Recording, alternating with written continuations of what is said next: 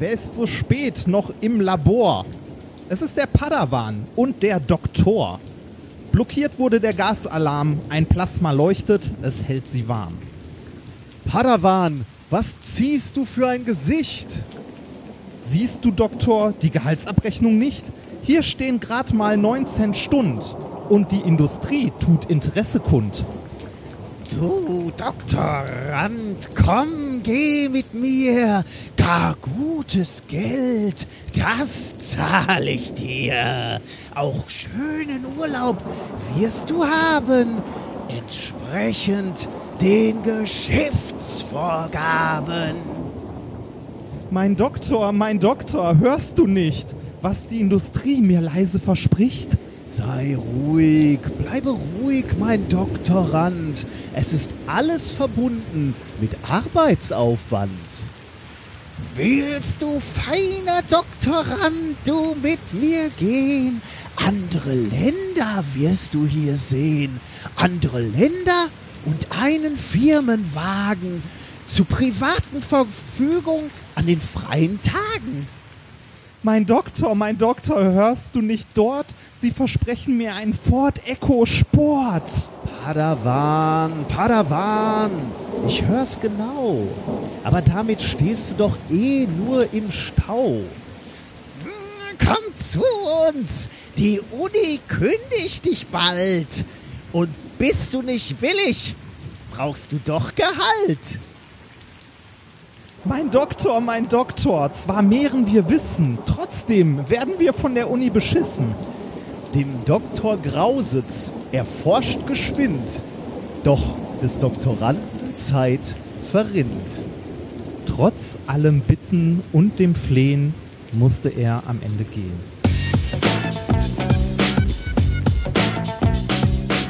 If, if, you, if you base medicine on, on science, you cure. If you base the design of planes on science, they fly. Um, if you base the design of rockets on science, they reach the moon. It works. Bitches. Methodisch inkorrekt, Folge 82 vom 27.09.2016, direkt vom IG Nobelpreis der Wissenschaften. Mit mir heute wieder mein roter Teppich, Reinhard Remfort. Please stop, I'm bored. Please stop, I'm bored.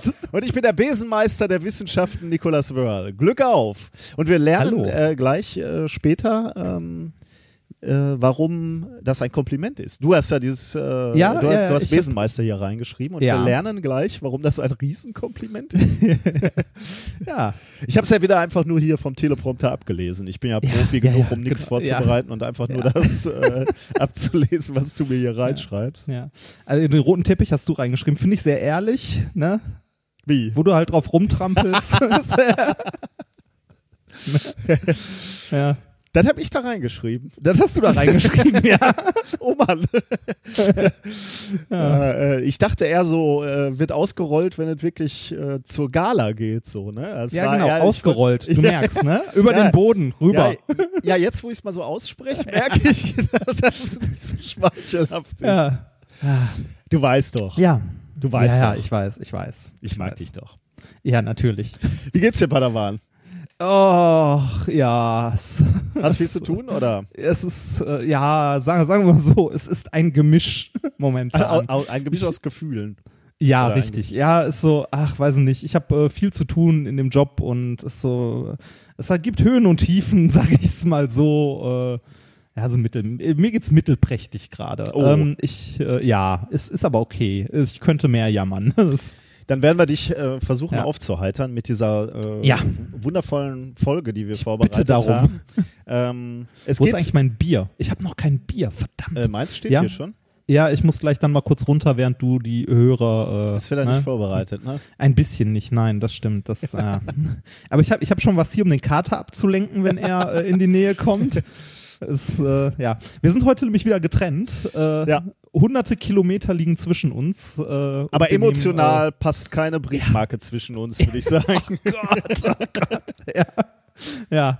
So, wie, wie war denn deine letzte, wie war denn deine letzte Woche oder die letzten zwei Wochen eher gesagt? ähm, interessant, sagen wir mal. Äh, ich hatte viel Besuch, musste ich feststellen. Ich habe hab so auf meine letzten zwei Wochen zurückgeschaut. Äh, und ich hatte viel Besuch. Ich hatte einen Besucher aus der USA und ich hatte eine eine Gruppe, sagen wir jetzt mal, aus China da. Das ist immer, Oh. das, ist, das ist ja eigentlich äh, ganz nett. Ähm, Also bei oder- dir zu Hause oder Nein, nein, im, also im, im, im Institut. Ich rede ja. Ja. hier nicht über Privatkram. Ich Das ist- ja. Nein, im Institut. Ähm, die äh, Chinesen waren die, ich weiß nicht, ob du dich erinnerst, ich, die hatten mich mal immer eingeladen nach Xi'an, so, an so eine Uni, also, aber es ist einige Jahre her. Ähm, Ja. Und die wollten, äh, die haben sich für unsere Hartstoffschichten interessiert und die waren jetzt mal wieder da, äh, um sich, naja, im Wesentlichen äh, schlau zu machen. ja. Ähm, und äh, sich inspirieren zu ja, lassen. genau. Das war wieder so lustig.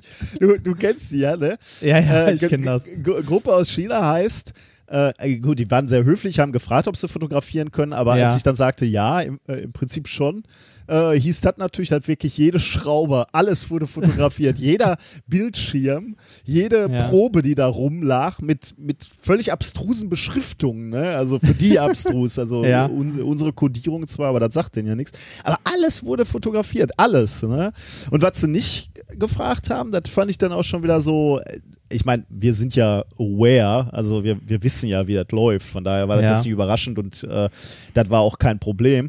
Aber äh, die hatten auch ähm, die, die Handys mitlaufen. Ne? Also die, äh, die haben alles, was wir gesagt haben, aufgezeichnet. So, schön. Das ist echt so. ist ich meine, okay, das, wie gesagt, das war uns klar und wir haben uns da jetzt auch nicht. Also wir, du stellst dich ja dann drauf ein und erzählst schon nur das, was du erzählen willst und was auch völlig okay ist, wenn das jetzt äh, Aber irgendwo. war da- jetzt auch in dem neuen Labor, ne? Also nicht in unserem alten da Genau, drüben, Äh, ja. in das ich nicht mehr rein darf, sondern äh, Ja, Da das stellst noch du, äh, wollte ich gerade sagen, das erklärst Da du komm aber ich jetzt noch später mal noch auf. zu, weil ja. Ich, ich will Ja, jetzt ja. hier nicht, äh, sonst, sonst denkt man, ich hätte dich Ja. äh, vor die Tür gesetzt. ja, ja. Und der Besuch aus USA war, war derjenige, wo ich gerne äh, meinen Auslands... Ich hatte ja mal so einen, so einen Antrag geschrieben, wo ich Ah, gerne ein ja, Jahr ins Ausland mich. gegangen wäre, also in die USA gegangen wäre. Ähm, und die war, der war jetzt zufällig, äh, weil die Diamond-Konferenz hier in der Nähe war, also in Frankreich. Ich, äh, ich weiß schon gar nicht mehr, Echt, wo. war die in Frankreich? War die nicht in Bad irgendwas? Also hier Nee, das war letztes Jahr. Dieses Jahr Ach, war das war die letztes in, Jahr. Ah. Boah, ich hab's vergessen, Toulouse oder irgendwie so war. Ja, Da war jedenfalls schön. Oder Bordeaux, ich weiß es nicht mehr genau. Mhm. Und äh, da kam er auf der Rückreise quasi nochmal bei uns äh, vorbei. Und das war sehr, sehr schön. Wir hatten äh, einen schönen Tag im Labor und einen schönen Abend. Äh, und das, das ist halt immer spannend, weil man auch so nicht nur über das Fachliche spricht, sondern auch so Wissenschaftssysteme ähm, Mhm. äh, vergleicht. Vergleicht. Oder, oder natürlich im, im Moment auch die Wahl in Amerika mal diskutiert. Ne? Ähm, ich, Ja. Also ich, ich, war- ich war sehr davon ausgegangen, dass der Trump im Moment die Nase vorn hat, sage ich jetzt mal. Ja. Ne? Also insbesondere nach dieser äh, Schwäche von, äh, von Hillary, ähm, als, als sie da am, am 9-11 so ähm, äh, diesen, diesen, was hatte die, einen Schwächeanfall oder so, ne? Wenn ich mich recht erinnere. Und musste gestützt werden. Ah, okay. Musste gestützt von- werden. Und das ist natürlich so für, äh, für, für Wahlkampf das allerletzte. Ne? Also Ja. Du, du kannst halt schlecht am 9-11 äh, Mhm. Schwäche zeigen. Und die war auch, glaube ich, am Ground Zero und sollte da eine Rede halten. Und da, da Schwäche gezeigt ist natürlich schlecht. Und dann haben wir so ein bisschen drüber gesprochen und, und ich sag so, Trump, das könnte ja echt ähm, real werden. werden. Und da meinte er, ähm, das wäre halt in, in Amerika würde das gar nicht so wahrgenommen. Da sind halt die, die Umfragen immer noch so, dass Trump ein Drittel kriegt und Hillary zwei Drittel und äh, das wird halt so Mhm. dargestellt wegen Horse Race. Ne? Du willst halt diese, diese knappe, diese Ja, knappe. Hin und Her Ja. zeigen. Ähm, das hat mich ja so ein bisschen beruhigt, aber so richtig glauben Ja. kann ich es noch nicht, ehrlich gesagt. Ja. Gibt genug Verrückte, ne? Ja, ich, auf jeden Fall, ja. Ansonsten habe ich viel äh, selber experimentiert. Ähm, ich wollte Oh. mal ähm, äh, Diamant, also du weißt ja, wir haben dieses, dieses Projekt, wo wir versuchen, selektiv Ja. Diamantinseln zu wachsen sozusagen, Ja. aber das funktioniert nicht so gut. Äh, und dann wollte ich mal ausprobieren, Diamant selektiv zu ätzen, also dann eben Ja. eine Maske aufzubringen aus Gold und dann Ja. eben die Stellen, die nicht mit dem Gold bedeckt sind, äh, wieder abzuätzen oder mit anderen Metallen. Äh, und das hat ganz gut funktioniert und hat halt Spaß gemacht, Hm. mal wieder ein bisschen, bisschen im Labor zu stehen. Ja. Hast du, äh, auf was wächst du den Diamant da gerade? Äh, Im Moment auf Silizium. Silizium? Einfach, ja. Ah, okay. Weil wir hatten mal, äh, also wir hatten ja auch mal was gemacht äh, mit dem anderen Doktorand, der noch bei uns gearbeitet hat, ähm, eine Maske zu machen und Molybden irgendwo drauf zu dampfen und darauf zu wachsen. Das hat auch so semi gut funktioniert. Haben wir nur mal einen Versuch gemacht. Hat, war aber nicht schlecht. Also Ja, das selektive Ja. Wachsen, ähm, ja, ich guck mal. Mal schauen. Details. Viel Spaß dabei. Wenn da was, wenn dabei bin- was rauskommt, dann äh, ich bin ja nicht mehr erwünscht im Labor. Das ja. komm, wir hören raus, du willst was erzählen. Ja, ich, äh, ich wurde rausgeworfen. Ich darf nicht, also ich, äh, es war kurzzeitig so, ich durfte gar nicht mehr ins Labor. Ich durfte, ich hatte keinen Zutritt mehr zu meinem Büro, Ja. zu- zu meinem Rechner, zu meinem Kram. Äh, ich äh, hatte keinen Zutritt mehr zum Labor. Ähm, und nach äh, geringem Protest und Hilfe deinerseits. äh, Man, wofür man muss dazu sagen, äh, kurz, äh, kurz nachdem wir aufgenommen hatten, ne? Das Ja, genau. Mal. Wir hatten ja da die letzte Folge in, in dem Institut aufgenommen. ja, richtig. Und da wurdest du Und- vermutlich gesehen. Ja, vom Hausmeister oder sowas ähnlichem. Und ähm, dann wurden mir all meinem, also wurden meinem Schlüssel, wir haben ja so ein tolles elektronisches Schließsystem von Dorma, ähm, das glaube ich so ziemlich das Schlimmste am ganzen Gebäude ist, ähm, wurden meinem Schlüssel alle Rechte entzogen. Aber dank äh, deines Einsatzes und viel, viel Meckerei und so weiter habe ich jetzt wieder Zugangsrecht und um Alleinarbeit zu verhindern, was ja im Labor nicht erlaubt ist, ne, was ja auch niemand macht, niemand arbeitet alleine im Labor, niemand. Ne, um Alleinarbeit zu verhindern, habe ich jetzt Zugang, ich glaube, zwischen 8 und 17 Uhr werktags. Ist natürlich großartig, wenn man woanders arbeitet. Das ist so ein Scheiß, ey. die können mich alle mal kreuzweise, mal ganz ehrlich. Ich hoffe, den fackelt der Laden irgendwann ab. Bitte, ich sitze in diesem. Laden. Du sitzt nebenan. Ja, aber es kann sein, dass ich gerade in dem Laden bin, wenn er Ja, so, nein, so, so, nein, so war das ja auch nicht gemeint. Es war Das, ne, eine ist, humoristische Überzeichnung. ja, das, richtig. Danke. Drecksladen. Hast du auch was. Schönes erlebt? Habe ich was Schönes erlebt? Ja, ähm, ich äh, war ähm, in St. Martin. Oh. Das, Ja, das habe ich auch gesagt. Ich was- dachte, was, St. äh, Martin war ein armer Mann. Ja, das und hatte einen Umhang. Nein, das war, das war Jesus, oder? Ach, egal. ähm, Mit Religion hatten wir das letzte Mal schon nicht so. ja, richtig. Das richtig. Wort war über Nee. Wasser oder wie Ja. das letzte? Da waren zwei gemischt. Das, sowas nennt man Remix. Das, ne? Ja. So, ich, Ich- ich, ich glaube- meine eigene Religion. Ich, ich glaube, die, den Bibel-Remix von dir würde ich tatsächlich lesen. Ja. Werbung. Es gibt ja durchaus Momente, wo man sich wünscht, man hätte die richtige Versicherung. Wenn man zum Beispiel krank ist oder so. So wie ich gerade. Äh, es gibt aber auch alle möglichen anderen Situationen, wo man sich denkt so, boah, hätte ich mir mal Gedanken um Versicherungen gemacht. Und genau hier kommt Clark ins Spiel. Mit Clark könnt ihr dabei sogar noch sparen. Als dein Versicherungsmakler überprüft Clark regelmäßig, ob du alle Versicherungen hast, die du brauchst und zeigt dir, wo du Geld sparen kannst oder wo du noch mehr Leistung rausholen kannst. Damit Clark als dein Versicherungsmakler auftreten kann, das heißt zum Beispiel Verträge für dich kündigen und neue abschließen, erteilst du Clark bei der Registrierung ein Maklermandat. Das heißt aber gleichzeitig, dass dieses Mandat von deinem, deiner alten Maklerin an Clark übergeht. Das ist nichts, was sich Clark ausgedacht hat, sondern ganz normale Praxis in der Versicherungsbranche. Du kannst deine Vollmacht zum Maklermandat aber natürlich jederzeit kostenfrei widerrufen. Außerdem hast du mit der Clark-App alle deine Versicherungen im Überblick und kannst sie von überall aus digital managen. Und wenn du mal auf der Suche nach einer neuen Versicherung bist, durchforstet Clark mit Hilfe modernster Technologien tausende Tarife, um genau den zu finden, der am besten zu dir und deinem Lifestyle passt. Und wenn wir schon beim Thema Sparen sind, die Jungs und Mädels von Clark lassen auch noch einen 30 Euro Shopping-Gutschein springen. Alles, was du dafür tun musst, ist dir die Clark-App runterladen, zwei deiner bestehenden Versicherungen hochladen und mit dem Code methodisch34 alles groß geschrieben, methodisch 34, bekommst du einen 30 Euro Shopping-Gutschein für Brands wie Ikea, Zalando oder Apple. Die Teilnahmebedingungen und alle weiteren Infos findet ihr wie immer in den Shownotes. Werbung Ende. Hm, hm. Ähm, naja, auf jeden Fall, ich war in St. Martin. St. Martin ist ein kleines äh, Dörfchen in der Pfalz.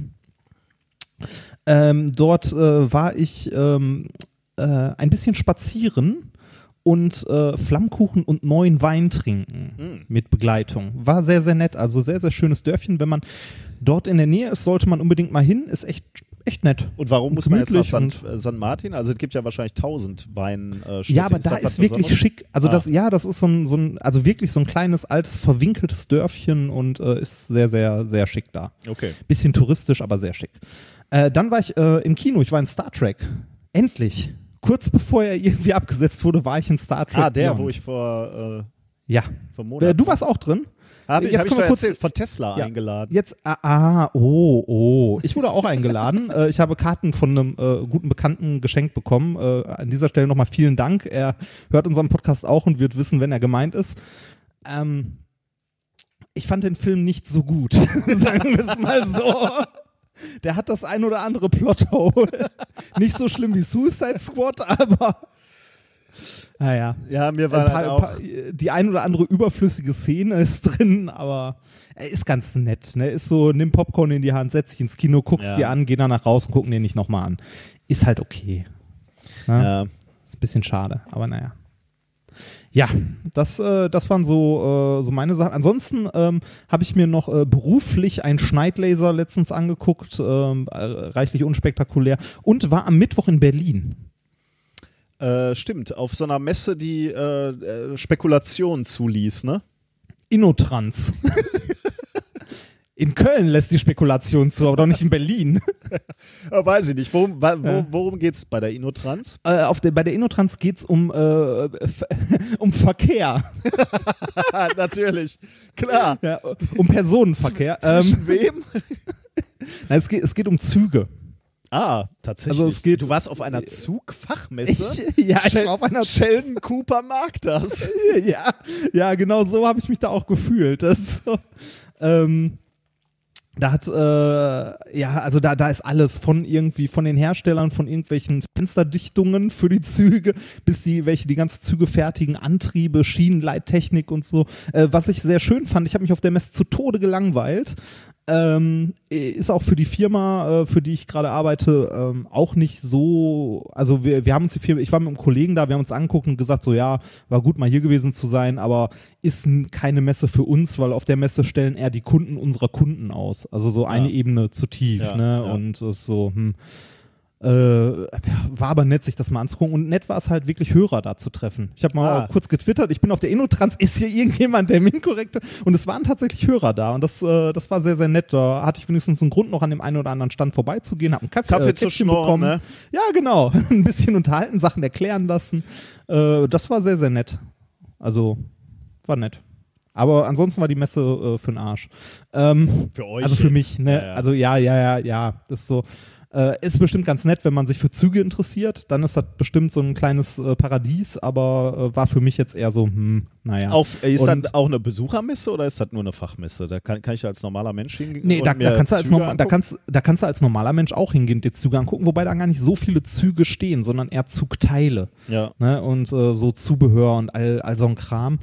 Und äh, ich muss sagen, also ich ah, weiß ich nicht, das ist so eine, das ist eine Verkäufermesse im Grunde, ne? Also tausend Leute im Anzug und boah, Ja, gut, Messen sind im Grunde genommen so. immer so ein bisschen ja, Verkaufsshow, ne? ja, ja, Also, ja, ja, genau, das ist so. Ich naja. glaube, unser, unsers wird, gut, deins muss es vielleicht noch werden, aber äh, unseres wird Ja, dann, ich, ich war ja, also mit der Firma war ja auch schon äh, damals in, in meinen äh, Jahren in der Industrie, muss, war ich auch auf äh, der einen oder anderen Messe und ähm, wir haben tatsächlich äh, von unserem Institut, ne, also von, äh, Ja. von CENIDE, ähm, also diesem Center für Nanointegration, äh, für die äh, wir auch arbeiten, da waren wir auch mal zum Beispiel auf der Hannover Messe und so.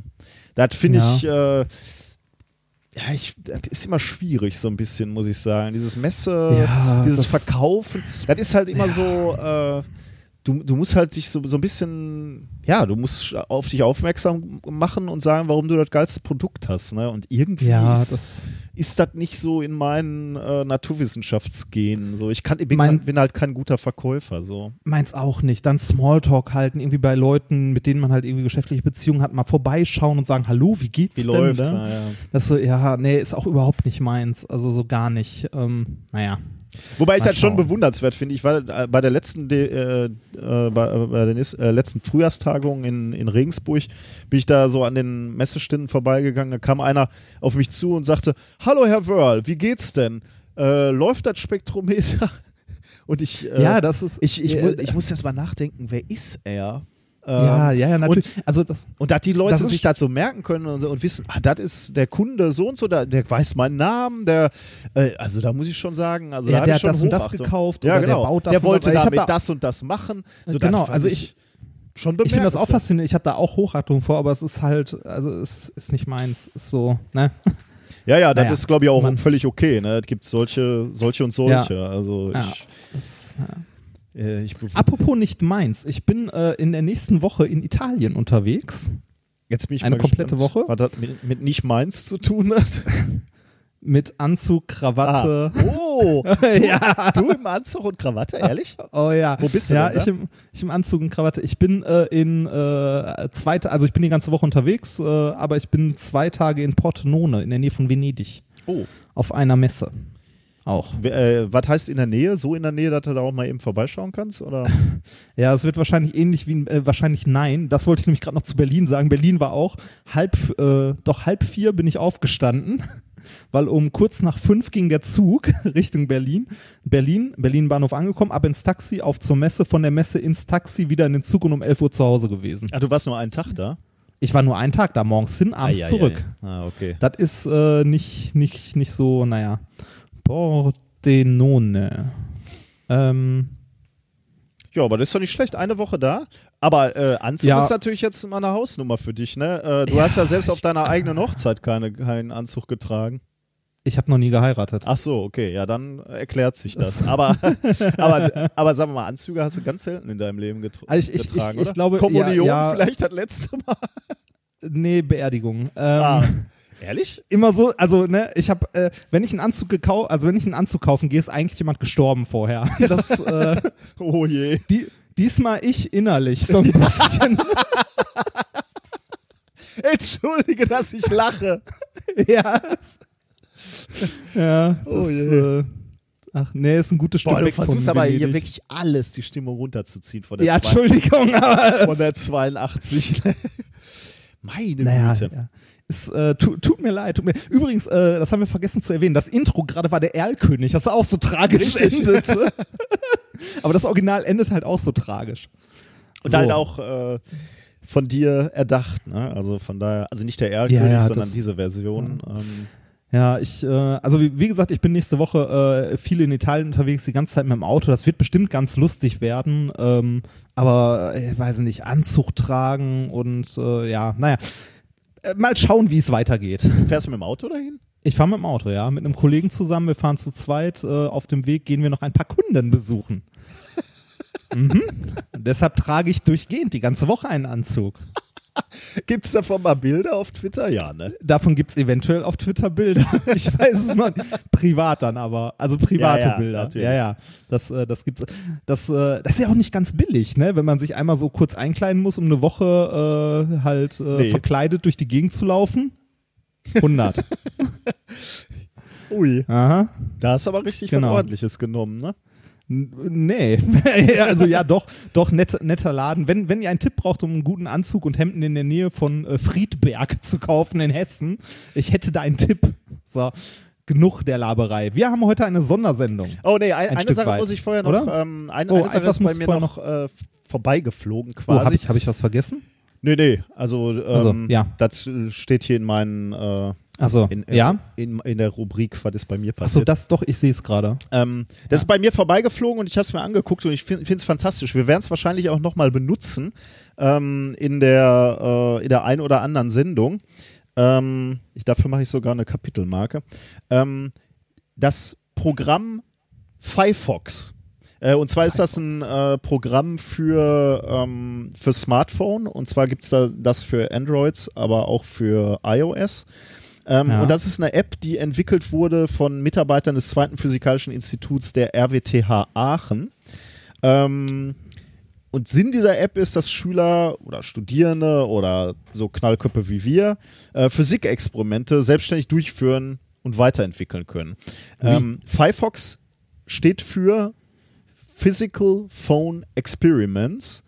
Und das Besondere an diesem Programm ist, es nutzt die Sensoren, die sowieso integriert sind in deinem Smartphone. Ach, schön. Und die kannst du auslesen. Und als Eingänge dienen zum Beispiel die Beschleunigungssensoren, äh, das Magnetometer, das Gyroskop oder die Gyroskopen, äh, Lichtsensor, Drucksensor, Mikrofon. Du kannst auf Bluetooth für eigene Geräte äh, zugreifen. Ähm, zum Beispiel ein Arduino könntest du da anschließen und dann eben noch weitere Sensoren ansch äh, anschließen, quasi über Bluetooth. Ähm, und als Ausgänge dienen für manche Experimente äh, beispielsweise Lautsprecher, aber eben auch Bluetooth, damit du über ein Arduino auf die Daten zugreifen kannst. Mhm. Aber du kannst die Daten Klingt nett, auch das heißt, du, anders das heißt, du hast einfach mal Zugriff auf die ganzen Sensoren Richtig. an deinem Handy. Und das ist nett. schon, das ist schon super, super faszinierend, weil äh, allein wenn du, wenn du das Handy, ich habe jetzt damit noch nicht viel gemacht, ne, aber ich könnte mir vorstellen, dass Mhm. wir noch mal irgendwann hier so im, in der Sendung auch äh, damit äh, Experimente machen oder ich Ja. weiß gar nicht, so mit Schülern äh, könnte ich mir das vorstellen oder selbst ich, ich könnte mir sogar vorstellen, dass du das mal irgendwann im Labor einsetzt, weil ähm, du, du kannst zum Beispiel de, dein Handy so auf so einem, Pendel aufhängen ne, und dann diese Pendelbewegung äh, aufzeichnen. Ne? Und das ist ganz, ganz faszinierend, weil halt diese, diese Sinusschwingung sich dann halt auf dem, auf dem Smartphone abbildet. Ne? Und du siehst die Mhm. Daten sofort. Ähm, was ich, was ich total super finde, ist, wenn du den Luftdrucksensor nimmst, kannst du zum Beispiel Höhenunterschiede zeitlich darstellen. Äh, wenn, wenn du also in einem Aufzug stehst und du fährst mit diesem Aufzug hoch, misst du den Unterschied im Luftdruck und kannst dann eben beispielsweise die Geschwindigkeit des Aufzuges ermitteln. Das finde ich total abgefahren. Ähm, oder du kannst über den Lautsprecher Töne aufzeichnen und Doppler-Effekt äh, aufzeichnen beispielsweise. Oder Ein bisschen erschreckend ist, was, äh, was wir an Sensoren Ja. den ganzen Ja, Tag mit das uns hab ich- rumschleppen. exakt, ne? Das ja. freiwillig Ex so. Exakt, das habe ich auch Hm. gedacht, ja. Also wer liest die noch alle aus, ne? Also und, und wie viel ist dadurch schon ähm, ermittelbar als Daten? Es gibt ja auch so eine, äh, so eine, ähm, so eine Routine, wo, wo der Lautsprecher deines Handys einen Schallimpuls aussendet und das Mikrofon nimmt das dann wieder auf und Ja. äh, mit Hilfe der Reflexion können dann Abstände gemessen werden und so. Also Hast das du ist schon Batman gesehen? Batman. Den letzten? Äh, was war denn der letzte? Äh, ach, wie hieß denn der? Der nach The Dark Knight. Keine Ahnung. Ich glaube, Dark Knight war der letzte, den ich gesehen habe. Ja, da machen die nämlich genau das auch. Oder war es sogar bei The Dark Knight? Wo, äh, ist auch egal. Aber das Faszinierende ist halt, Ba- für Batman bietet sich dann natürlich an. Ne? Also Natürlich, so, ne? äh, Ist so, ne? Ja, ja. Fledermaus und ja. so. Ne? Ja. Aber dass, dass du jetzt halt diese Möglichkeiten hast, dein, dein eigenes Telefon auszulesen. Also ich, Ja. ich habe damit jetzt noch nicht viel gemacht, aber ich glaube, damit kannst du extrem geile Experimente selber äh, konzipieren. Also jeder, der irgendwie mit Schülern oder, oder jungen Studierenden arbeitet, sollte sich das auf jeden Fall mal angucken und wer einfach nur Bock hat, sich das mal runterzuladen und damit mal ein bisschen rumzuspielen, da ist super faszinierend zu sehen, äh, wie die Daten äh, ankommen und, und wie die sich darstellen und wie exakt die sind. Ne? Auch die Gyroskopen. Ne? Du hast dieses Telefon nur in der Hand und drehst die mal so um die Achsen. Ne? Und Ja, du siehst es, das. es muss halt. ja wahrscheinlich, es muss ja wahrscheinlich nicht mal ein, äh, nicht mal ein iPhone sein ähm, oder ein teures äh, Smartphone. Ähm, Wahrscheinlich nicht, ne? Also, wenn man sich, wenn man sich überlegt, wenn man so ein Billo Android-Handy irgendwo so ein China-Export nimmt, ne, also weiß ich nicht, so ein äh, Samsung Galaxy Note 7 oder so, ja. ähm, das sich halt nicht selber in Rauch auflöst. Nein, aber ehrlich, wenn man so ein Billo, äh, so ein Billo-Telefon nimmt und das irgendwie als Sensor für Schülerversuche in der Schule oder sonst wo Ja, nutzen super, kann, ne? äh, das, das kostet ja nichts, ne? wenn du dir anguckst, was sich hier Leibold oder ähnliche äh, oder Püvel für, für so Schülerexperimente Ja. an Kohle reinpfeifen. Ne? Äh, Ja, und ich meine, die, die Schüler haben ja die Telefone dabei. Ne? Du kannst Ja, auch sagen, lad diese App runter und dann spielen wir damit. Das finde ich einfach nur gro äh, also großartig. Also das ist im Ja. Grunde genommen, bei, bei modernen didaktischen Konzepten sprichst du ja immer von Flipped Classroom. Ne? Also dass nicht, dass du nicht diesen Frontalunterricht hast, sondern dass einfach oh, die, oh, die, Flip Classroom. Oh, ja. dass die Schüler halt selbst äh, Dinge entwickeln Ja. und dann vorstellen. Und das ist damit eigentlich also wunderbar möglich, ne? weil erstens glaube ich, äh, dass, dass Schüler einfach auf super Ideen kommen, was die mit ihren Sensoren äh, experimentell erfassen können. Und zweitens glaube ich, oder, oder ist, hat dieses, diese App dann einfach die Möglichkeit, wenn du was misst, das dann auch gleich für die ganze Klasse darzustellen. Ne? Also auf einen Ja. Beamer zu werfen oder auf einen, auf einen Rechner oder ja nachher auszulesen und dann aufzubearbeiten, die Daten. So was ähnliches ist gab es ja schon, so was ähnliches gab es früher schon mal für, äh, für die Wii, für die Wii-Controller. Ah, echt? Ja, die konntest du auch am Rechner komplett auslesen. Also mit, äh, mit den, also die, die Lagesensoren und äh, die, äh, das ging ja irgendwie über Infrarot und die Kamera vorne. Also das konntest du auch äh, halt frei programmieren. Wahrscheinlich haben jetzt diese Smartphones natürlich ein paar mehr Sensoren. Ne? Ja, ja, natürlich. Die haben, die haben also ne, ne, eine Wii misst keinen Luftdruck Ja, ja. und ähnliches. Das, aber die, die, das war damals auch schon cool, weil so ein Ding hat irgendwie 30, 40 Euro gekostet und da konnte man nette Sachen mitmachen. Also da habe ich auch ein bisschen mit rumgebastelt, aber wenig. Also, ne, Also, was, was ich hier äh, abschließend also auch so toll finde, ist, dass es halt wirklich auch für technisch nicht sehr versierte Leute sofort nutzbar ist. Ne? Also die, ich glaube, die Hürde, sowas zu benutzen, ist halt sehr, sehr gering, weil das kannst du halt sehr früh mit Schülern, sobald die halt verantwortungsvoll mit so einem Smartphone umgehen, kannst du denen das in der Hand geben. Und äh, dann sind nach oben hin keine Grenzen. Und das finde ich halt äh, sehr faszinierend. Du musst halt nichts programmieren erst oder groß äh, zusammenlöten, um, um dann einen Sensor zu haben, sondern du hast alles da und das Ding ist auslesbar. Und das ist wirklich äh, sehr, sehr spannend. Also äh, Firefox heißt das. Ähm, de, der Link Verlinken wir natürlich. ist in unseren Shownotes, genau. Also da äh, geht mal auf die Seite der Entwickler. Und die Entwickler sind auch noch dann dran, das zu erweitern und, und noch besser zu machen. Also äh, da lohnt es, glaube ich, auch noch ein Auge drauf zu halten. ja, haben auch Beispielexperimente auf der Seite. Sieht ganz nett aus. Also sollte man mal reinschauen. Okay, So. dann kommen wir jetzt tatsächlich zur eigentlichen Sendung und zu den Themen äh, der Woche. Ähm, da machen wir es uns heute einfach, ne? Wir sagen, Genau, das ist eine kleine Sondersendung zu äh, dem äh, Thema, das äh, uns bewegt hat in der letzten Woche. Die IG-Nobelpreise wurden verliehen. Yay! Richtig. Äh, quasi, verpennt. quasi eine, ja, ich nicht verpennt in dem, also schon verpennt, aber ich wusste, dass die ist, aber ich, das war mir zu spät. Ich musste, Ich wusste auch, dass es ist, aber ich habe es genau an dem Abend halt leider Ja. nicht, mehr, nicht mehr auf die Kette bekommen. Wann, wann war das? Mittwochabend Donnerstag. oder Donnerstagabend? Donnerstagabend. I, Ah. IG Nobelpreis ist ja so ein bisschen wie ähm, Redaktionssitzungen ohne uns. Ne? Also Leute suchen für uns Paper raus. Ja, Diese- ja, Das sind das natürlich alles so Bomben. Äh, äh, methodisch inkorrekt äh, Paper eigentlich, weil die sind, ich meine, die Definition ist ja schon, äh, wie sagt er, die Preisträger ähm, Ja. Müssen To honor achievements that first make people laugh and then make them think. ja, genau. Und so ein bisschen könnte das auch die Definition unserer Wissenschaftsskala ja, das sein, stimmt. oder? Das stimmt.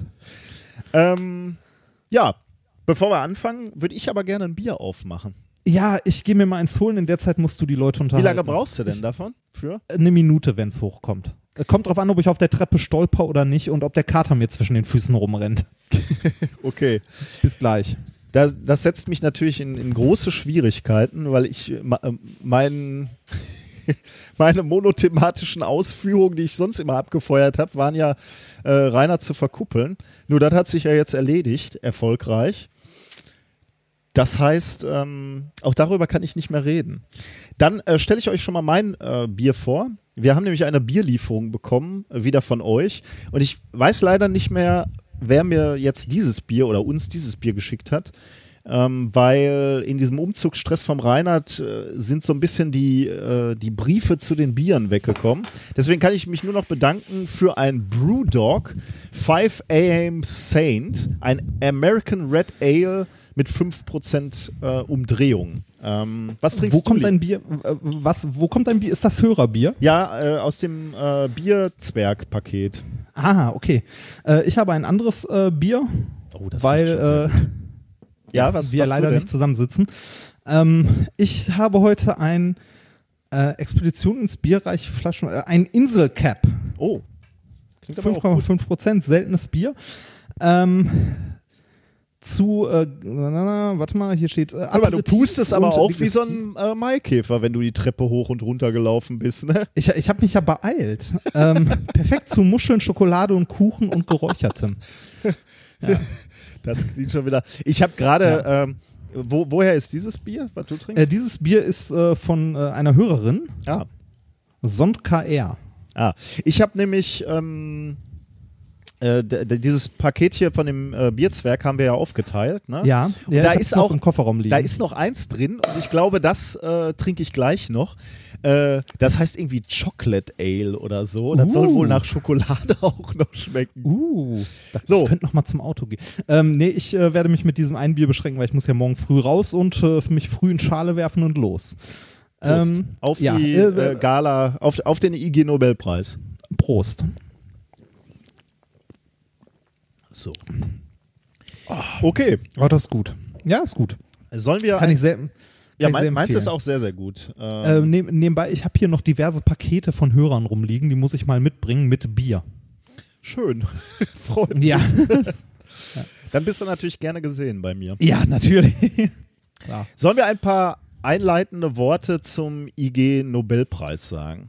Das können wir gerne tun, ja. Ich habe mir äh, auch ein, ich habe mal ein bisschen Wikipedia äh, gewälzt und ein bisschen äh, mir angelesen, was man allgemeines zum äh, zum IG Nobelpreis sagen kann. Ich glaube, wir haben in den letzten äh, Sendungen auch schon, wir, wir begleiten das ja schon über die Etwas Jahre länger, ja, etwas. das ich glaube, wir haben auch ein ja. paar Sachen schon immer gesagt. Also vergeben wird der Mir ist, Preis. Mir ist, ja. mir ist übrigens letzt, also ich war schockiert, einer unserer Hörer hat uns ja auf eine Wette aufmerksam Ja. gemacht.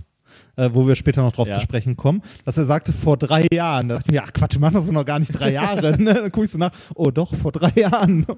Aber das war was anderes als das, wor wor worüber wir heute sprechen, oder?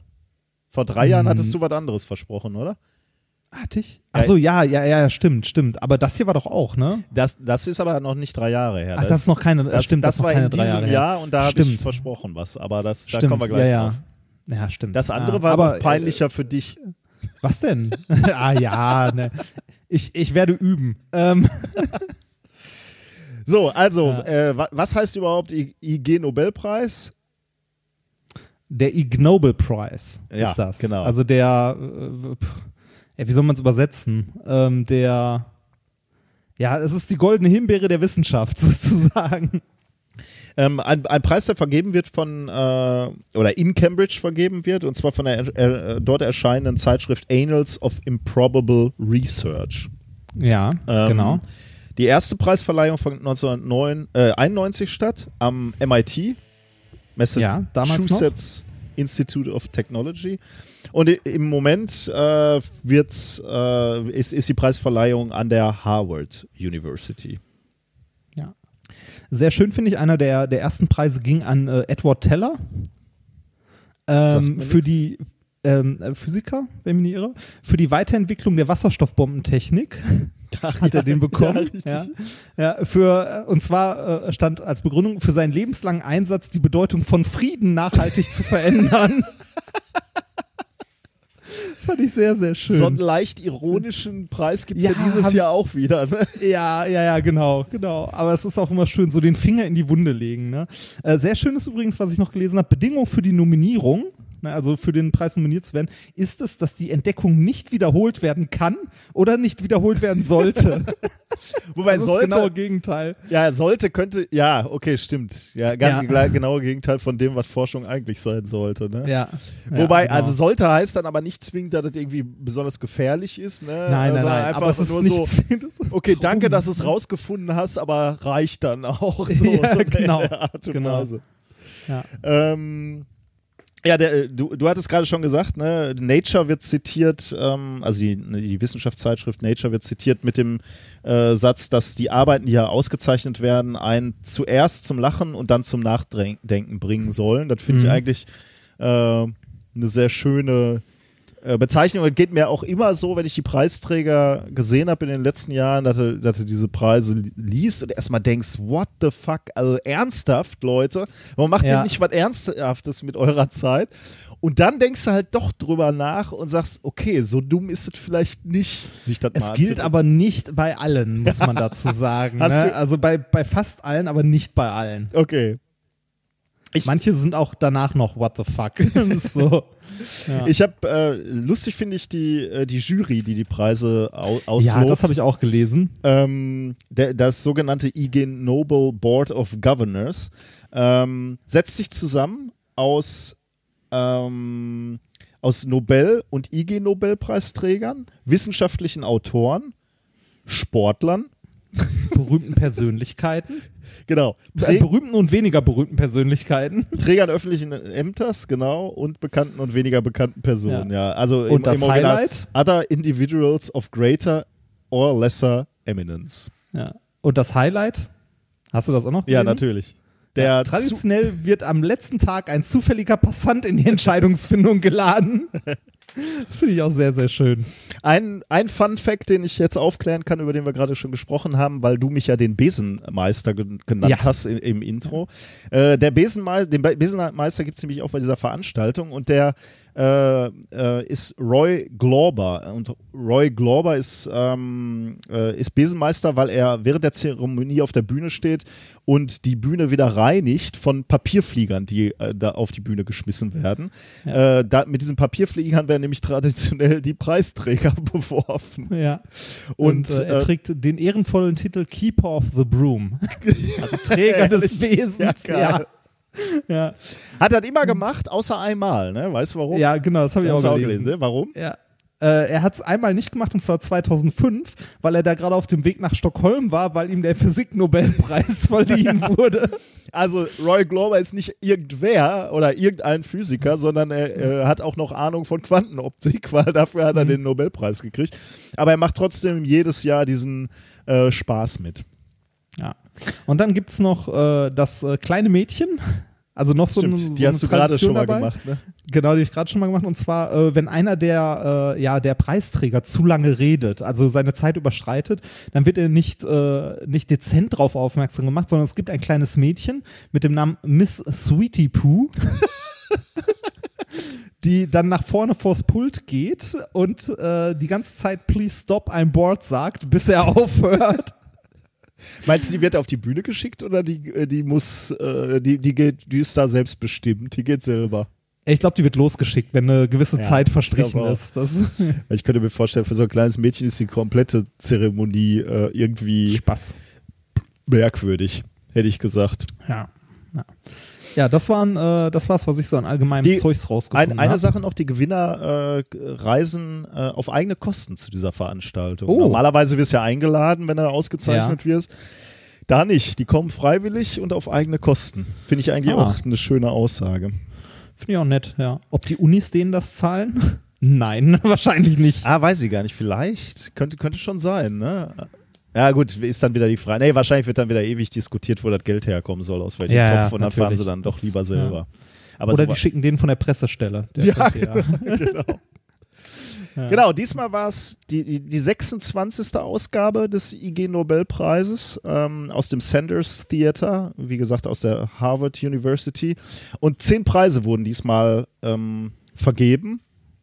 Ähm, die Preisträger bekamen diese, äh, diese Preise von ehemaligen Nobelpreisträgern. Dudley Oh. Hirschbach, Chemie 1986, Rich Roberts, äh, Physiologie und Medizin 1993, Eric Maskin, Economics von 2007, Roy Glauber, gut, der ist sowieso da mit seinem Besen, Mhm. Physik 2005 und Jerome Friedman, Physik 1990. Äh, die, die Theme, also die, wie, wie sagt man Theme auf Deutsch? So die, äh, Themen? ja, Oder so die, ja, so die, das übergeordnete Thema dieser, dieser Veranstaltung in diesem Jahr war Das Motto. Ja, das Motto, ja, genau. War Zeit, Time. Aber ich muss ganz ehrlich sagen, ich weiß nicht, äh, das hat sich in dem Preisträger nicht zwingend äh, niedergeschlagen, muss ich sagen. Habe ich jetzt auch nicht gemerkt, muss ich sagen. Da gibt es immer noch ein relativ großes Rahmenprogramm, ne? äh, mit, mit mehr oder weniger interessanten Sachen. Also klassische Musik wird da gespielt. Äh, unter anderem gibt es aber in diesem Rahmenprogramm auch die 24-7 Lectures. Äh, hast du dazu was Das was? Ja. Nein, habe ich nicht. Äh, das ist ganz interessant. Ähm, die, ähm, das IG Nobelpreiskomitee äh, lädt einige, so, so sagen sie, Top-Denker dieser Welt ein, um äh, auf der Bühne zu präsentieren, worüber sie gerade nachdenken. Und zwar in, in dem Format 24-7. Und 24-7 Okay. heißt, als erstes müssen sie einen kompletten technischen Abriss von ihrer derzeitigen Arbeit machen in, zwei, äh, in 24 Sekunden. Äh, und dann müssen sie nochmal ein Summary geben, ähm, das jeder verstehen kann mit sieben Worten. Also erst 24 Sekunden Ja. sprechen und dann äh, sieben Worte nochmal die Zusammenfassung. Ähm, da neben denen steht dann immer, das finde ich sehr lustig, ein Schiedsrichter. Ähm, der diese 24-Sekunden-Regel einhält, also nach, nach 24 Sekunden abpfeift. Und das ist Mr. John Barrett. Und äh, dem siehst du schon an, was er eigentlich macht, wenn er nicht gerade beim IG-Nobelpreis ist. Er hat nämlich so, ein, äh, so eine Schiedsrichterkleidung an äh, vom Boxen, vom Boxring. äh, der pfeift, ist, ist normalerweise Schiedsrichter, Schiedsrichter beim Boxen. Und er begrüßt auch die, die Kandidaten jedes Jahr mit dem Satz, Gentlemen, keep it clean. Wer halt beim, beim Boxen offensichtlich Okay, auch immer ja. macht. Ähm, Okay. Wann, ist das im äh, vor, vor der Verleihung? Genau, oder? also so während das Rahmenprogramm äh, hieß Okay, es. Ähm, ja. Ich habe auch, äh, ich habe auch ein Video mitgebracht, das würde ich hier gerne mal äh, versuchen einzuspielen. Ja. Ähm, und zwar äh, von, machen wir das hier mal, Jessica Gell Myrick. Ähm, spricht über Internet-Cat-Videos. Und ich glaube, wir hatten das mal in der Sendung. Hattest du nicht mal so ein äh, Thema, warum Menschen sich gut oder besser fühlen, wenn sie Internet-Cat-Videos gucken? ja, ich habe so grob was, grob was im Kopf. Das ist dieses das, Paper. Das gab's mal. Jessica Gell Myrick, äh, Assistant Professor an der Indiana University Media School. Ähm, Okay. Und da kann ich gerade mal einspielen, äh, wie sie, sie ihre 24 Sekunden und äh, ihre sieben Worte absolviert. The final 24 7 lecture will be delivered by an assistant professor at the Indiana University Media School who recently published a study about people who watch cat videos online. Jessica Gal Myrick. Her topic Internet cat videos. First, a complete technical description of the subject in 24 seconds. On your mark, get set, go. My study called Emotion Regulation, Procrastination, and Watching Cat Videos Online Who Watches Internet Cats, Why, and to What Effect, published in the journal Computers and Human Behavior, provided empirical data on predictors and effects of consuming audio-visual, feline-focused media. Mood management theory successfully predicted respondents' reports that post-consumption emotions were more positive than pre-consumption, and the experience also left viewers feeling energized. A moderation mediation model demonstrated that guilt from using online feelings to procrastinate could be overcome by the positive emotional payoff of viewing this genre. Da waren die 24 Sekunden vorbei. And now ah. a clear Und jetzt kommen noch die sieben summary Worte. that anyone can understand in seven words. On your mark, get set, go. Grumpy Cat can actually make us happy. Ah, sehr schön. Ja, also ich, äh, ich, ich glaube, das Rahmenprogramm ist auch äh, immer sehr, sehr lustig. Ich, Ja. ich, Ich hab- ich hab das letztes unbedingt Jahr- Mal, Also letztes Jahr habe ich es noch live geguckt. ah, Ähm, das war mir gar nicht ja, so bewusst. also ich dachte, äh, doch, ich hab's, ich, hab- doch, ich häufiger schon live gesehen. Ich hab's nur dieses Mal wirklich verpennt. Ich saß am nächsten Morgen auf Arbeit und dachte mir, fuck, Mist. Allein diese, Und- ähm, wie die Leute da im Publikum sitzen und auf der Bühne, ne? die haben halt lustige Ja. Hüte auf und Ja. äh, das ist halt wirklich skurril, ne, eigentlich. Also Ja. ähm, ir- irgendwie so ein bisschen wie äh, äh, so, so ein bisschen wie, ich, ich weiß auch nicht, also mir, mir kommt da so ein bisschen vor wie, äh, wie, wie heißen die britischen Comedians da? Äh, ewig her, Flying Circus? Äh, Monty Python. Ja, irgendwie so wie, wie, wie so Ja, hat- wahr hat geworden äh, Monty Python die ganze Zeit irgendwie. Das, also äh, sehr intelligenter Humor, aber dann aber auch so schrecklich albern, ne? Also so mit, äh, mit diesen Schwalben und diesen Hüten und äh, naja. Ich wäre gerne da. Ich auch, ja. Es gab noch Karten, ne? Also am, am? Tag davor hättest du dann noch Karten an der Abendkasse bekommen können. Ah. Eigentlich nicht vorstellbar, ne? Ich, mh, ich überlege gerade, wir könnten da nächstes Jahr hinfahren. Habe ich mir auch schon überlegt. Wir haben ja, äh, die Kriegskasse ist ja, Ist gefüllt dafür. man, man also hat ein bisschen Geld, ne? Da könnte man. Ja, das, also da, da, dafür sollte es dafür sollte es reichen. Ich meine, England ist ja jetzt auch nicht so weit, ne? Ist ja nicht so, dass Ist- wir in die USA fliegen. das ist in der USA. Ach so, das, ah, das stimmt. Ah, verdammt. verdammt, stimmt. Okay, nee, dann wird's aber knapp. Ja, das wird knapp. Also ich glaube, das können wir nur machen, wenn wir mal zufällig da sind. Stimmt. Aber naja. Wieso bin ich, wieso bin ich auf, ich glaube, ich bin auf England gekommen, Weil weil, ich das mit Flying Circus ja, angefangen richtig, hab, das ist glaub ich. richtig. Naja, ähm, ja, aber England, ja, ja, Amiland ist ein Schwierig. Bisschen, ja, da, ich glaube, dafür reicht die Krieg, nee, dafür reicht die Kriegskasse definitiv nicht. Nein. Aber vielleicht, Ja. äh, man, man muss ja noch Träume haben. Wir werden irgendwann, äh, irgendwann werden wir da mal äh, Ja. hinfliegen können. Ja. Gut. Äh, so viel zur Vorbereitung. Sollen wir uns mal Preisträger angucken oder? Sehr gerne. Äh, du beginnst, ne? Ich beginne und Du zwar beginnst. mit dem äh, Reproduction Pri Prize, also dem äh, Reproduktionspreis.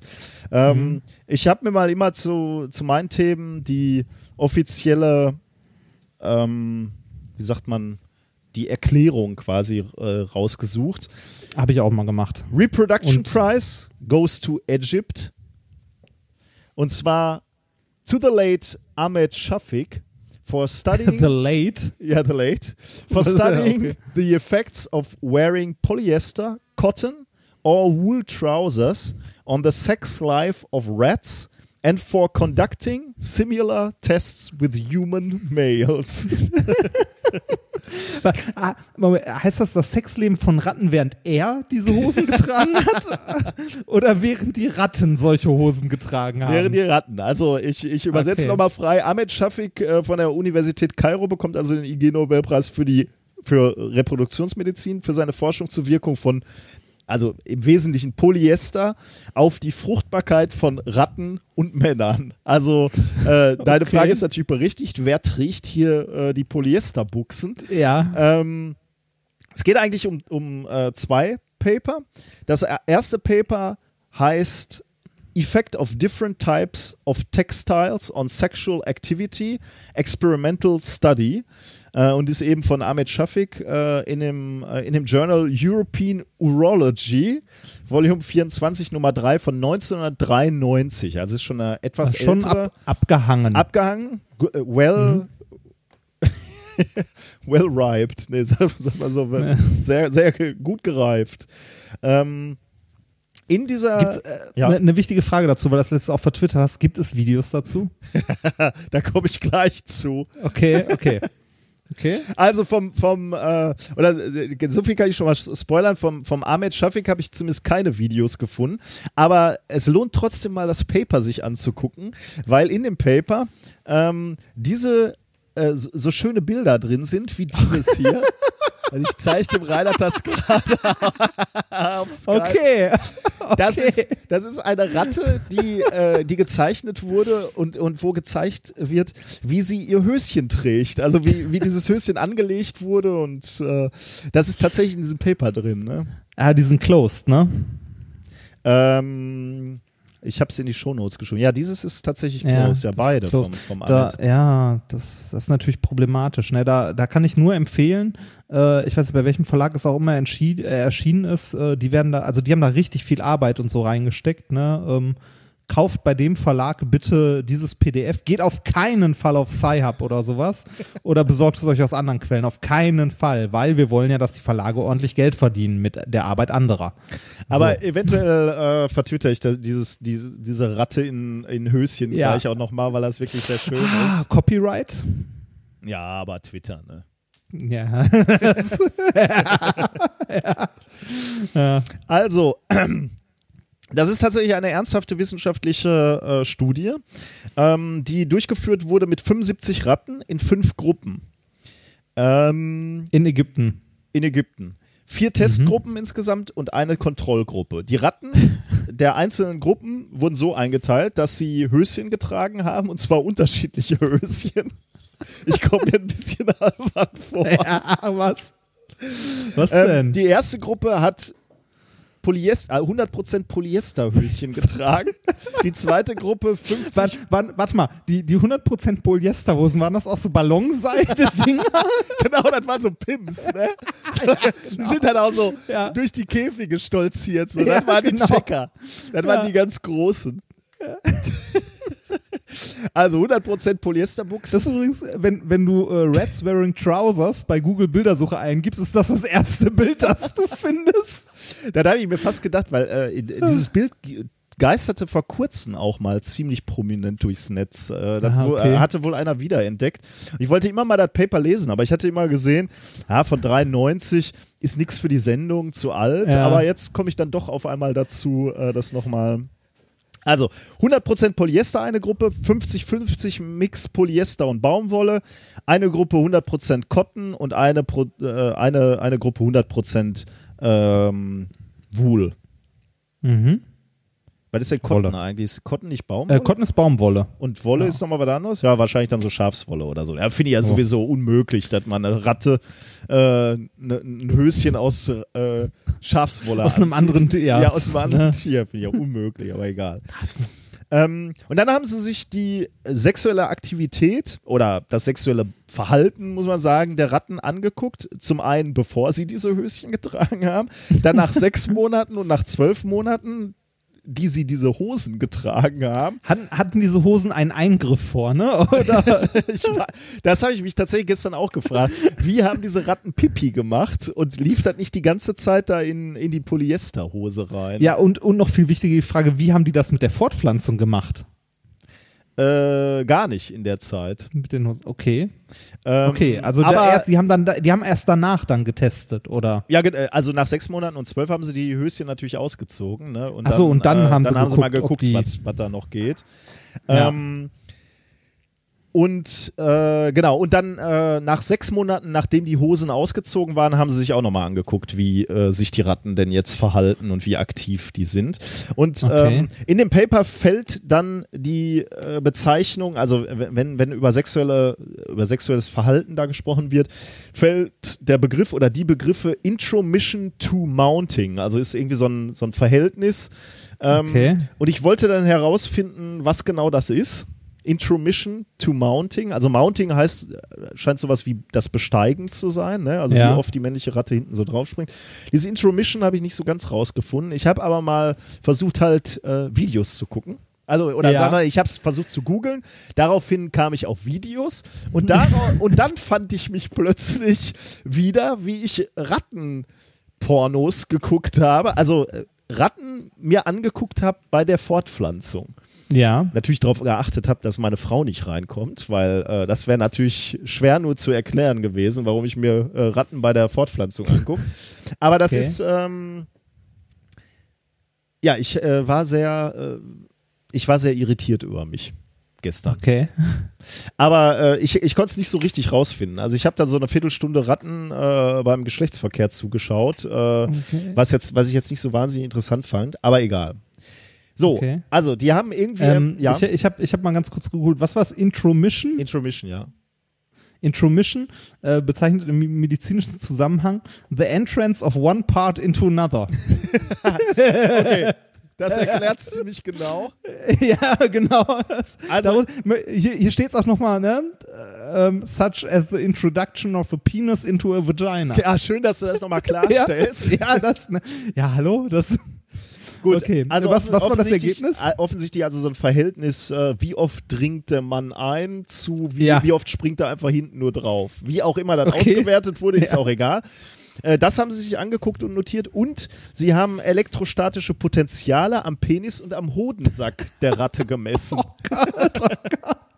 Also so ein Voltameter genommen und da dran gehalten und geguckt, äh, beziehungsweise Das, ja. das, das klingt jetzt so ein bisschen wie 50 Reds of Grey. sie haben keine Spannung angelegt, sie Ja. haben sie gemessen. ge genau, mit, äh, ja, richtig, mit so kleinen Klammern, ne? Oh Gott.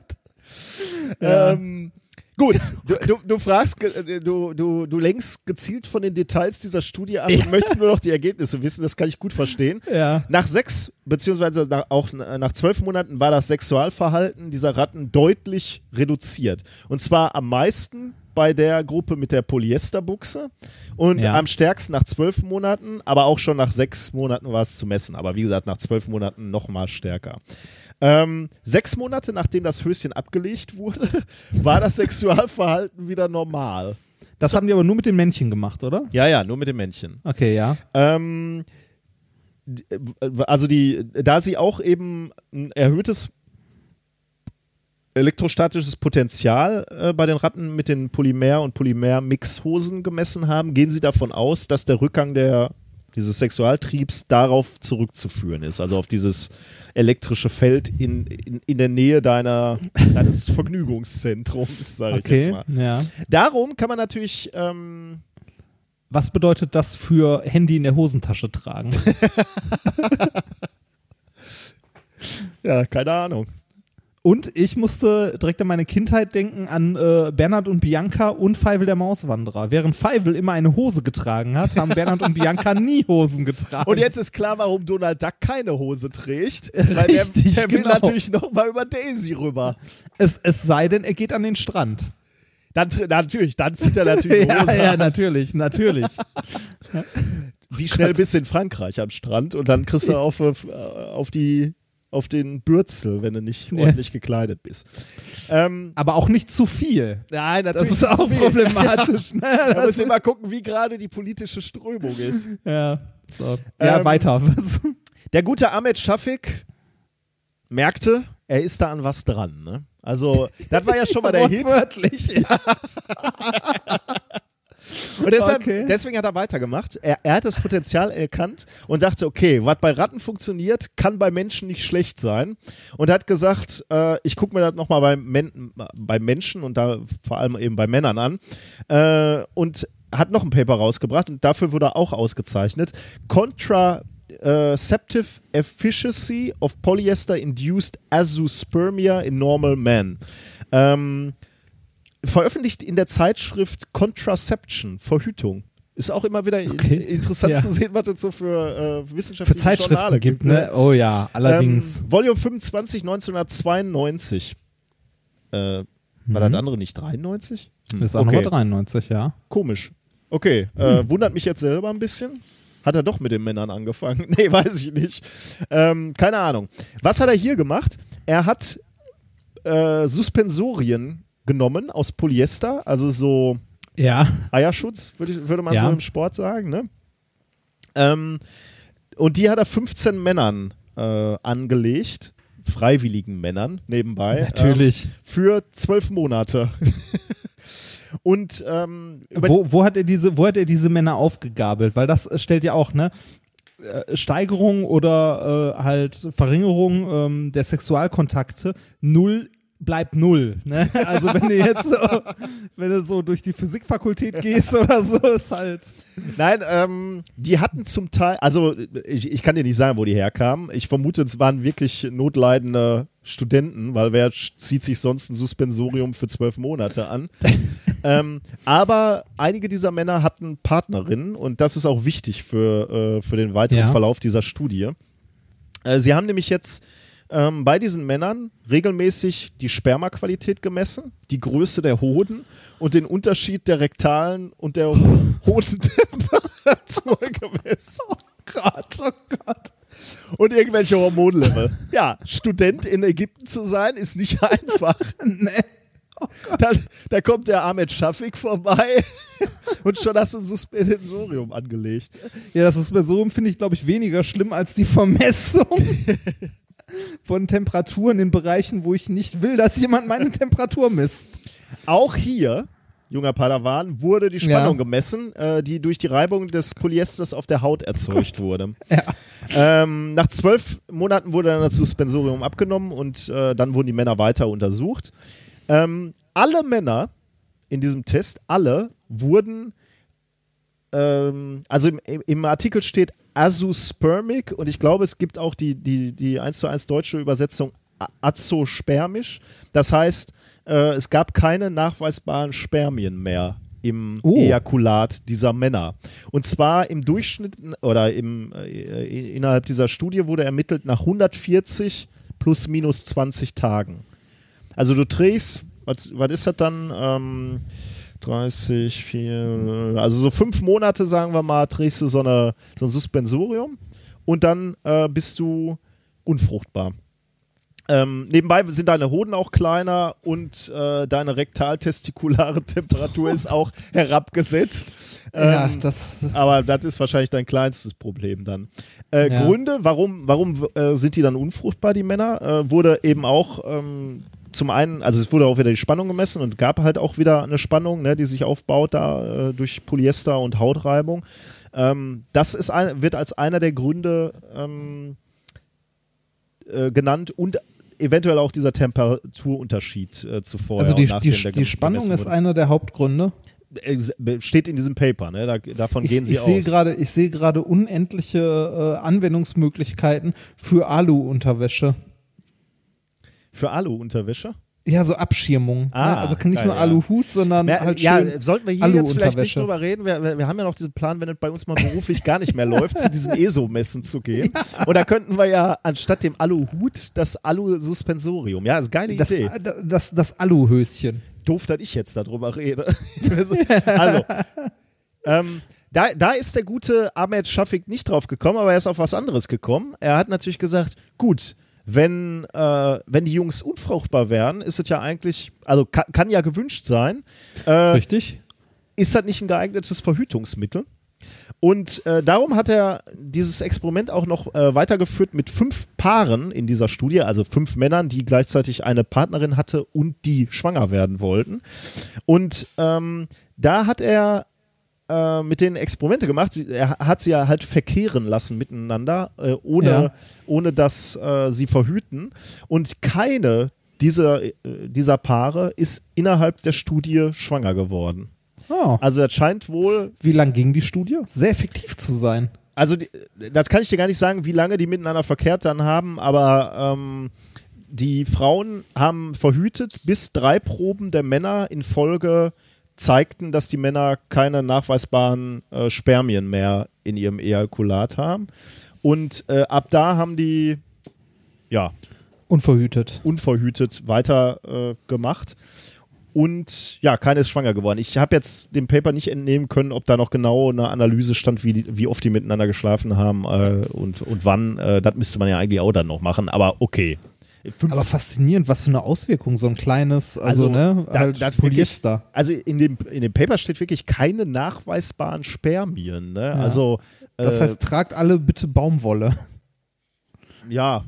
Also, Wenn- äh, also- ich meine, die gute Nachricht ist ja, ähm, der Effekt dreht sich halt auch wieder um. Ne? Auch bei dieser, also bei den Ratten war das der Ja. Fall und auch hier bei den, bei den, äh, bei den Männern. Nach sechs Monaten war der Effekt weg. Also, äh, das ist kein bleibender Schaden, aber das ist schon irgendwie. Aber lang, gibt es Langzeitstudien? Natürlich nicht. Aber ist schon Hammer, ne? Also jetzt, äh, das ist wieder so ein typisches äh, Thema, wo man sagt, äh, man lacht erst, aber Ja, irgendwie und dann, auch, dann äh, merkt man so, ui, ja, genau. verdammt. Die alte Spandexhose, die wir Metaller in den 80ern getragen haben, war vielleicht, war vielleicht nicht die beste Idee. Ja. Und Ballonseidenhosen, ne? Ist halt auch. Sollte man noch mal. Wobei die ja typischerweise recht locker äh, flattern, ne? Also Ja, aber es, es, es, geht, es geht ja generell um Reibung und Aufladung, ne? Und äh, jeder, der so ein Ding schon mal getragen hat und eine Rolltreppe berührte, weiß, das stimmt, ja. es äh, kann schmerzhaft werden. Das war der erste Preis. Sehr schön. Ähm, ich muss den Kater kurz ein bisschen ablenken und komme dann äh, zum, zum zweiten Preis, der ähm, zugegebenerweise ein bisschen, äh, also für mich schwer zu erklären ist. Denn ähm, es ist der Economics Prize. Oh, okay. Ja, Wirtschaft. richtig, richtig Wirtschaft. Ne? Damit ist eigentlich alles gesagt, oder? Wirtschaftswissenschaft. Nein, ähm, der äh, ging an äh, Mark Avis, Sarah Forbes und Sheila Gar Ferguson for assessing the perceived personalities of rocks from a sales and marketing perspective. Ich, ich habe das erst gar nicht wirklich verstanden. So, was? Worum geht's? Ne? Also äh, frei, frei übersetzt, um die Beurteilung der gefühlten Persönlichkeit oder um die Beurteilung der äh, Persönlichkeit oder Markenpersönlichkeit von Gestein aus Verkaufs- und Vermarkt Vermarktungsperspektive. Oh Gott. Ja, genau, so habe ich da auch gesessen. Ähm, das Paper, für das sie das bekommen haben, heißt The Brand Personality of Rocks.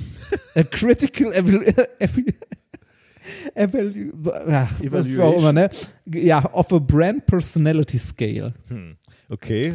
Sag uns, was dahinter steckt. Äh, heißt, Er- erschien- haben die sich angeguckt, ob, ob jetzt äh, Gneis äh, positive, positiver behaftet ist als Sandstein oder Granit? Ja, oder äh, also es, geht, es geht so ein bisschen in die Richtung. Man muss sagen, die, die Steine sind hier nur so das Behilfskriterium. Das ist auch was, wo man erst denkt, so was zur Hölle? Brand Personality, also Markenpersönlichkeit Ja. von Steinen? Was zur Hölle soll das sein? Wofür ist das gut? Ähm, das Paper, das die dazu rausgebracht haben, ich habe erst gedacht, es wäre vollkommener Schwachsinn. Aber es macht Sinn. Also es ist wieder, es ist, es ist wirklich, es ist so ein typisches Beispiel von, äh, man lacht erst drüber und merkt dann doch, oh, doch, hat, hat Sinn. Ne? Also worum geht's? Es geht um Brand Personality, Markenpersönlichkeit.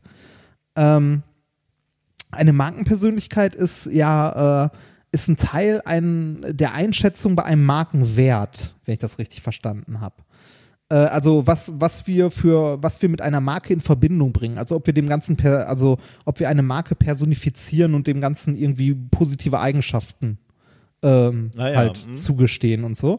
Und ähm, das äh, Ganze wird in einem weiten Bereich der Wirtschaftswissenschaften ähm, an der sogenannten ACAR Brand Personality Scale abgelesen. ACAR Mal kurz gucken, ist ein US-amerikanischer Wirts Wirtschaftswissenschaftler, der auch maßgeblich das Modell von Markenwert halt mitgestaltet hat. Also und äh, Markenwert äh, ist was, was heute tatsächlich äh, in der Wirtschaft enorm wichtig ist. Also man, man sagt ja auch, die Marke Apple oder die Marke Coca-Cola ist so und so viel Millionen Dollar wert. Also nicht mal das Produkt, sondern allein die Marke. Und äh, wie kommt man auf diese Zahlen? Da äh, fließen halt viele Sachen zusammen. Das kriege ich auch nicht hin, das äh, genauer aufzuschlüsseln, weil darüber gibt es ganze Doktorarbeiten. Ähm, aber Das was ist, ein Teil davon brutal ist, schwer, oder? Also weil das, ja, er hat ja und viel mit so- eher viel mit Empfinden. Ja, ja, genau, und- ja, weiche Ne, Kriterien. genau, we- weiche Kriterien. Deshalb ist es halt auch ne, so, ja, also für mich sehr, sehr schwer, das Ganze nachzuvollziehen. Aber es geht um diese, diese Skala, die äh, Aker, wie gesagt, mal ähm, ja, postuliert hat sozusagen, beziehungsweise Kriterien, nach denen äh, eine Markenpersönlichkeit geschaffen wird oder beurteilt. Naja, nicht geschaffen wird, sondern beurteilt wird, gemessen wird. Ne? Ja. Was die äh, Wissenschaftler in diesem Paper jetzt untersuchen wollten, ist, ob diese von Aker postulierte Skala, die weit verbreitet ist, also ne, die gehört halt zu den Standardverfahren in den Wirtschaftswissenschaften, um eine Markenpersönlichkeit zu beurteilen, ob die überhaupt wirklich äh, eine Markenpersönlichkeit beurteilt, also ob die dafür äh, überhaupt geeignet ist, oder ob es so etwas, also ob diese Markenpersönlichkeit, die wir einer Marke zuweisen, nicht durch diese Skala erst geschaffen wird im Grunde. Ah. Also, ja. ne, das, ja, ich äh, verstehe, ja. Dass, äh, dass es eigentlich äh, diese Markenpersönlichkeit nach diesen Kriterien so gar nicht gibt, beziehungsweise so gar nicht beurteilbar ist, sondern aus der Skala heraus sich selber solche Eigenschaften definieren. Ja. Ne? Also ist ein, ist ein bisschen komisch, aber das, also so, so weit ha- würde ich, also so weit habe ich das verstanden. Ähm, also, nochmal zusammengefasst, sind diese Kriterien, die in dieser Standardskala auftauchen, also nach der Marken beurteilt werden, äh, beziehungsweise Markenpersönlichkeiten also äh, gemessen werden, überhaupt geeignet?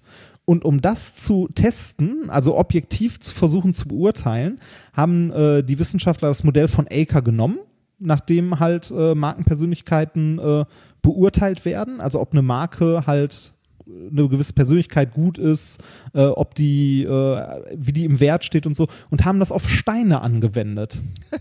Also anstatt, Stein, anstatt Marken haben sie Steine genommen. Dann kann man zu Recht fragen, warum haben sie Steine benutzt? Das haben sie, äh, das haben sie auch geschrieben in ihrem Paper. Und zwar haben sie Steine benutzt, weil äh, diese offensichtlich nichts mit einer Marke gemeinsam haben. Ja, okay. Ne?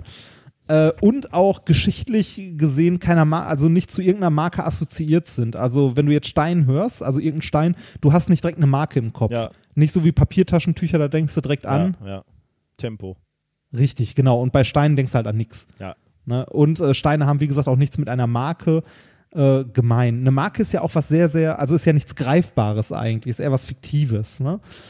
Ähm, was, was rausgekommen ist bei deren Studie ist, dass äh, wenn man auf äh, Steine, also die haben, die haben geschrieben Stones as Stimuli, also ich nehme an, die haben Bilder genommen von verschiedenen Steinen oder ein Stein als Produkt, das stand leider nicht so genau da drin, also das habe ich nicht so genau rauslesen können.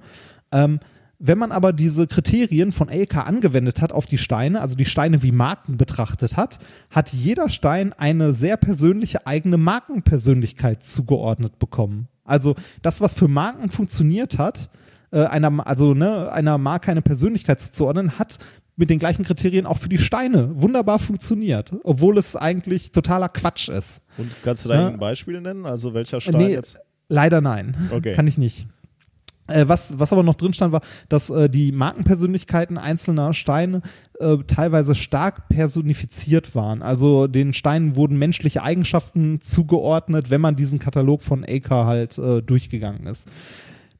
Äh, Wenn das jemand in den Kommentaren bitte noch genauer erklären könnte, ein Wirtschaftswissenschaftler, das war mir so fern. Also ich bin schon froh, dass ich das soweit halt verstanden habe. Was sie jetzt zeigen wollten, war halt, dass diese, dieses Standardverfahren nach Elka halt eigentlich nicht geeignet ist, um über Markenpersönlichkeiten zu urteilen. Also, weil man kann es auf jeden Scheiß anwenden und es kommt immer irgendwas raus. Ja, ne? Also ist ja. dieses, diese Skala, die eigentlich weitgehend akzeptiert ist und in fast jeder Studie in diesem Bereich genutzt wird, kompletter Bullshit. Also ne, äh, nicht, nicht benutzbar. Und genau das wollten die eigentlich äh, damit zeigen. Also die schreiben auch ganz am Schluss, angesichts der Ergebnisse und der enormen Verbreitung, die dieses Modell von Elk hat, ist es vielleicht doch nochmal enorm wichtig, über dieses Modell kritisch nachzudenken. Ob das denn wirklich geeignet ist, um äh, dieses Konstrukt der, der Markenpersönlichkeit zu beurteilen. Und äh, wie, wie schon gesagt, das hat für, äh, für die Wirtschaft heute weitreichende Folgen. Also es hätte weitreichende Folgen, weil äh, Marken ja heutzutage teilweise einen enormen Wert haben und gehandelt werden. Marken werden geschützt und ne? Wie will man sowas beurteilen? Aber wie, wie gesagt, dieses, dieses ganze Konstrukt, das für mich ist das sehr, sehr schwer nachzuvollziehen, weil es nichts Messbares Mhm. ist. Also, ne? Weiß ich nicht. Ist, also da, da habe ich wieder das Problem, dass ich äh, Wirtschaftswissenschaften nicht so wirklich als Wissenschaft, äh, Oh, jetzt, bevor du dich jetzt um Kopf und Kragen redest, ja, brauche ich dir eine Überleitung? danke. Nein, also ich, es ist für mich schwer, also natürlich bei Wirtschaft kann man auch irgendwie Sachen messen, aber diese ganzen Modelle von Marken und sonst was ist halt schwer irgendwie nachzuvollziehen. Apropos Messen. Eine Wissenschaft, in der man gut messen kann, ist ja die Ja. Physik. Ja, richtig, genau. Und auch in der Physik wurde ein Preis verliehen, ja, ein IG Nobelpreis. Ähm, und zwar geht der äh, Physikpreis nach Ungarn, Spanien, Schweden und der Schweiz. Hier werden nämlich wieder zwei äh, Paper ausgezeichnet. Ja. Ich lese mal wieder ähm, aus der Urteilsbegründung. For discovering why white-haired horses are the most horsefly-proof horses and for discovering why dragonflies are fatally attracted to black tombstones. ähm, also äh, Ja. zwei Sachen. Wa- Warum, äh, warum werden weiße Pferde ähm, weniger von Bremsen angefallen und warum äh, werden äh, Libellen äh, angezogen von schwarzen Grab Grabstein. Steinen oder man sollte eher sagen Grabplatten. Ähm, Ja. Aber dazu komme ich gleich. Gucken wir uns- Tödlich angezogen, oder? äh, fatally, genau, tödlich angezogen, ja. Ähm, erstes Paper heißt An Unexpected Advantage of Whiteness in Horses. The most horsefly-proof horse has a depolarizing white coat. Ähm, veröffentlicht in Proceedings of the Royal Society B. Und du weißt natürlich, Ja. B steht, Die steht für, Best. ja, absolut. Also Proceedings of Royal Society B ist tatsächlich ein angesehenes ähm, Journal. Äh, Wir machen uns jetzt lustig über B, aber das ist wirklich Ja, ja, ja, ja, bekannt. nein, das ist, das ist wirklich bekannt. Ähm, Veröffentlicht im Juni 2010. Ähm, Ja. Weiße Pferde, mein lieber Pada, reibst du da jetzt gerade deinen Kater ab?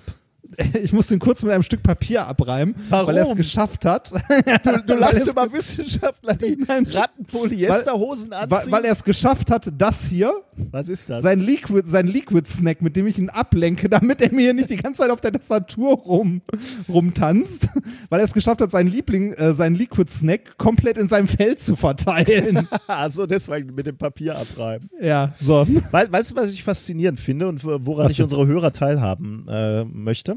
Lassen Was möchte? äh, wie ähnlich sich manchmal Herrchen und Tier sind. Die, die? Katze liebt seinen Liquid Snack und der Herr Remford inhaliert hier die ganze Zeit irgend so ein Zuckerspray, was ihm Was denn? Die zugeschickt ganze Zeit das hier. Das, hallo? Das, was, das also ist, ich, äh, ich sag mal, das sieht wirklich aus wie, wie ein Inha Inhalator, also oder wie so eine, wie so eine Sahnespritze, nur etwas das, kleiner. das, das, das, das, das sieht aus wie so ein kleiner Odol. Hier so okay. ein, Dann klär uns, ja, stimmt, genau, so ein bisschen. Und ich wundere mich schon, warum er sich die ganze Zeit. was heißt denn die ganze Zeit? Während, nur während du nichts erzählst. So, wa was ist das? Das ist, das nennt sich Firekiller Candy Spray. Du Erdbeere. sprühst dir die ganze Zeit Zucker in den Rachen. Das ist kein Zucker. Da ist doch bestimmt gar kein Zucker drin, Nein, oder? das glaube ich auch. Er ist Hergestellt in China. gesund. Ja, auch, das, auch, auch da würde ich mir keine Sorgen drüber machen. Ja, ich auch nicht. So, Hoffentlich hört man das. Ja. so würdest Warum- du bitte, würdest du bitte weitermachen? Es in der Welt sprüht man sich Zucker in den, in den Mund. Das habe ich geschenkt bekommen. Das schmeckt lecker. Also, das ist gar nicht mal so übel. Das schmeckt wirklich nach Erdbeeren. Schön ist, schön ist Das schmeckt wirklich. das, das, das Bild vorne drauf. Warte mal. Lass kurz gucken. Ja, warum sprüht man sich Zucker in den Mund? Sagt her und setzt den Alkohol an. Siehst du das? Ein dicker auf dem Bild ist ein dickes Kind. Was denn dann? Und neben dem kind, dicken Kind sitzt eine Katze. Nee. Was ist denn das? Was Nein, das ist ein dicker kleiner Feuerwehrmann mit einer Erdbeere unten, der sich das in den Mund sprüht. Aber siehst du die Ähnlichkeit zu dir? Ja, ja, ist gut. Komm. Gut. Wir sprechen über weiße Pferde. Richtig. Weiße Fliegen. Ja. äh, Ein, ein paar not so funny facts about white horses. Ja. Weiße Pferde haben häufiger Hautkrebs als dunkle Pferde. Kann man sich vorstellen. Ist ja bei Menschen auch so ähnlich. Also, Ist- äh, ja, sonnensensitive, hellhäutige Menschen äh, Ah. sollten sich äh, nicht so der UV-Strahlung aussetzen und da ist es so Ja. ähnlich. Ähm, und man kann sich gut vorstellen, dass weiße Pferde, die wild leben, äh, auch leichter von Raubtieren gesehen werden. Nicht im Wenn sie Winter. im Schnee, natürlich. Das war, das war, als ich das notierte, war mir klar, dass du sagst, nicht in Polarkreisen oder in, äh, im Winter. Das war mir sowas ja, von klar. vollkommen zu Recht. Okay, da haben sie natürlich den Riesenvorteil, aber den, Ja. das komplette restliche äh, Jahr haben sie einen gewissen Nachteil. Ja, ja. Ist, ist auch egal. Ja. Man könnte sich jetzt die Frage stellen, warum sind weiße Pferde noch nicht ausgestorben, wenn es so viele fatale Nachteile gibt, weiß zu sein? Ähm, ein Grund ist sicherlich die Zucht. Weiße Pferde sind sehr, sehr beliebt und attraktiv und Ja. deswegen werden sie natürlich gezüchtet. Aber es gibt sie halt auch ähm, in der freien Wildbahn. Und deswegen haben sich die Forscher das mal angeguckt, ob es dafür einen Grund gibt, also ob es irgendeinen äh, Vorteil in der Natur gibt, wenn man ein weißes Fell als Pferd hat. Und was sie rausgefunden haben, ist, dass Bremsen, also das Insekt Bremse, äh, offensichtlich weniger stark von weißen Pferden angezogen wird als von dunklen. Und das ist tatsächlich ein Vorteil, weil erstens Nerven bremsen, wenn sie dich stechen, aber sie ja. Und übertragen Krankheiten. Exakt, sie er- übertragen Krankheiten und auch schlimme Krankheiten. Und das haben die Forscher sich dann mal etwas genauer angeguckt. Sie wollten nämlich ähm, herausfinden, warum denn die weißen Pferde von den Bremsen, ich sag jetzt mal, gemieden werden.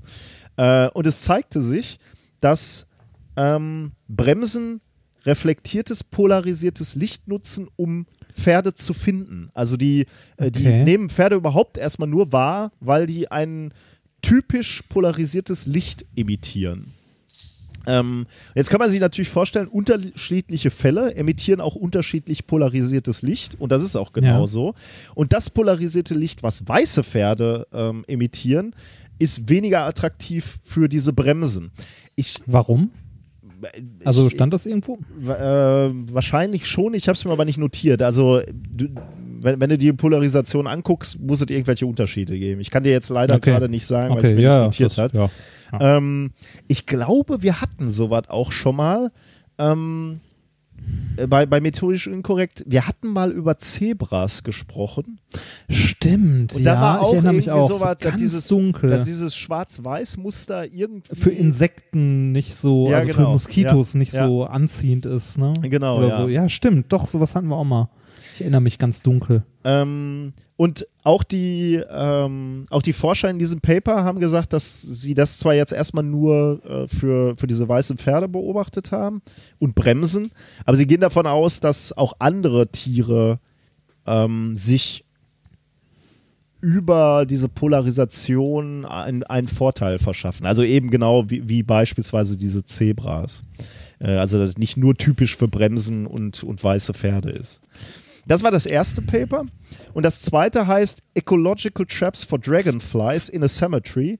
The Attraction of Sympetrum Species, also im Wesentlichen Libellen, by horizontally polarizing black grave stones. Okay. Ähm, veröffentlicht. also Licht, Licht, das auf schwarzen Marmor Ja. fällt, wird auch polarisiert. ja, genau. Okay. Ähm, veröffentlicht in dem Journal Freshwater Biology. Im September 2007. Man hätte ja Bock, auch einfach mal so ein Äh, sollen wir Paper nicht auch mal, wollte gerade sagen, sollen wir nicht auch einfach mal ein Journal aufmachen Ich, ich habe so? hab heute ein, ein Paper äh, äh, ähm, oder ein Journal gesehen bei Twitter, das habe ich auch gleich retweetet. Journal of Rejected Science oder irgendwie sowas. Äh, die, Ja. sa die sagen halt, äh, kannst du submitten zu denen, aber sie rejecten alles. Mal schnell, mal langsam, aber die lehnen einfach alles ab. Finde ich sehr, sehr lustig.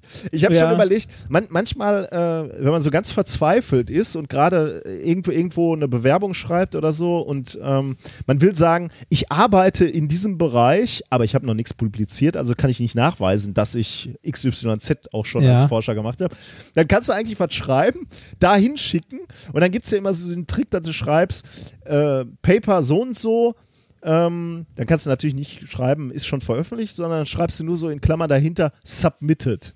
ja, ja, schön, ja. submitted ja. wer dann, ja? Ja. Klar, dummerweise ans Journal of Rejected Science. aber- Ja, aber ist egal. ähm, es gibt auch, da, da habe ich mal ein Science Slam zugesehen, äh, es gibt auch ein, äh, ein, ähm, ein Journal äh, mit gescheiterten Experimenten und so. Ja, das finde ich schon wieder sehr, sehr wertvoll eigentlich. Ja, ne? ist, Weil- ist es auch, ne? Weil den Fehler muss halt jemand anders nochmal Ja, machen, ja. ne? Ähm, Also ich meine, das meiste lernst du eigentlich aus gescheiterten Experimenten und, Ja. und nicht so sehr aus gelungenen.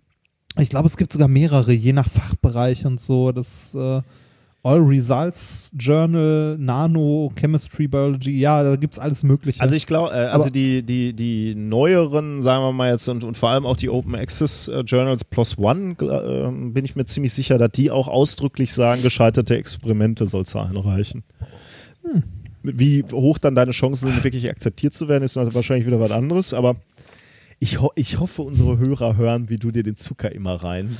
Das, was Der, der Herr Remford trinkt ist- einen großen Schluck Bier und drückt dann zweimal auf den Zuckerspray. Richtig, richtig, weil Genussanlass, Aperitif, Ah ja, perfekt zu Muscheln, Schokolade, Kuchen und Geräuchertem. Das ist das einzig Süße, was ich im Hause habe. Okay, wir kommen zurück äh, zu Ja. dem Paper. Die Wissenschaftler haben nämlich beobachtet, dass bestimmte Libellenarten von schwarzen Grabplatten angezogen we äh, werden. Und dann volle Kanne dagegen hämmern, oder? Äh, auch die Libellen zeigen äh, unterschiedliches Verhalten. Ähm, und zwar drei typische Sachen, wenn sie in der Nähe äh, von, diesen, von diesen Grabplatten sind. Und tatsächlich äh, ist das Verhalten äh, oder, oder, sind diese, diese Arten, was, oder diese Dinge, die sie tun, äh, typisch äh, für Libellen, die auch am Wasser sind.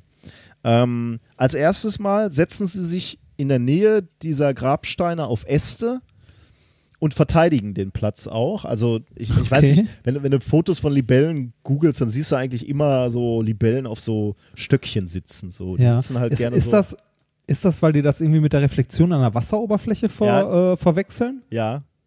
Oh, Aber jetzt hast du cool. natürlich, äh, also äh, Entschuldigung. Wir, wir, ne, ja wir, wir gehen mal eben durch, äh, wel- welches Verhalten sie noch zeigen. Sie Ja. äh, berühren diese, diese Grabplatte mit der Vorderseite des Körpers, also titschen immer so ein bisschen auf. Ja. Und Paare im Tandemflug kreisen um den Grabstein beziehungsweise über dem Grabstein. Das sind halt die Gruftis unter den Insekten. Die haben Natürlich. dann Sex auf dem Friedhof. ähm, Bevorzugte Grabsteine sind, stehen dabei allein, das stützt deine Theor Theorie, ähm, Ja. und haben eine Fläche von mindestens einem halben Quadratmeter, sind ja, horizontal, also liegen auf dem Boden, sind poliert, schwarz Ja. und haben irgendwie so Landeplätze in der Nähe. Also sprich so Ästchen, die irgendwie Mhm. so äh, in der Nähe sind. Und dann haben sie, die Forscher sich genau das angeguckt, was du jetzt gerade schon vorweggenommen hast. Sie haben einen Polarimeter genommen und sich eben angeguckt, äh, wie das Licht aussieht, was von diesem, äh, von, von diesem Grabstein abgestrahlt wird. Und sie stellen halt fest, dass es genau wie bei der Wasseroberfläche horizontal polarisiertes Licht ist, was, was emittiert wird. Und genau wie du gesagt hast, die Libellen verwechseln einfach die äh, Grabsteine mit Wasseroberflächen. Ähm, die ähm, ja, da, Richtig geraten, wow. ähm, das, das ist übrigens, also man, man könnte jetzt sagen, okay, was, was soll's, ne? Also ist ja jetzt Ja. nicht so tragisch. Ich meine, äh, paar häng- Libellen weniger. hängen sie halt Ja. da ab, genau. Äh, aber das ist natürlich insofern ein Problem, als, als ah, wenn man weil weiß, die ihre, wenn die ihre Eier, ne, Genau, die liegen ja. ja, unter Wasser. Das, Genau, die legen äh, die, die Eier an, ans oder ins Wasser, genau, weil die Eier brauchen dieses Wasser. Und diese äh, Libellen, die sitzen jetzt halt in der Nähe von diesem Grabstein und äh, lassen dann trotzdem da ihre, ihre Eier ab. Ähm, aber die sind natürlich ähm, dem Tode geweiht, weil es halt kein Wasser an der Stelle gibt. Ja, Und deswegen werden diese Grabsteine in diesem Zusammenhang mit den Libellen eben auch Ecological Traps, also ökologische Fallen genannt, weil äh, der, der Nachwuchs ist halt äh, weg. weg in dem Fall. Und das kann halt tatsächlich ein, ein Problem sein. Äh, aber da, also finde ich, find ich eigentlich auch wieder irgendwie eine interessante Forschung, weil da wirst du ja eigentlich nicht drauf kommen. Ne? Dann gehst du über so einen Nee, Friedhof, siehst, siehst so Libellen da an so schwarzen Grabsteinen und denkst, was, warum das denn? Aber dann ist es anscheinend ja doch so häufig passiert, dass es jemandem aufgefallen Auf jeden ist. Fall, ne? ja. Also doch in dem Ja. Maße. Das, Also ich muss mal, wenn ich das nächste Mal auf dem Friedhof bin, hier gibt es halt nicht so viele Libellen. Ne? Ähm, wobei ich ja, und, und äh, also Grabplatten, die flach auf dem Boden liegen, sind in Auch- Deutschland ja auch eher unüblich. Ja, stimmt, ne? Also dass er dann so der, der Grabstein, der umgefallen ist, weil die Dauergrabpflege ausgelaufen ist oder so. Aber der ist dann auch nicht mehr schwarz und poliert. Ne? Also, ja, das stimmt, das stimmt. ja, Ja, das, aber das war. Physik. Interessant. Das war Physik. Das meine Kinder war Physik. Ähm, kommen wir zum, wie ich finde, eigentlich dieses Jahr schönsten IG Nobelpreis. Dem ist nicht wirklich eine Forschung vorhergegangen. Es wird, es ist viel Nachforschung im Nachhinein. Ich weiß nicht. Also es gab es, äh, oder nein, viel nicht, es gab viel Zuweisungen im Nachhinein. Also ähm, Schuldzuweisungen vor allem. ich würde schon ähm, sagen, dass Forscher, äh, dass, dass Ingenieure vorher sehr fleißig gearbeitet haben Ja, das, das auf jeden Fall. Ne? und völlig Äh, neue also, Wege gefunden haben. Ja, die, die, es ist ja immer noch nicht ganz geklärt, wo, wer die, also wem der Preis eigentlich gebührt. ne? Das ist so. Äh, aber erstmal, worum geht es? Es geht um den IG Nobelpreis in Chemie. Der geht an Volkswagen. For solving the problem of excessive äh, automobile pollution emissions by automatically electromechanically producing fewer emissions whenever the cars are being tested.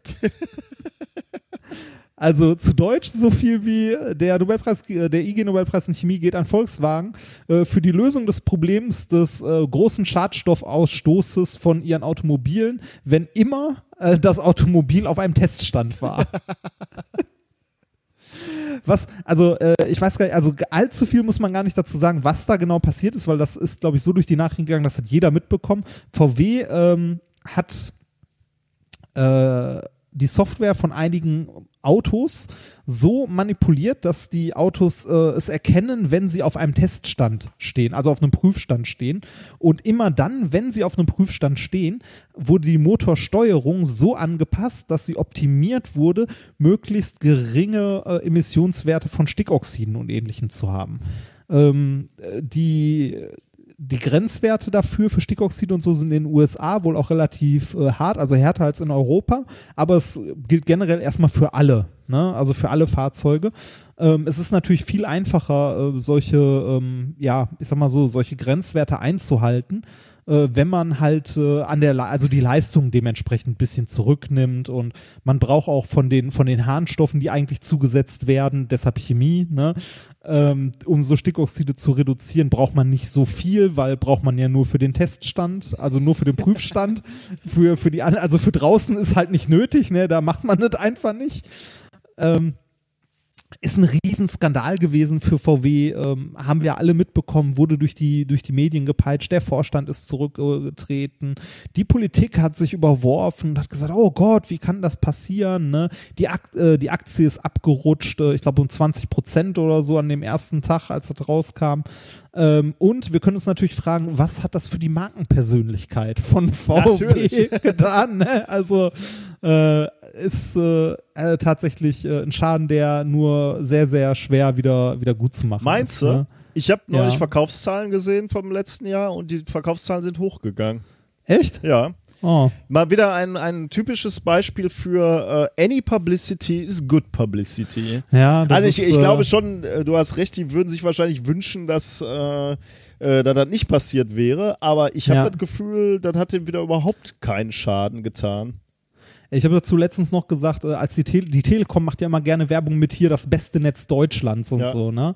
Da habe ich auch getwittert, äh, zu sagen, wir haben das beste Netz Deutschland ist sowas wie zu sagen, ich fahre den saubersten VW Diesel. Das ist so, ne? äh, Scheiße bleibt scheiße. So, ähm, was ich interessant fand an der ganzen Geschichte, ist, dass ähm, jetzt von, von dieser Markengeschichte her, ne, äh, eigentlich nur VW betroffen ist. Also die Marke VW, nicht mal der komplette Volkswagen-Konzern. Äh, Untermarken von VW, also die, die Volkswagen AG hat ja mehrere Marken. VW ist ja nur die Stammmarke Ja. quasi, Volkswagen. Äh, die blieben unerwähnt, beziehungsweise die sind nicht in so stark in den Fokus äh, gerückt obwohl bei denen genau das Gleiche äh, passiert ist. Also ne, bei den bei den Dieselfahrzeugen äh, der ja der Tochterfirmen sozusagen beziehungsweise der Untermarken von VW gab es bei dem einen oder anderen die gleiche Diskrepanz, ist aber nie so, also diese Marken sind nie in den Fokus der Öffentlichkeit gerückt. Und zum Beispiel waren es Porsche, gehört ja auch zu VW, da ist das auch passiert. Und Audi. Ja, aber Audi ist jetzt gerade, äh, ist aber schon, äh, die haben jetzt noch Dreck am Stecken, ne? Das kam jetzt noch mal raus. Äh, Ja, ja, genau. Das, das kam jetzt so, so langsam mal im Nachhinein. Aber äh, so bei dem großen Skandal kam das äh, nicht so ah, ja, nee, am Anfang nicht, das stimmt, ja. Ja. Wie fühlt man sich denn so als Luftverpester? du fährst so ein Audi Diesel, oder? Ja. Ja, was soll ich, was soll ich da jetzt sagen? Ist aber so, das, ich glaube, das Schlimmste, was für Audi, äh, was, äh, für Audi, das Schlimmste, was VW hat, ist abgesehen von dem Image-Schaden, den kriegen sie wahrscheinlich wieder weg, wie du gerade gesagt hast. Das Schlimmste sind, äh, sind halt Schadensersatzansprüche, ne? Die, die jetzt Leute irgendwie haben, weil sie, was weiß ich, äh, irgendwie nachweisen können, dass sie durch erhöhte Luftverschmutzung äh, Lungenkrebs haben oder sonst was, ne? Und äh, du weißt ja, in den USA kann man jeden für alles verklagen. Und äh, die, die Rückrufaktionen und Schadensersatzforderungen äh, gehen in die Milliarden. Also das wird äh, Okay, dann- VW wohl nicht ganz so leicht wegstecken. Okay, dann müsste dann Ich- ja zumindest. Äh, also das sollte dem Konzern schon ein bisschen wehtun, auf Ja. jeden Fall. Ähm, ich habe mal geguckt, äh, zu VW gehören äh, neben Audi und Porsche auch noch Skoda, mhm. Lamborghini, Ducati, Bugatti, Bentley, MAN und so weiter und so weiter. naja, Fand ich faszinierend. Riesenkonzern. Bei diesen Nobelmarken ist halt, ist halt ja Prinzip, dass viel Benzin hinten rauskommt. Ja, da, also ja, da, da, ja, ja, genau. Aber überleg mal, MAN, die ganzen Trucks, die durch Oh, die ja. Gegend fahren. Das ist schon, das sind auch alles Diesel, ne? Bei denen ist jetzt noch nichts vorgekommen. Es waren halt nur zwei, drei Motorreihen von VW, die Ja. betroffen waren. Ähm, zumindest von denen man jetzt weiß. Ne? man, man, man muss ja auch sagen, also äh, was, was eigentlich interessant ist an diesem ganzen Thema, ist ja nicht, dass sie beschissen haben. Ne? Also da äh, ist auch, glaube ich, immer noch, also es wird auch schwer zu sagen und schwer herauszufinden, wer denn jetzt am Ende Schuld hat an der ganzen Geschichte. Ja.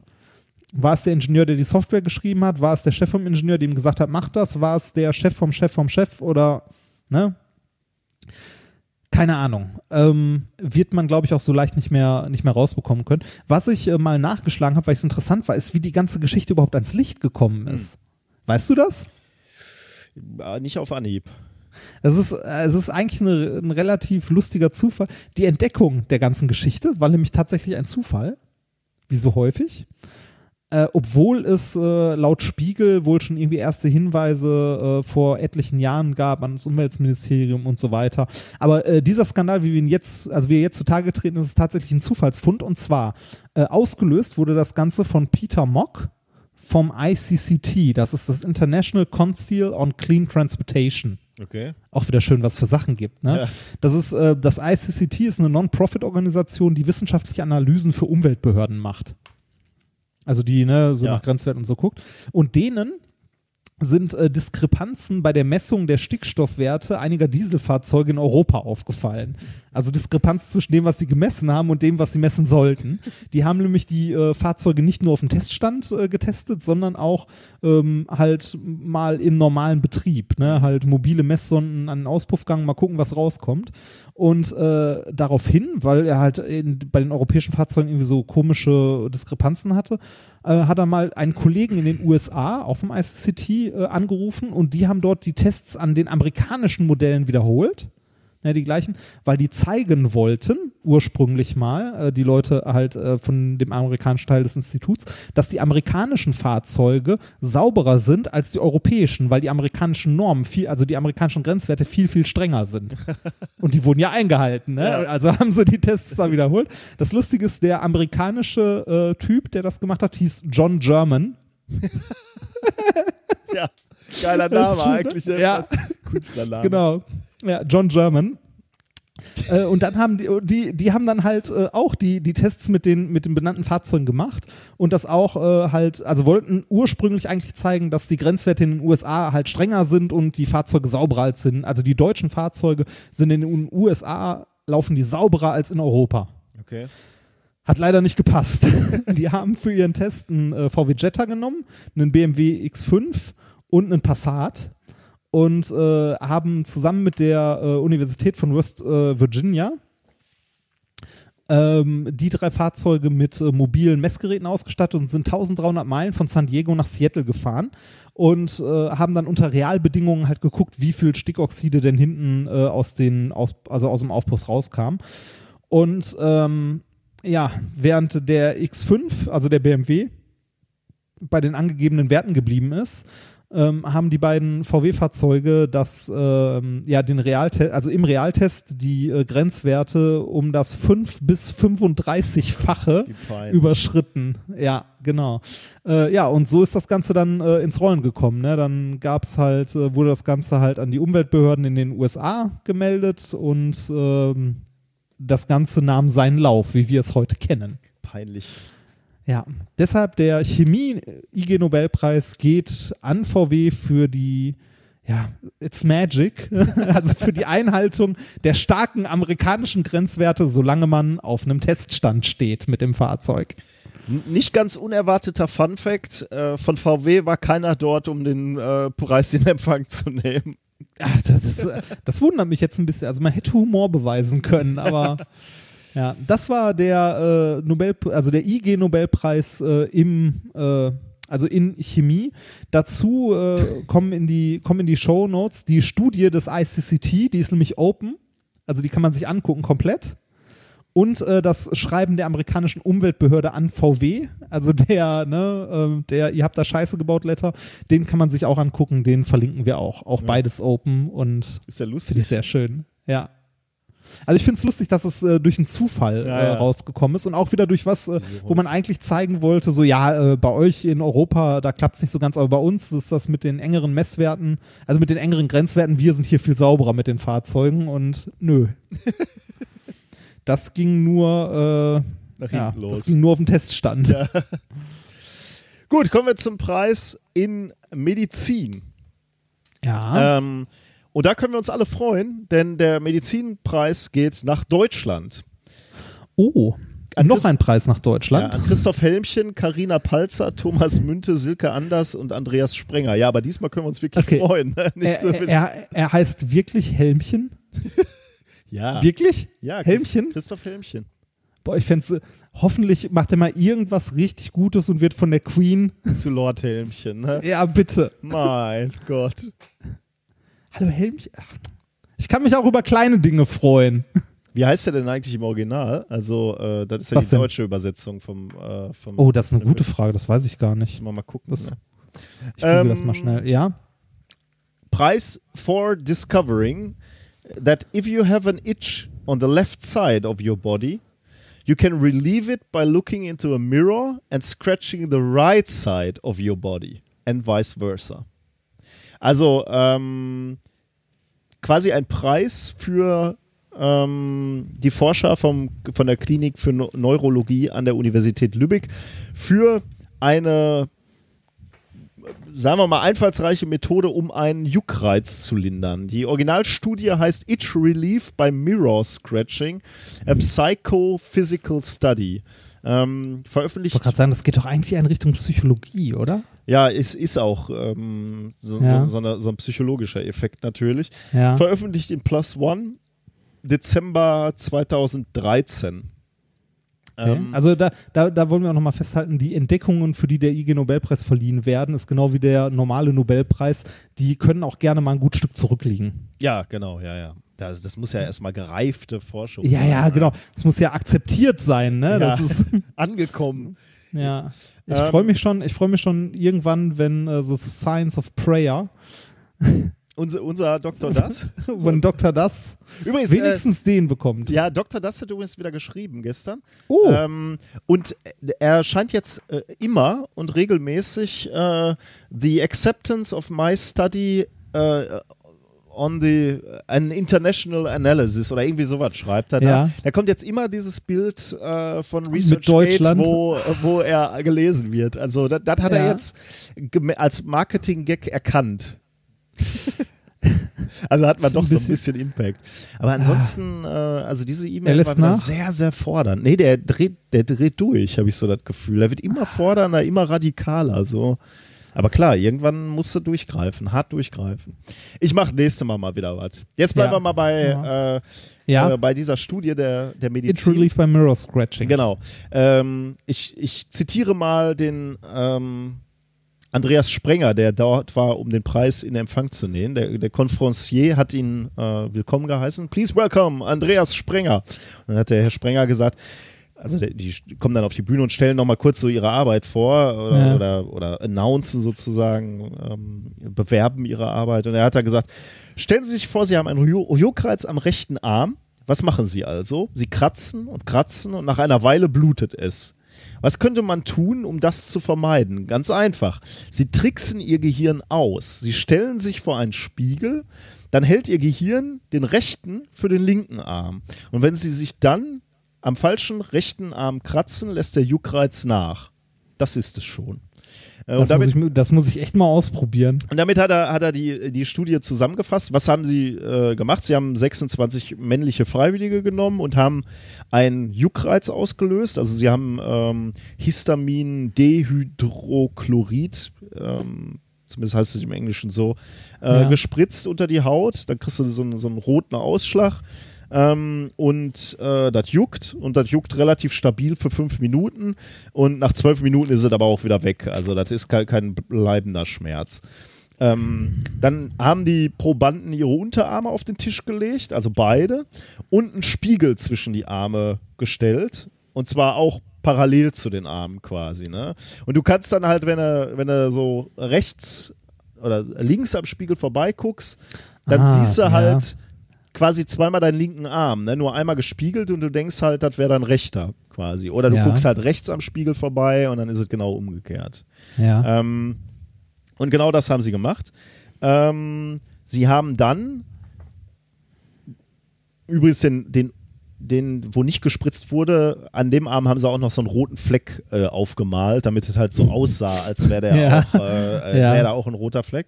Und dann hast du eben, äh, dann wurde es halt links gespritzt und dann äh, hat der Proband aber rechts geguckt, äh, hat also zweimal seinen rechten Arm gesehen und dann wurde am rechten gekratzt. Und das muss wohl dann schon ähm, eine Reduzierung dieses, dieses? Kratzimpulses, äh, des, des Juckreizes und damit des, des Kratzimpulses ähm, äh, dazu Mhm. geführt haben. Ähm, Finde ich, also kann ich nachvollziehen, kann ich mir gut vorstellen, dass das funktioniert. Aber es ist interessant, dass das mal in einer Studie gemacht wurde. Und jetzt könnte, Ja, kann man ja, du bist ja immer so der, der Kritiker und sagt, okay, aber was soll das? Ähm, aber das kann natürlich schon äh, für, für Leute äh, eine the mögliche Therapie sein, die so an hartnäckigen Ekzemen leiden, weil die Ja. wollen sich halt den ganzen Tag kratzen und das führt halt dann wirklich dazu, dass sie sich diese, diese Ekzeme blutig kratzen und die halt nicht mehr weggehen. Und für die könnte es halt möglich sein, dass man dann sagt, okay, wir spiegeln die Körperhälften, du kannst dich kratzen an der gegenüberliegenden Seite, aber eben nicht an, am Ekzem und dadurch ähm, die Heilung ähm, vorantreiben. Okay. Wie ist das bei ähm, tätowierten Menschen? Da sind die Arme ja eindeutig markiert.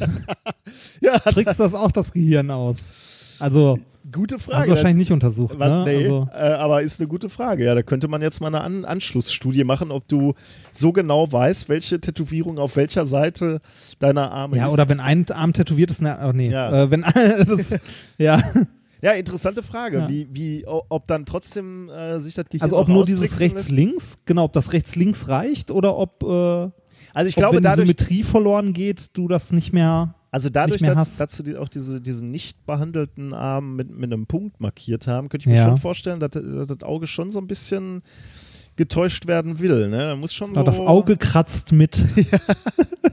Da muss schon so ein bisschen, da muss schon ein bisschen echt sein. Also bei Ja. in deinem Fall, puh. Hm. Müsstest du dann schon irgendwie. Müsste ich mal ausprobieren. Irgendwas Juckendes. Ja, könnte schwierig So. werden bei dir. Ich weiß nicht. Ah ja. Gut, das war der Preis in Medizin. Oh, den haben wir schnell abgehandelt. Aber Ja, äh, es das ist ja auch so eine Studie, wo man schnell versteht, was was gemacht wurde und, und das auch Ja. äh, ähm, honorieren kann in, in der Kürze der Zeit. Ja. Ja, dann Gut, äh, ist dann- Experimentierzeit, ne? Dann kommen wir zur, zum Experiment der Woche. Aber ich habe zunächst noch äh, einen Nachtrag zum letzten Experiment der Woche. Ähm, da hattest du uns ja erklärt, wie Farben gemischt werden. Ne? Ja, additive und subtraktive Farbmischung. Genau. Äh, und da haben wir einen Audiokommentar von unserem Freund André Lampe bekommen. Oh, was hat er denn gesagt? Du weißt ja, der alte Scheißer muss ja immer. Nein, ich, wir, Ja. wir lieben André Lampe. Ähm, und ich besonders, ich habe den Audiokommentar äh, hier mal vorbereitet und da, Oh, oh. da können wir Oh. mal äh, gerade reinhören. Ich mag ja allein, da können wir mal drauf achten, ich mag ja allein dieses didaktisch Wertvolle, wie er mich adressiert, wenn er spricht. Ich mag Okay. seine Stimme und äh, ich mag dieses didaktische, diesen. Wir, wir beide sind ja so wie so aufgescheuchte Rehe, wenn wir was erklären wollen. Wir Ja. äh, springen immer so umher und er hat so eine so, so eine erklärende Ruhe. Das äh, finde ich ganz, ganz toll. Der ist bestimmt einfach nur betrunken. Oder so. Ähm, okay, äh, ich spiele das jetzt mal ein. Hallo Nikolas, hallo Reinhard. Ich bin ein großer methodisch inkorrekt Fan. Das wollte ich gleich am Anfang mal rausgehauen haben. Aber ich muss auch meine Stimme erheben, wenn ich Reinhard im Podcast sagen höre, ja, ich habe jetzt nicht so viel Trivia über Mikroskope gefunden. Mensch, es gibt so viele schöne kleine Geschichten, die man über die Mikroskopie erzählen kann. Aber als erstes ein bisschen Klugscheißerei und Korrektur für das, was ihr in der letzten Folge gesagt habt. Also den Nobelpreis für das Überkommen der Beugungsgrenze gab es 2014 für einen Deutschen und zwei Amerikaner. Meistens wird gesagt für die Techniken Stet und Palm, aber man könnte sagen für die komplette Bewegung der Hochauflösungsmikroskopie. Und ihr habt das großartig dargestellt in eurer Nobelpreisträgerfolge 2014. Kann man nochmal reinhören. Da gibt es überhaupt nichts dran auszusetzen. Habt ihr super gemacht.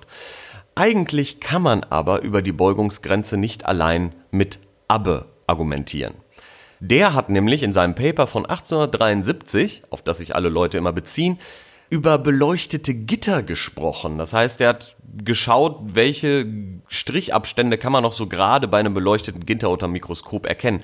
Das ist keine gute Messgröße. Eigentlich sollte man über das Rayleigh-Kriterium sprechen.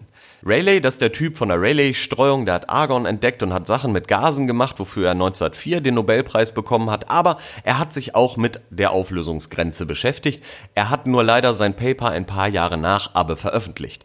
Das Rayleigh-Kriterium spricht allerdings von Punktemittern und er versucht festzustellen, welcher Abstand zwischen zwei Punktemittern unter einem Mikroskop noch so gerade sichtbar ist. Und das ist eine viel bessere Messgröße für die moderne Mikroskopie, die immer Fluoreszenz benutzt. Das heißt, Dinge, die von sich heraus leuchten und nicht angeleuchtet werden. Und deswegen ist das Rayleigh-Kriterium eigentlich viel ausschlaggebender. Die Formel unterscheidet sich nur durch einen Vorfaktor von 1,22. Das mag nicht viel sein, aber wenn man dann Abbe benutzt, dann lügt man sich in die eigene Tasche, weil die Auflösung ein klein wenig besser ist. Aber kommen wir doch jetzt mal zu den lustigen Geschichten, die mit Mikroskopie zu tun haben. Und als erstes fällt mir da der Name Anthony von Leeuwenhoek ein. Der Typ war Niederländer und hat gelebt von 1632 bis 1723 und er war der erste Mensch, der ein Mikroskop gebaut hat. Er war der erste Mensch, der Einzeller gesehen hat. Er war der erste Mensch, der den kapillaren Blutfluss beobachtet hat. In einem Kaninchenohr. Und als ich das gelesen habe, ging bei mir sofort Kopfkino los, weil ich habe mir vorgestellt, wie er so ein Kaninchenohr mit einem zappelnden, lebenden Kaninchen hinten dran in so einen fetten Probenhalter eingespannt hat und dann irgendwie sich den kapillaren Blutfluss angeguckt hat. Aber so martialisch war es gar nicht, weil er hat ein einfaches Mikroskop gebaut. Einfaches Mikroskop heißt nur eine Linse. Das war also eigentlich eine Lupe. Aber eine Lupe mit einer starken Vergrößerung. Bis zu 200-fach wird geschätzt. Und das war eine kleine Glasperle, die er sich sehr nah vor sein Auge halten musste, und so konnte das Kaninchen ganz unbeschadet und glücklich, vielleicht salatfressend, bei ihm in der Werkstatt auf dem Tisch sitzen, während er sich den kapillaren Blutfluss angeguckt hat. Er hat sehr, sehr viele Zeichnungen von allen möglichen Dingen gemacht und das war für ihn die Eintrittskarte, an Universitäten zu kommen. Damals war das Leben in der Beziehung auf jeden Fall ein bisschen einfacher. Als zweites muss ich immer auch ans Robert Koch Institut denken. Das ist so die deutsche Einrichtung, die sich um Seuchen oder auch um Krankheiten, um sehr ansteckende Sachen, um seltene Krankheiten kümmert. Und die haben tatsächlich Wissenschaftler und Mikroskopiker, die Rufbereitschaft haben. Die haben einen Pieper an der Seite und wenn irgendwo vermutet wird, dass eine sehr ansteckende Krankheit in Deutschland aufgetreten ist, fahren die hin, nehmen eine Probe, bereiten die vor, legen die unter das Elektronenmikroskop und können dann binnen weniger Stunden eine Aussage darüber machen, yo, das ist jetzt irgendwie der und der Erreger und da müssen wir jetzt die und die Maßnahmen ergreifen. Das sind so die Leute, die am nächsten rankommen an so furchtbar übertriebene Filme wie Outbreak oder so. Aber es hat auch sehr viel mit dieser Idee, die, glaube ich, Nikolas sehr gut nachvollziehen kann, zu tun, die ich auch immer im Kopf habe. Ich möchte einmal den Tag erleben, wo jemand irgendwo in einer Wartehalle oder in einer U-Bahn aufsteht und sagt, ist hier irgendwo ein Physiker anwesend? Ja, vielleicht habe ich auch ein Problem mit Kopfkino.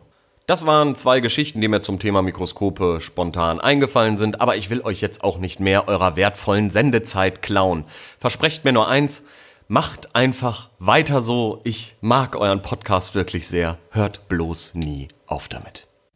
Ja, vielen Dank für den, für den Audiokommentar. Ja, ähm, ja. Sehr nett. So ist er. Das, zu, zu meiner Verteidigung muss ich an dieser Stelle aber sagen, wir kennen den Andrea schon lange und gut. Äh, der Andrea hat sowohl seine Diplomarbeit über Mikroskopie geschrieben, als auch seine Doktorarbeit. Man könnte sagen, es ist sein Fachgebiet. Ja. Er, schreibt, also, er schreibt auch einen sehr, sehr schönen ja. äh, Blog dazu, äh, über die kleinen Dinge. Den ähm, haben wir auch schon mal empfohlen. Haben wir schon mal empfohlen und äh, die Artikel, die er quasi jetzt angerissen hat, also über Abbe und äh, Rayleigh mhm. und Van Löwenhoek und äh, über das äh, Robert Koch Institut, da hat er über alles drei hat er Artikel geschrieben, die verlinken wir auch. Und ich möchte auch nochmal darauf hinweisen, weil äh, äh, da hatte ich auch Freude mit. Er hat ähm, für Wissenschaft im Alltag so ein Projekt gehabt, wo er YouTube-Videos ähm, gemacht hat. gemacht hat und die ins, äh, ja, eben ins Netz gestellt hat. Ähm, die kann ich auch sehr empfehlen und deswegen verlinken wir diesen Channel auch. Könnt ihr euch mal angucken. Finde ich ganz lustig. Da waren ein paar äh, sehr schöne äh, Alltagsphänomene, würde ich jetzt mal sagen, dabei. Äh, übrigens noch Nachreichung. Mhm. Äh, Lord Helmchen heißt im englischen Original Dark Helmet. Ah. ah. Aber ist, äh, ist, ist für Darth Vader und äh, Dark ja. Helmet natürlich irgendwie Dark Helmet ist was, ja, was cooler. Ja. Ja. Äh, ich habe so. eigentlich äh, ein Experiment vorbereitet. Ah, ich, ich, höre, ich, ich, ich, ich, höre Ausflüchte. nein, ich, nein. Höre, ich höre Ausflüchte. Eigentlich hatte nein, ich ja und ein wundervolles äh, Experiment vorbereitet, was sich nahtlos ähm, an das eben Gesagte, aber vor allem auch an das von dir in der letzten Woche experimentierte anschließt. Ähm, wir bauen nämlich ein Handyspektrometer, beziehungsweise ich habe Oh. schon eins gebaut. Ähm, was ist überhaupt ein Spektrometer? Spektrometer. Das ist ein Gerät für 100.000 Euro, das man sich ins Labor stellt und dann selten benutzt. Genau. Äh, oder Das- ein, ähm, anders gesagt, ein Messgerät, was, ähm, das hängt dann immer ein bisschen von der Bauart ab, Strahlung vom Infraroten über das sichtbare Licht bis hin zum Ultraviolett oder sogar Röntgenbereich äh, in die äh, Farbanteile, das heißt in einzelne Wellenlängen, äh, zerlegen kann. Was du dann Ja. siehst, ist quasi so, also wenn wir im sichtbaren Bereich bleiben, äh, ein Regenbogen quasi. Ne? Also Ja, weißes genau. Licht, Also- da ist alles drin. Ja, be be beziehungsweise man kann auch sehen, zu welchen Anteilen welche, welche, welches Licht drin ist. Also ne, weißes Licht ist ja nicht gleich weißes Licht. Wir hatten ja letztes Mal schon gesagt, weißes Licht entsteht im Kopf, die Farbe weiß. Die gibt es soweit eigentlich gar nicht. Sondern weiß ist immer nur, wenn halt die drei Rezeptoren in unserem Kopf, also in unserem Auge gleichzeitig mit einer gewissen Intensität stimuliert werden. Und äh, das weißes Licht, nicht gleich weißem Licht, das haben wir auch alle gemerkt, als äh, Energiesparlampen aufkamen. Ja. Die waren ja meist äh, so sehr kalt. Das liegt dann daran, weil da Rotanteile fehlen und die weit ins Blaue verschoben sind. Ähm, es gibt auch Lichtquellen, die im ersten Augenblick weiß erscheinen, aber einen erhöhten Rotanteil haben. Also wo das Blau ein bisschen unterdrückt ist und das Rot ein bisschen hervorgehoben ist. Äh, die findet man auch im Alltag, wenn man mal ein bisschen rumgeht. Ihr müsst einfach mal in den Supermarkt gehen und an die Fleischtheke. Ja, das hast du ja beim letzten Mal auch schon erzählt. Genau, Genau. das sind dann, das Also- sind dann die, die äh, mit einem höheren Rotanteil das äh, Fleisch besser aussehen lassen. Ähm, Und Ge- sowas kann man mit einem Spektrometer halt untersuchen. genau, also äh, nicht nur die, die Anteile der Farben, sondern auch die Intensitäten der einzelnen Farben. Das ist genau Mhm. das, was du gerade gesagt hast, die Anteile, genauer Intensitäten dann. Ähm, genau, das hast du äh, uns letztens schon gezeigt, wie, ähm, wie Licht bestimmtes Licht gemischt ist und, und mit, Mhm. mit Hilfe des Spektrometers könntest du dann eben gucken, woraus besteht eigentlich das Licht. Beispielsweise Ja. könnte man diese, ein schönes Beispiel war ja letzte Mal ähm, die blaue Leuchtdiode oder Ja. wir, wir haben Licht gemischt und äh, dann kam blaues Licht äh, heraus. Ähm, wenn, du, wenn du dir das Licht angucken würdest im Spektrometer, würdest du eben genau, eben, eben nicht so, wie, wie das Auge dann sagt, aha, ist blaues Licht, sondern im Spektrometer siehst du genau, aus welchen Bestandteilen das blaue Licht besteht.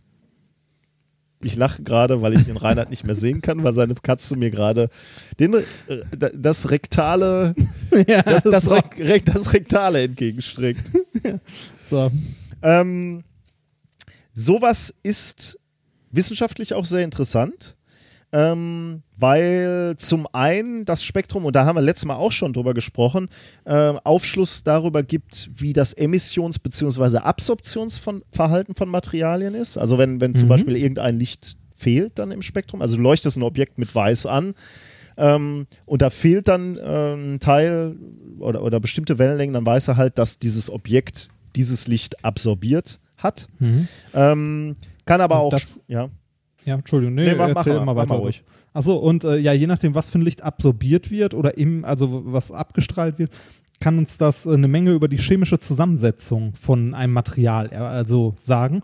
So macht man zum Beispiel auch, ähm, weiß nicht, Spektralanalyse von irgendwelchen chemischen Proben, indem man die äh, in ein Plasma, also ins Vakuum spritzt sozusagen und ähm, dann im Vakuum sich an, also in diesem Plasma anguckt, äh, was halt für Schwingungen angeregt werden, also in welchen Farben der Scheiß leuchtet, den man da reingesprüht hat. genau, ja. Das heißt, man, man hat irgendwie, weiß nicht, ein Argonplasma oder ein Wasserstoffplasma, was so lila-mäßig ist, äh, hämmert dann irgendwas rein, was Kupfer enthält, dann sieht man da einen grünen Blitz drin. Also dann sieht man kurzzeitig was Grünes, wenn man mit bloßem Auge hingucken würde. Das ist aber natürlich viel zu ungenau. Wenn man Spektrometer dran Ja. hält, dann kann man genau sehen, welche Wellenlängen da emittiert wurden und guckt dann in der Tabelle nach und sieht, ah, Kupfer. Ja, Also- genau. Also genau wie du sagst, in der Chemie und Physik wird, das halt ständig benutzt. Äh, Übrigens auch beispielsweise in der Astronomie, weil du, Ja, äh, obwohl genau. Sterne oder Sonnen, ja, Sterne weit weg sind, guckst du dir ähm, die spektrale Verteilung an und dann kannst du zum Beispiel Rückschlüsse auch auf die Temperatur des Sterns ähm, machen. Also du, du weißt, wie heiß der ist. Du hast gerade schon Mhm. erwähnt, äh, dass wir sie auch Spektrometer, teure Spektrometer auch in unseren Laboren benutzen. Das stimmt. Ähm, das, was wir jetzt hier nehmen, ähm, in diesem äh, in, in diesem Experiment der Woche ist natürlich nicht so teuer. Das Handyspektrometer ist nämlich, äh, baut ihr euch nämlich selber.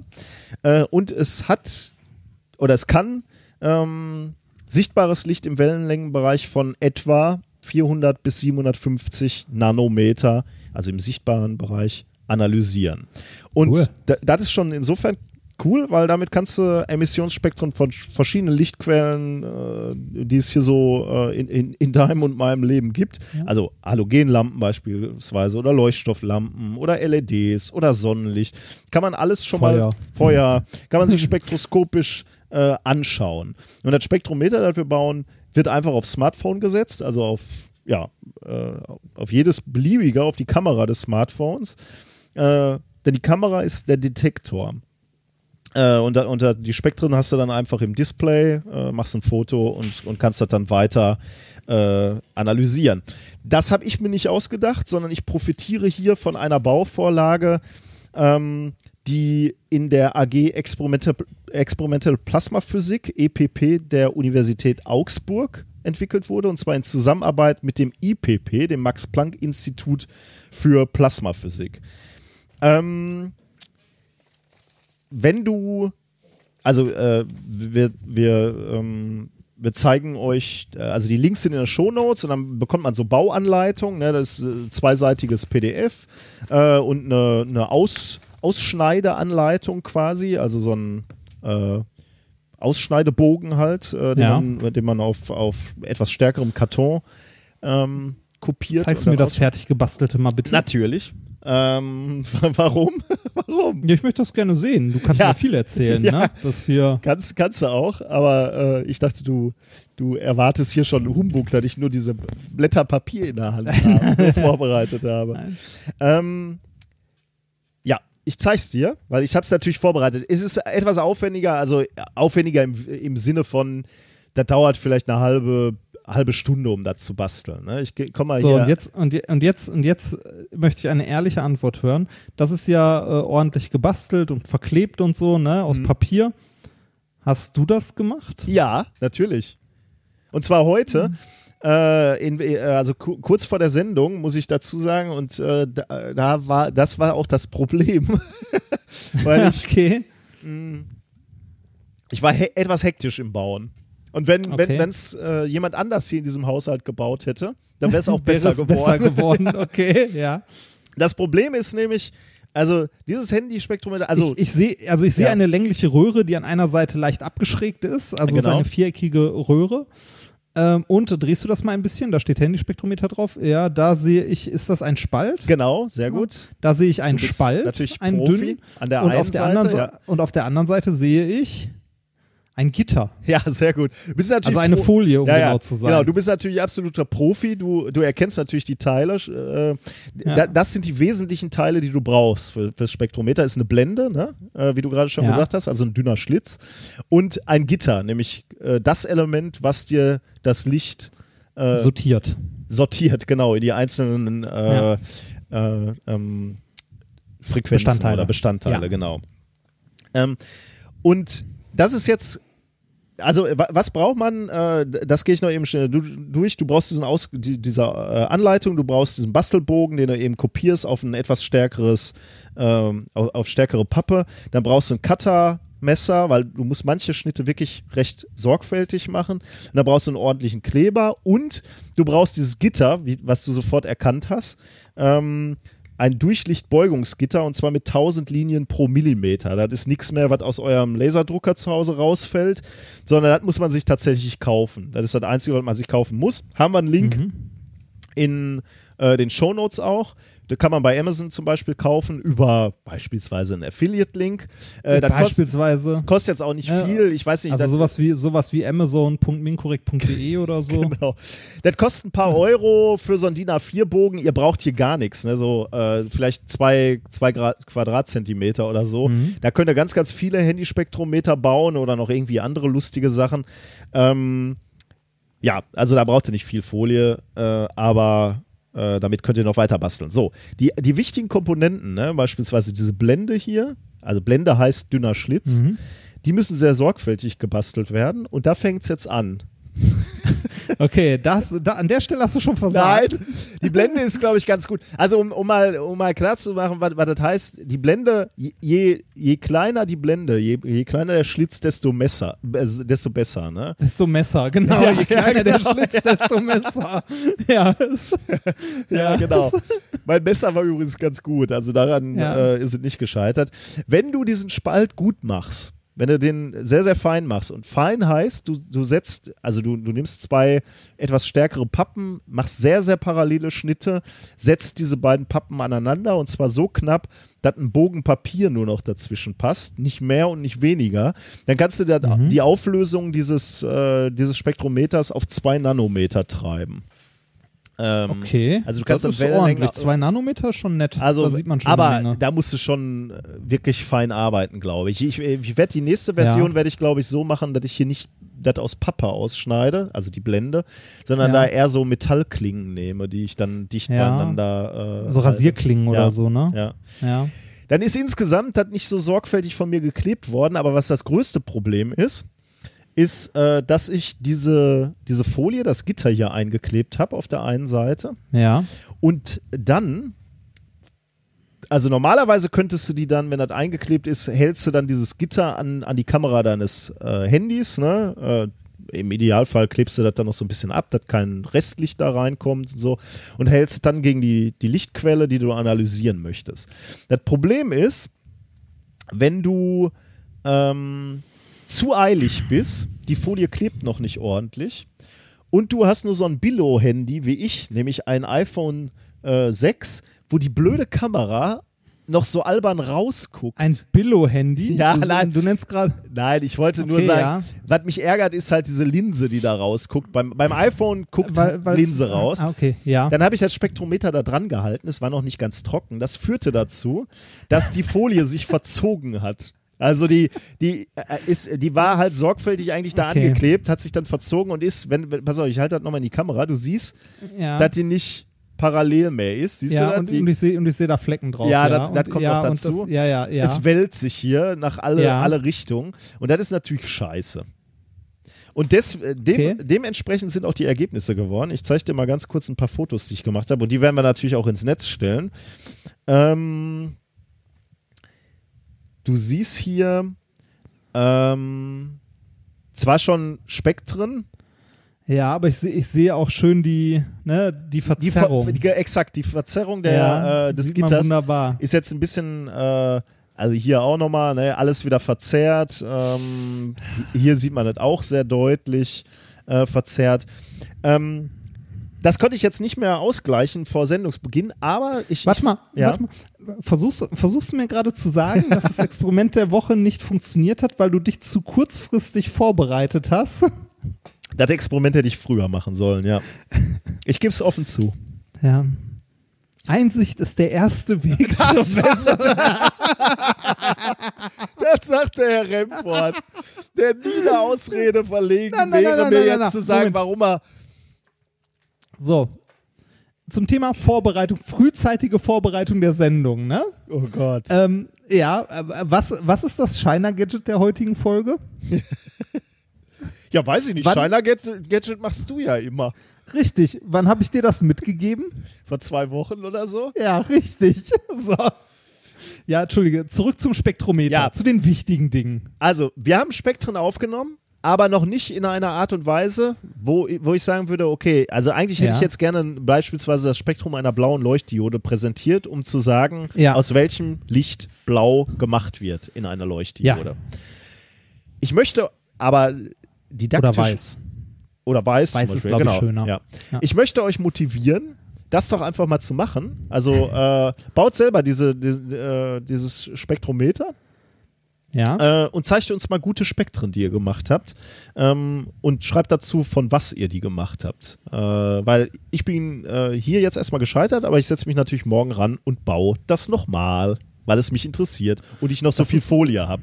Ich wurde schon wieder angeschnort vom, vom Modellansatz. Der hatte wieder nichts Besseres zu tun, als mir zu sagen, Wenn man so Folie bestellt, bestellt man doch immer bestimmt ein bisschen mehr.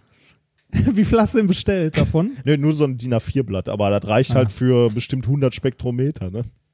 Ja, Das hätte ich jetzt nicht gesagt an deiner Stelle. Weißt du, ab morgen kratzen hier Leute an Ja. der Tür und. ja. Ja, also äh, ich, ich glaube, das ist ein faszinierendes Spielzeug. Ähm, Ja, und ich glaub glaube, ich damit kann man auch äh, ganz spannende äh, Spektren aufnehmen. Äh, wie gesagt, meiner, meiner Ungeduld ist es geschuldet, dass dieses, dieses erste Exemplar nichts geworden ist. Aber morgen werde ich hier die Folie nochmal rausnehmen und nochmal ähm, sorgfältiger arbeiten und vielleicht mal ein anderes Handy nehmen. Vielleicht. In diesem Haushalt gibt es kein anderes. Haben alle ein iPhone 6. Das ist. Ich. Äh, also ich fühle richtig hart mit dir. Das ist, also, das tut mir so leid, ne? Das, ach, wie, also wie, wie könnt ihr überhaupt leben? mit Es ist ja schwer. Aber Ha. man ist ja Kummer gewöhnt. So, Richtig, richtig. Ja. äh, dann kommen wir eigentlich zu Musik, oder? Musik, ne? Ja. Äh, hast du was rausgesucht oder? Ja, habe ich. Ist in den Shownotes. Ja, weiß ich. Ich dachte, du sagst jetzt, während ich das aufrufe, so. sagst du schon Ähm, mal was dazu. Ja, äh, dieses Mal hören wir, äh, da habe ich mir tatsächlich sogar extra nochmal was zugeschrieben. Äh, wo ist es, wo ist es? Genau, wir hören diesmal Is It Livin'? Ähm, die Musik der Woche kommt von einem YouTube-Channel, äh, den ich an dieser Stelle empfehlen möchte, weil der echt gut ist. Das ist ein, äh, äh, ich glaube, ein junger Naturwissenschaftenlehrer, der äh, so, also unter anderem, glaube ich, hauptberuflich mittlerweile so YouTube-Kram und so sowas macht. Der macht äh, viel so Rap-Sachen, also äh, Science-Rap for Kids. Ah, Die okay. Science Rap Academy zum Beispiel. Und äh, von dem hören wir heute zwei Lieder. Äh, einmal, also das erste heute It's Livin' und schon mal als Vorbereitung für den Schluss der Sendung, da gibt es die DNA, ist- den DNA Science Rap von einem Kind aus der Science Rap Academy. Okay. Ähm, ja, dann hören wir hier mal rein. Ja.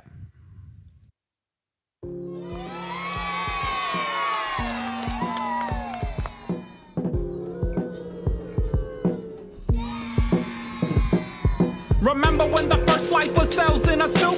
Now they're everywhere, from my brain to the chicken coop. I'm living proof. And what I'm here to prove is that every type of living thing grows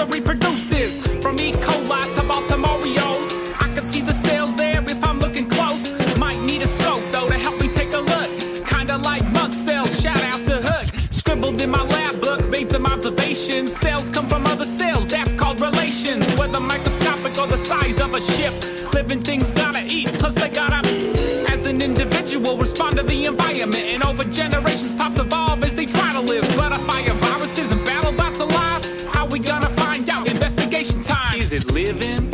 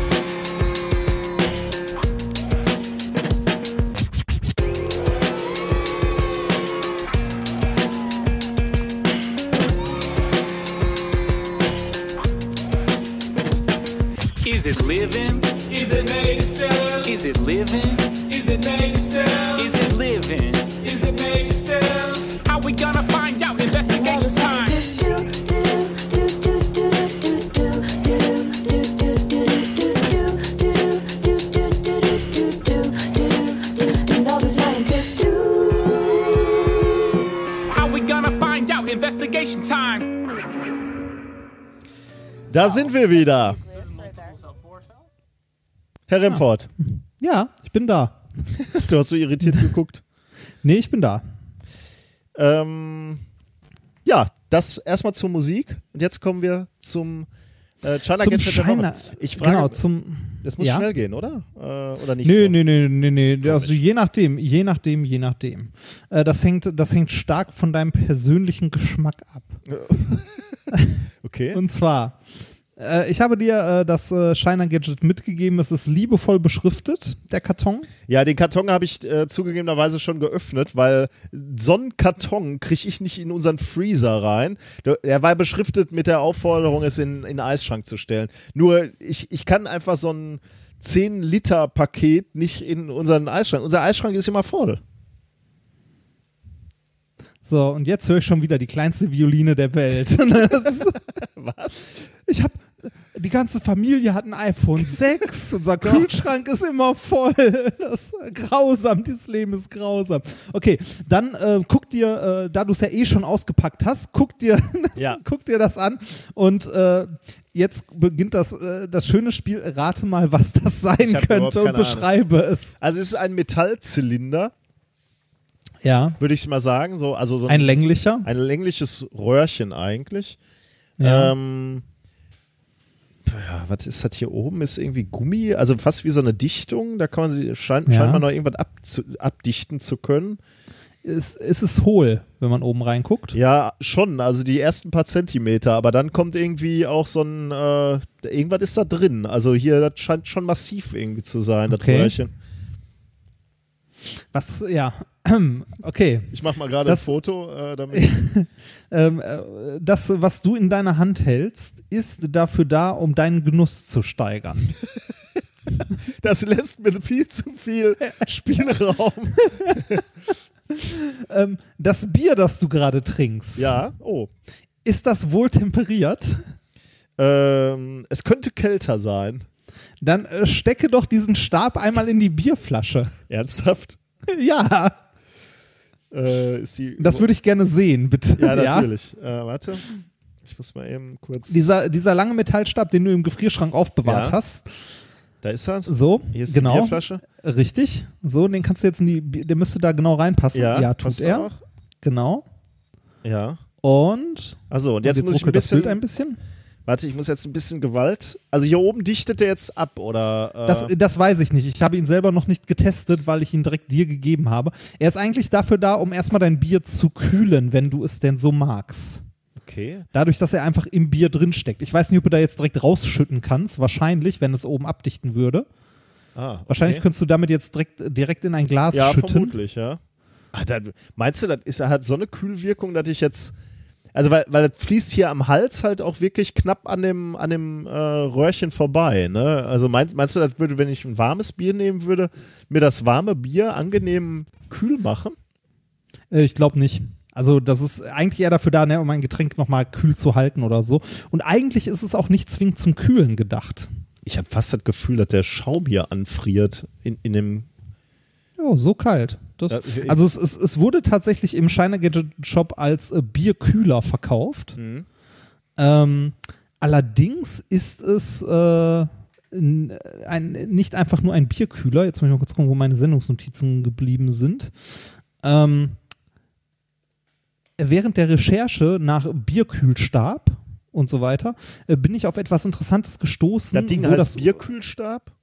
Ja, also ne, so, so wurde es halt als äh, Shiner Gadget Gezeugs äh, verkauft zum Bierkühlen. Aber ähm, wie wir alle wissen, kaltes Bier trinken ja nur Barbaren. Kann man da durchtrinken? Mhm. Funktioniert das? Echt? Ja, ist ein bisschen ungewöhnlich, aber. Ähm, Aber das fließt da durch und ist dann fließt, ja. kalt? ja. Also kälter? Ich habe jetzt keinen direkten Vergleich, aber. Also, äh, was ich jetzt hier sehe, ist äh, der Herr Wörl, wie er in seiner Bierflasche einen langen Stab eingesteckt hat, der oben halt noch so einen Teller hat, aus dem man trinken kann, anscheinend. Ja. Ähm, äh, Man könnte auch sagen, anusförmige Öffnung. Oh Gott. Ja, aber sieht ja nun mal wirklich so ein bisschen so aus, aber Möchtest du den Kater noch mal sehen? nein. ja, ähm, und zwar gab es früher, wird, also früher gab es sogenannte Bierwärmer. Werden heute nicht mehr viel genutzt, also sind äh, ein bisschen aus der, äh, aus der Mode gekommen anscheinend. Aber ähm, äh, Bier kalt zu trinken hat ja den Nachteil, dass man gar nicht alle Geschmacksnuancen wirklich wahrnehmen kann. Sondern Bier muss dafür eine gewisse Temperatur Ah, haben, wenn man alle ja. ähm, nehmen möchte. Und dafür gibt es oder gab es früher mal äh, sogenannte Bierwärmer, die man ins Glas hängen kann. Die man vorher mit warmem Wasser gefüllt hat. Also Metallröhrchen, die man mit warmem Wasser gefüllt hat und ins Bier gehangen hat. Das, was du jetzt dort hast, ist ein Bierkühler, aber das würde wahrscheinlich genauso gut in die andere Richtung funktionieren, dass du den Stab erwärmst und in dein Bier hängst, bis es die gewünschte Temperatur hat, damit du auch wirklich alle Geschmacksnuancen wahrnehmen kannst. Also du hast einen Biertemperierer, um genau Aha. zu sein. Du hattest mich gerade noch aufgefordert, ein Glas warmes Wasser zu holen. Warum nur? Äh, ein warmes Glas Wasser, damit du äh, auch die andere Richtung testen kannst. Ah, aber das da. Erwärmen. Äh, ach so, dann würde ich jetzt den Stab erstmal wärmen Genau. und dann wieder in mein Bier halten, oder wie? Richtig, genau. Und dann, genau, den warmen Stab dann ins Bier halten. Richtig. Das kannst du vergessen, Junge. Richtig. Nee, das machen wir nicht. Auf keinen Fall. Gut, dann machen wir das nächste Thema. Ja. Psychologie. Psychologie. Oh. Psychologie. Äh, war doch Psychologie als nächstes, ne? Ähm, Ich habe ich hab momentan tatsächlich nur noch die Sendungsnotizen auf, weil du bei mir gelegentlich geruckelt ankommst und äh, Psychologie, es ja. leichte Probleme heute doch gibt, obwohl das sonst so gut funktioniert hat. Oh Okay, der äh, Preis in Psychologie, der IG Nobelpreis Psychologie geht an äh, Evelyn, Debbie Martin, De Shriver, Gordon Logan, Christina Schuchotzky und Bruno Weschüre for asking a thousand liars how often they lie and for deciding whether to believe those answers. Okay, wo, Ist schön, ne? ja, wo, Ähm, wo kam die das- tausend Lügner her? Also, Okay, äh, ja, das, das sage ich dir gleich. Ähm, 1000 Testpersonen tatsächlich. Ähm, Achso, also weil, das, weil, weil du sagtest thousand liars. ja, ja. Ja, okay. 1000 ja, ja. Liars. Äh, Also da how mu- often the, Da muss, da muss er erstmal irgendwie die, die Suche machen, quasi. Äh, wir suchen Lügner Da- für unsere. Ah ja, ich. da, da, okay, da, da, da Ja, kommen wir zu, ja. wo, worum, es, worum es eigentlich geht. Ne? Äh, das Paper, um das es geht, hat auch einen großartigen Titel, wie ich finde. From Junior to Senior Pinocchio. A Cross-Sectional Lifespan Investigation of Deception. Sehr geil, ja. Sehr schön, ne? Ähm, äh, erschienen ist das Ganze in Acta Psychologica ähm, 2015. Und zwar, äh, die haben untersucht in dieser, also die haben eine Studie gemacht und haben untersucht, wie die Fähigkeit zu lügen, das ist ja was, was man als Mensch lernt, also lernen muss, Ja. ne? Äh, wie die Fähigkeit zu lügen äh, und die Häufigkeit, mit der man lügt, mit dem Alter zusammenhängt. Ah, okay. Also mit dem Lebensalter. Spannende Frage, ne? Ja, ja super interessant. Um das herauszufinden, haben sie 2012 1005 Besucher des Science Centers Nemo in Amsterdam äh, befragt und Tests durchgeführt. Also eine Studie gemacht. Die Studienteilnehmer waren zwischen 6 und 77 Jahre alt und ähm, mussten als erstes ein paar Fragen beantworten. ja. Also so einen so einen Bogen ausfüllen, wie sie heißen und so weiter. Ne? Und wurden dabei unter anderem gefragt, wie oft sie in den letzten 24 Stunden gelogen haben. das ist so, ne? Also ich stelle mir vor, wie man, wie man sowas ausfüllt. Ne? Wie oft haben sie in den letzten 24 Stunden gelogen? Viermal. Ach nee, fünfmal. Ja, die, ich mein, also- die, die Frage ist auch, was Lügen ist, ne? Ist so. ja, äh, ja, ja. Lügen, nicht näher definiert, ne? Also wie oft haben sie in den letzten Ja. 24 Stunden Ja. gelogen, wurden sie gefragt. Ähm, die, die Kinder, die halt nicht lesen konnten, ne, die wurden halt auch so dann von einer Person befragt und, ne? Okay, Also, ja. Ja. also von den Kleinen bis zu den ganz Alten.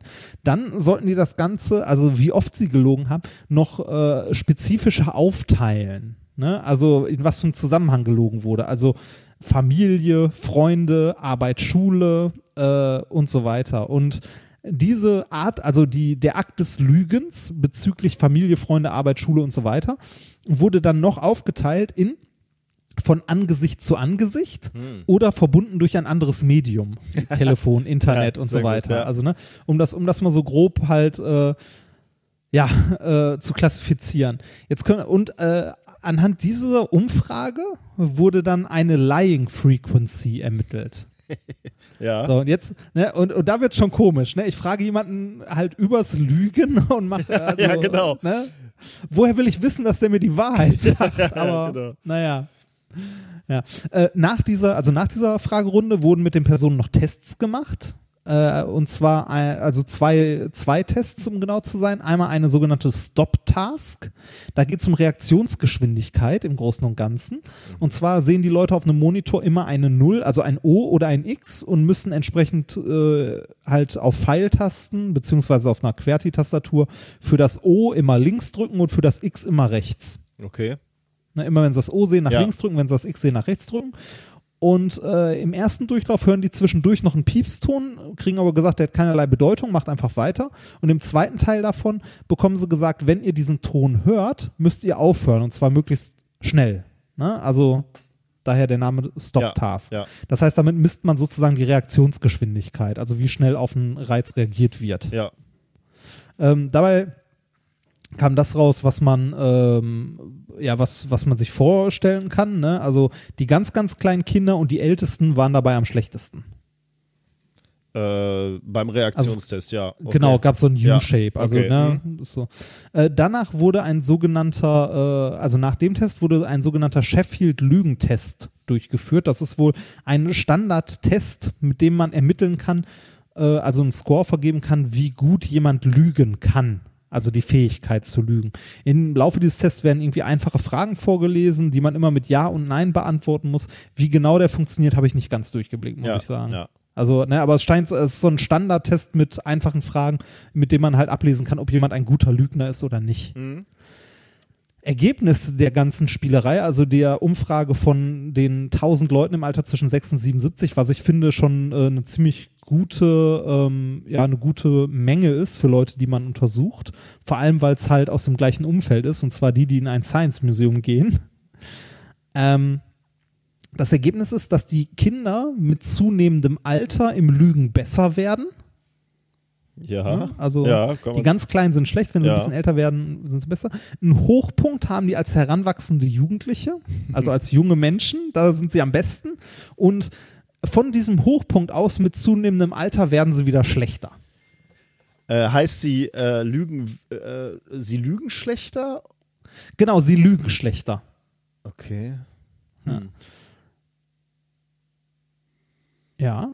Tja, ich überlege gerade, äh, aber das sagt jetzt noch nichts über die Frequenz aus, ne? Also nee, genau, das sagt noch nichts über die Frequenz aus, sondern nur, wie gut schlechter. jemand im Lügen Okay, ist. ja. Und äh, das, äh, also das hat wohl zum Teil auch mit Geschick zu tun, weil ein guter Lügner, also um ein guter Lügner zu sein, musst du ja auch äh, entsprechend was konstruieren können, ne? Ja, ja, also von daher kann ich halt Genau. ganz gut verstehen, dass, ähm, dass Kinder besser werden. Also das Ja, s- genau. nebenbei äh, sehe ich auch an, an den eigenen Kindern, also oder so, ähm, die das ist halt am Ja. Anfang noch recht primitiv, weil sie halt nicht entscheiden können eigentlich, was Ob der andere was, sich in die Lage versetzen kann genau, und äh, was, herausfinden was kann. kann Papa wissen quasi, ne? Ja, ja, Oder, genau. Äh, ja, ähm, das wird dann aber besser. Ähm, mit zunehmendem da, Alter. aber dass der zunehmende Alter wieder schlechter wird, äh, gut, wahrscheinlich. Also ich hätte gedacht, deine Lebenserfahrung spielst, kannst du halt ausspielen äh, und, und dadurch bessere Lügengebilde konstruieren. Aber vielleicht vergisst du auch Dinge wieder. Ja, oder kannst dich schlechter in andere reinversetzen oder so. Vielleicht, ja, okay. Ne, müssen wir so hinnehmen. Das kommt ja. auf jeden Fall raus. Ja. Und zur Lügenfrequenz, die steigt äh, in der Jugend. Ne? Also auch genau äh, wie, äh, die, wie das bessere Lügen. Ähm, hat als Jugendlicher einen Peak und ähm, als Heranwachsender und sinkt dann mit dem Erwachsenwerden wieder ab. ja, kann, ich, kann, kann man sich auch vorstellen, oder? Ja, ja, genau. Also irgendwie als, als irgendwann, irgendwann stehst du so im Leben, dann brauchst du keinem mehr was vormachen. Äh, wirst auch in, weniger tolerant, Leuten irgendwie äh, Honig um, um den Mund zu schmieren, so. So. Schatz, bin ich eigentlich hässlich? Nein, du bist doch nicht Nein. hässlich. Macht mich dieses Kleid fett? Nein! Und im Alter, ja, halt die Fresse. ja, du vielleicht. Ich bin durchgehend nett. Ja, nein, ich auch noch nicht, ich bin ja noch nicht Ja. alt.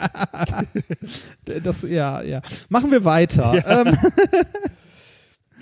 Das war's, kommt oder? Ähm, äh, das, das war es tatsächlich schon. Aber ähm, ne? Trotzdem schöne Studie. Ja, allein der, das hat Paper ernsthaft heißt from Junior to Senior, Senior Pinocchio. Pinocchio. Ja, super, ne? Finde ich auch.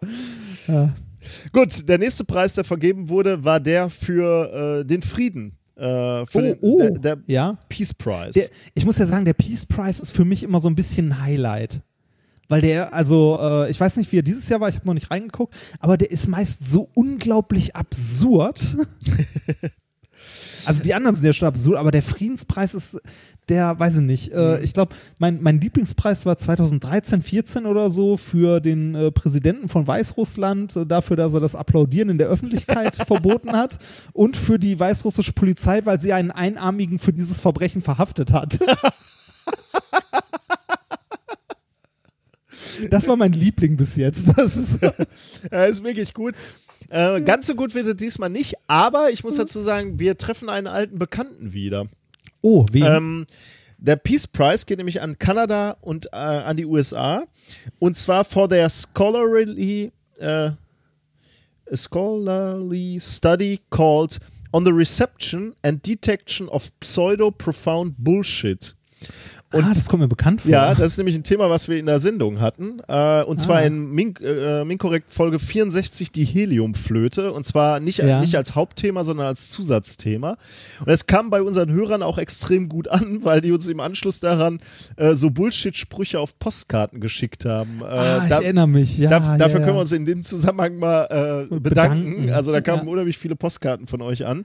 Ähm, es geht nämlich um das Paper mit dem Titel On the Reception and Detection of Pseudo-Profound Bullshit von Gordon Pennycook äh, et al., lassen wir mal weg, äh, aus dem Journal Judgment and Decision Making äh, vom November 2015. Äh, was steckt hinter der Studie? Haben wir eigentlich schon vorgestellt äh, bei Minkorrekt 64 Heliumflöte, aber ich äh, umreiße es nochmal. Mach nochmal, ja. Ähm, es gibt ja bei Facebook und Twitter und wo auch immer, äh, trifft man immer auf so pseudo-philosophische Sinnsprüche. Ah, ja, ja, ja. Also da hast ja. du irgendwie so einen, so einen tollen, so, so, so eine Sternlandschaft oder so, ein, so, ein, so eine Waldlandschaft und da ist dann irgendein Titel oder so ein Satz drauf, der, der irgendwie so pseudo-intellektuell wirken soll. Ähm, Man sieht nur mit dem Herzen gut. ja, zum Beispiel, ja. ähm, und die, die äh, Studie, was da rauskommt bei der Studie, ist, oder was, was die Autoren sagen, ist, wer solche Sprüche verfasst oder teilt, ist dumm. Das ist jetzt sehr, sehr reduziert, aber äh, wir, Ja. wir nehmen es einfach mal so äh, äh, reduziert hin. In dem Paper wird erstmal definiert, was überhaupt Bullshit ist. Und ähm, die Definition in diesem Paper ist eben, dass es eine Zusammenreihung von bedeutungslosen Schlagwörtern äh, ist, die äh, zusammen eigentlich keinen Sinn machen. Und Ja. wir haben, glaube ich, beim letzten Mal auch schon so einen Twitter-Beitrag, also die Autoren erwähnen diesen Twitter-Beitrag von einem ähm, von einem Autor namens Deepak Chopra, kenne ich nicht, aber der muss, muss bekannt sein. Äh, der hat wohl mal getwittert den, den Satz, Aufmerksamkeit und Absicht sind die Mechanik der Manifestation. Okay. Und das klingt halt so, äh, also wenn, wenn das so an dir vorbeifliegt, würdest du so denken, oh, also äh, Oh, da ist ja. aber, äh, Ja. da hat sich aber mal einer Gedanken gemacht. In Wirklichkeit kannst du da relativ lange drüber nachdenken, äh, so richtig, äh, da kommt Sinn ergibt das ja, nicht. genau, ja. Ja. Und ähm, äh, Chopra ist jetzt kein, kein Idiot, der hat das nicht einfach nur so geschrieben, sondern er hat, er hat damit auch gespielt so ein bisschen. Äh, aber dieser Satz wurde eben geteilt von Menschen und auch es wurde auch gesagt, wie toll der ist und wie tiefgründig Ja. und dass man den Satz so toll findet. Ähm, und Das- ähm, ja. Das erinnert mich so ein ganz, ganz klein bisschen an Fußballmimikrie. Ja, ja, so ein bisschen. ja, okay. Äh, kann ich nachvollziehen, ja. Ähm, Ja. also, äh, die Autoren kommen zu dem Ergebnis in dem Paper, wer sowas teilt äh, oder wer sowas mag, äh, oder also ja, wer sowas teilt, die Menschen sind dumm. Wie kommen sie zu so einem drastischen Ergebnis? Die haben eine Umfrage gemacht, also die haben so, so Bullshit-Sätze den Leuten gezeigt oder auch sinnvolle Sätze, also sinnvolle und Bullshit-Sätze und haben gleichzeitig den Probanden dann im Anschluss ähm, so logische Rätsel gegeben, die sie lösen sollten. Also äh, so so, so Tests halt, wo, wo sie logisch denken müssen, Rätsel lösen müssen oder Glaubensgrundsätze hinterfragen müssen. Ähm, und dann haben sie halt eine Korrelation gesehen, wer den Bullshit für gut, also wer den Bullshit Findet. gut findet, der sch schneidet auch unterdurchschnittlich bei diesen logischen Rätseln ab. Und deswegen haben sie halt gesagt, okay, tendenziell sind diese Menschen, die sowas teilen und gut finden, dümmer. Aber damit wollen wir natürlich jetzt nicht sagen, wer sowas teilt oder wer uns gar solche Postkarten schickt, äh, ist dumm. Ähm, die Autoren räumen auch ein in ihrem eigenen Paper, dass es eine sehr, ein sehr menschlicher Zug ist, dass man sowas, was man erstmal liest, erstmal glaubt. Die Kunst ist dann halt, dass du sowas liest, glaubst, aber dann hinterfragst, ne? Und dann Und merkst, dass es Quatsch genau, ist. und dann anguckst und, und siehst Aufmerksamkeit und Absicht sind die Mechanik der Manifestation. Da kommt nichts mehr, äh, das, Ja. das wird nicht mehr tiefgründiger. Ähm, und dann man das dann hinterfragt und dann halt für Bullshit erkennt. Aber es gibt eben Leute, wo dieser Mechanismus ja nicht mehr da ist. Ja. Ähm, da sollten wir alle vielleicht mal ein bisschen aufpassen. In uns gehen. In uns gehen, ja, genau. ja, ein schöner alter Bekannter. Ja. Also ein Paper, Ja, was schön. wir schon mal vorgestellt haben. Ist doch Freut schön. mich, dass sowas dass- doch noch mal vorkommt. ne? Du greifst doch wohl nicht schon vor. Ach was, nein, nein, nein, nein, nein. Ich sehe ja gar keinen Sendungsplan mehr. Ach ja, genau. Ja. Was haben wir denn noch? Was hast du noch? Äh, wir haben noch die Biologie. Ah ja. Wie gesagt, die Themen jetzt gehen ein bisschen schneller. Ähm, äh, awarded jointly to, also zusammen verliehen Ja. an Charles Foster und Thomas Thwaites. Charles Foster bekommt ihn für For living in the wild as a, äh, at different times as a badger, an otter, a deer, a fox and a bird. Ah, dann ahne ich was. Und Thomas Thwaites, also der zweite, bekommt ihn for creating prosthetic uh, extensions of his limbs to allow him to move in a manner of and spend time roaming hills in the company of goats. Ah, der, der, ja, den meinte ich. Äh, Ja, Das hat man ähm, als Bild, glaube ich, schon mal gesehen, oder? Ja, äh, ich, äh, ich gehe mal beide durch. Und zwar äh, haben wir äh, Thomas, Thomas Thwaites, der ähm, das Buch, also er hat ein Buch dazu geschrieben, auch Goat Man. Ja. How I Took a Holiday of Being Human. Ähm, ist erschienen in der Princeton äh, Arch Architectural Press. Ähm, und äh, ja, kann gar nicht so viel dazu sagen. Ne? Der, der hat sich halt äh, Prothesen gebaut, äh, die er anziehen konnte für seine, äh, für Arme und Beine und den Rücken leicht krumm gemacht, dass er äh, sich bewegen konnte wie eine Ziege. Äh, und ist dann mit Ziegen durch die Highlands gewandert und hat ein paar Tage als Ziege gelebt. Darf ich mal eine Frage stellen? Und auch Wein äh, und auch äh, Gras gefressen und so, ja? Darfst du? Darf ich, ich stelle mal eine Frage, ja? Warum? Das weiß ich nicht. Das kann ich dir tatsächlich nicht beantworten. Warum? Das kann ich dir nicht beantworten, aber das kann er dir vielleicht selber beantworten. Du musst mal nicht, äh, achso, das habe ich gar nicht in, die, in den Sendungsplan gepackt, fällt mir gerade auf. Ähm, ich habe ein Video, wo er, ähm, wo er gefragt, also wo er, ein paar Worte dazu sagt. Hat er mehrere Tage als Ziege da mitgelebt? Also, äh, Ja, ich glaube zwei, drei Stück, also nicht jetzt auch nicht so lange. Äh, insgesamt ja, aber ist der. trotzdem, da zwei, zwei, drei Tage als Ziege rumrennen. äh, ich meine, der, der ist da ja so gebuckelt unterwegs, ne? Ja, ja, genau, genau. Das äh, ist ziemlich schräg. Aber es ist, ähm, also das mit der Ziege habe ich auch nicht so ganz verstanden. Was ich aber, als ich über den äh, guten äh, Thomas Thwaites ein bisschen was gelesen habe, noch gefunden habe, ist, dass das sein zweites Buch ist, das er rausgebracht hat, Goatman. ähm, das erste Buch, das er rausgebracht hat, fand ich persönlich äh, interessanter. Äh, und zwar, äh, weiß ich nicht, äh, ach, jetzt habe ich leider nicht, äh, das ist irgendwie äh, Projekt Toaster oder so, also sein Toaster-Project. Da- Das ist tatsächlich sehr interessant. Also das mit dem, mit dem Goatman habe ich tatsächlich auch nicht wirklich verstanden, warum. Ne? Die Frage, warum, kann ich dir auch tatsächlich nicht beantworten. Naja gut, also wa- was man sich sicherlich schon mal vorstellen kann, ist, wenn du mit so einer Herde Ziegen äh, durch, durch die Gegend rennst, wirst du sicherlich, wenn du, wenn du dich fürs Studium von Ziegen obwohl, nee, eigentlich nicht, ne? Ich stelle gerade fest, Er könntest du also eigentlich auch er- auf Distanz mit dem Fernglas beobachten. Ja, er oder? ist aber auch, glaube ich, kein Biologe. Also der ist, Okay. er ist äh, ja, ähm, äh, ich glaube, er ist Designer hauptberuflich. Okay. Also sowas in die, sowas, Okay. sowas Kreatives auf jeden Fall. ähm, es gibt, es gibt, es gibt von ihm einen, äh, einen äh, wunderbaren äh, TED Talk. Ah. TED Talks sind ja eigentlich, also häufig sind TED Talk ja eine Menge heiße Luft, äh, aber es gibt eine Menge gute auch. Äh, das ist einer, also zu seinem äh, Projekt, also zu seinem ersten Buch, das Toaster-Projekt. Und zwar äh, inspiriert von einer Stelle aus dem Anhalter. Ne? Ja. Äh, hier Anhalter durch die Galaxis, wo äh, jemand äh, auf einem Planeten strandet und denkt, dass er äh, mit seinem äh, profunden Wissen, das er hat, äh, diesen Planeten eigentlich beherrschen könnte und dann merkt, dass er nicht mal einen Toaster bauen kann. Alleine ohne den Rest der Menschheit halt. Ne?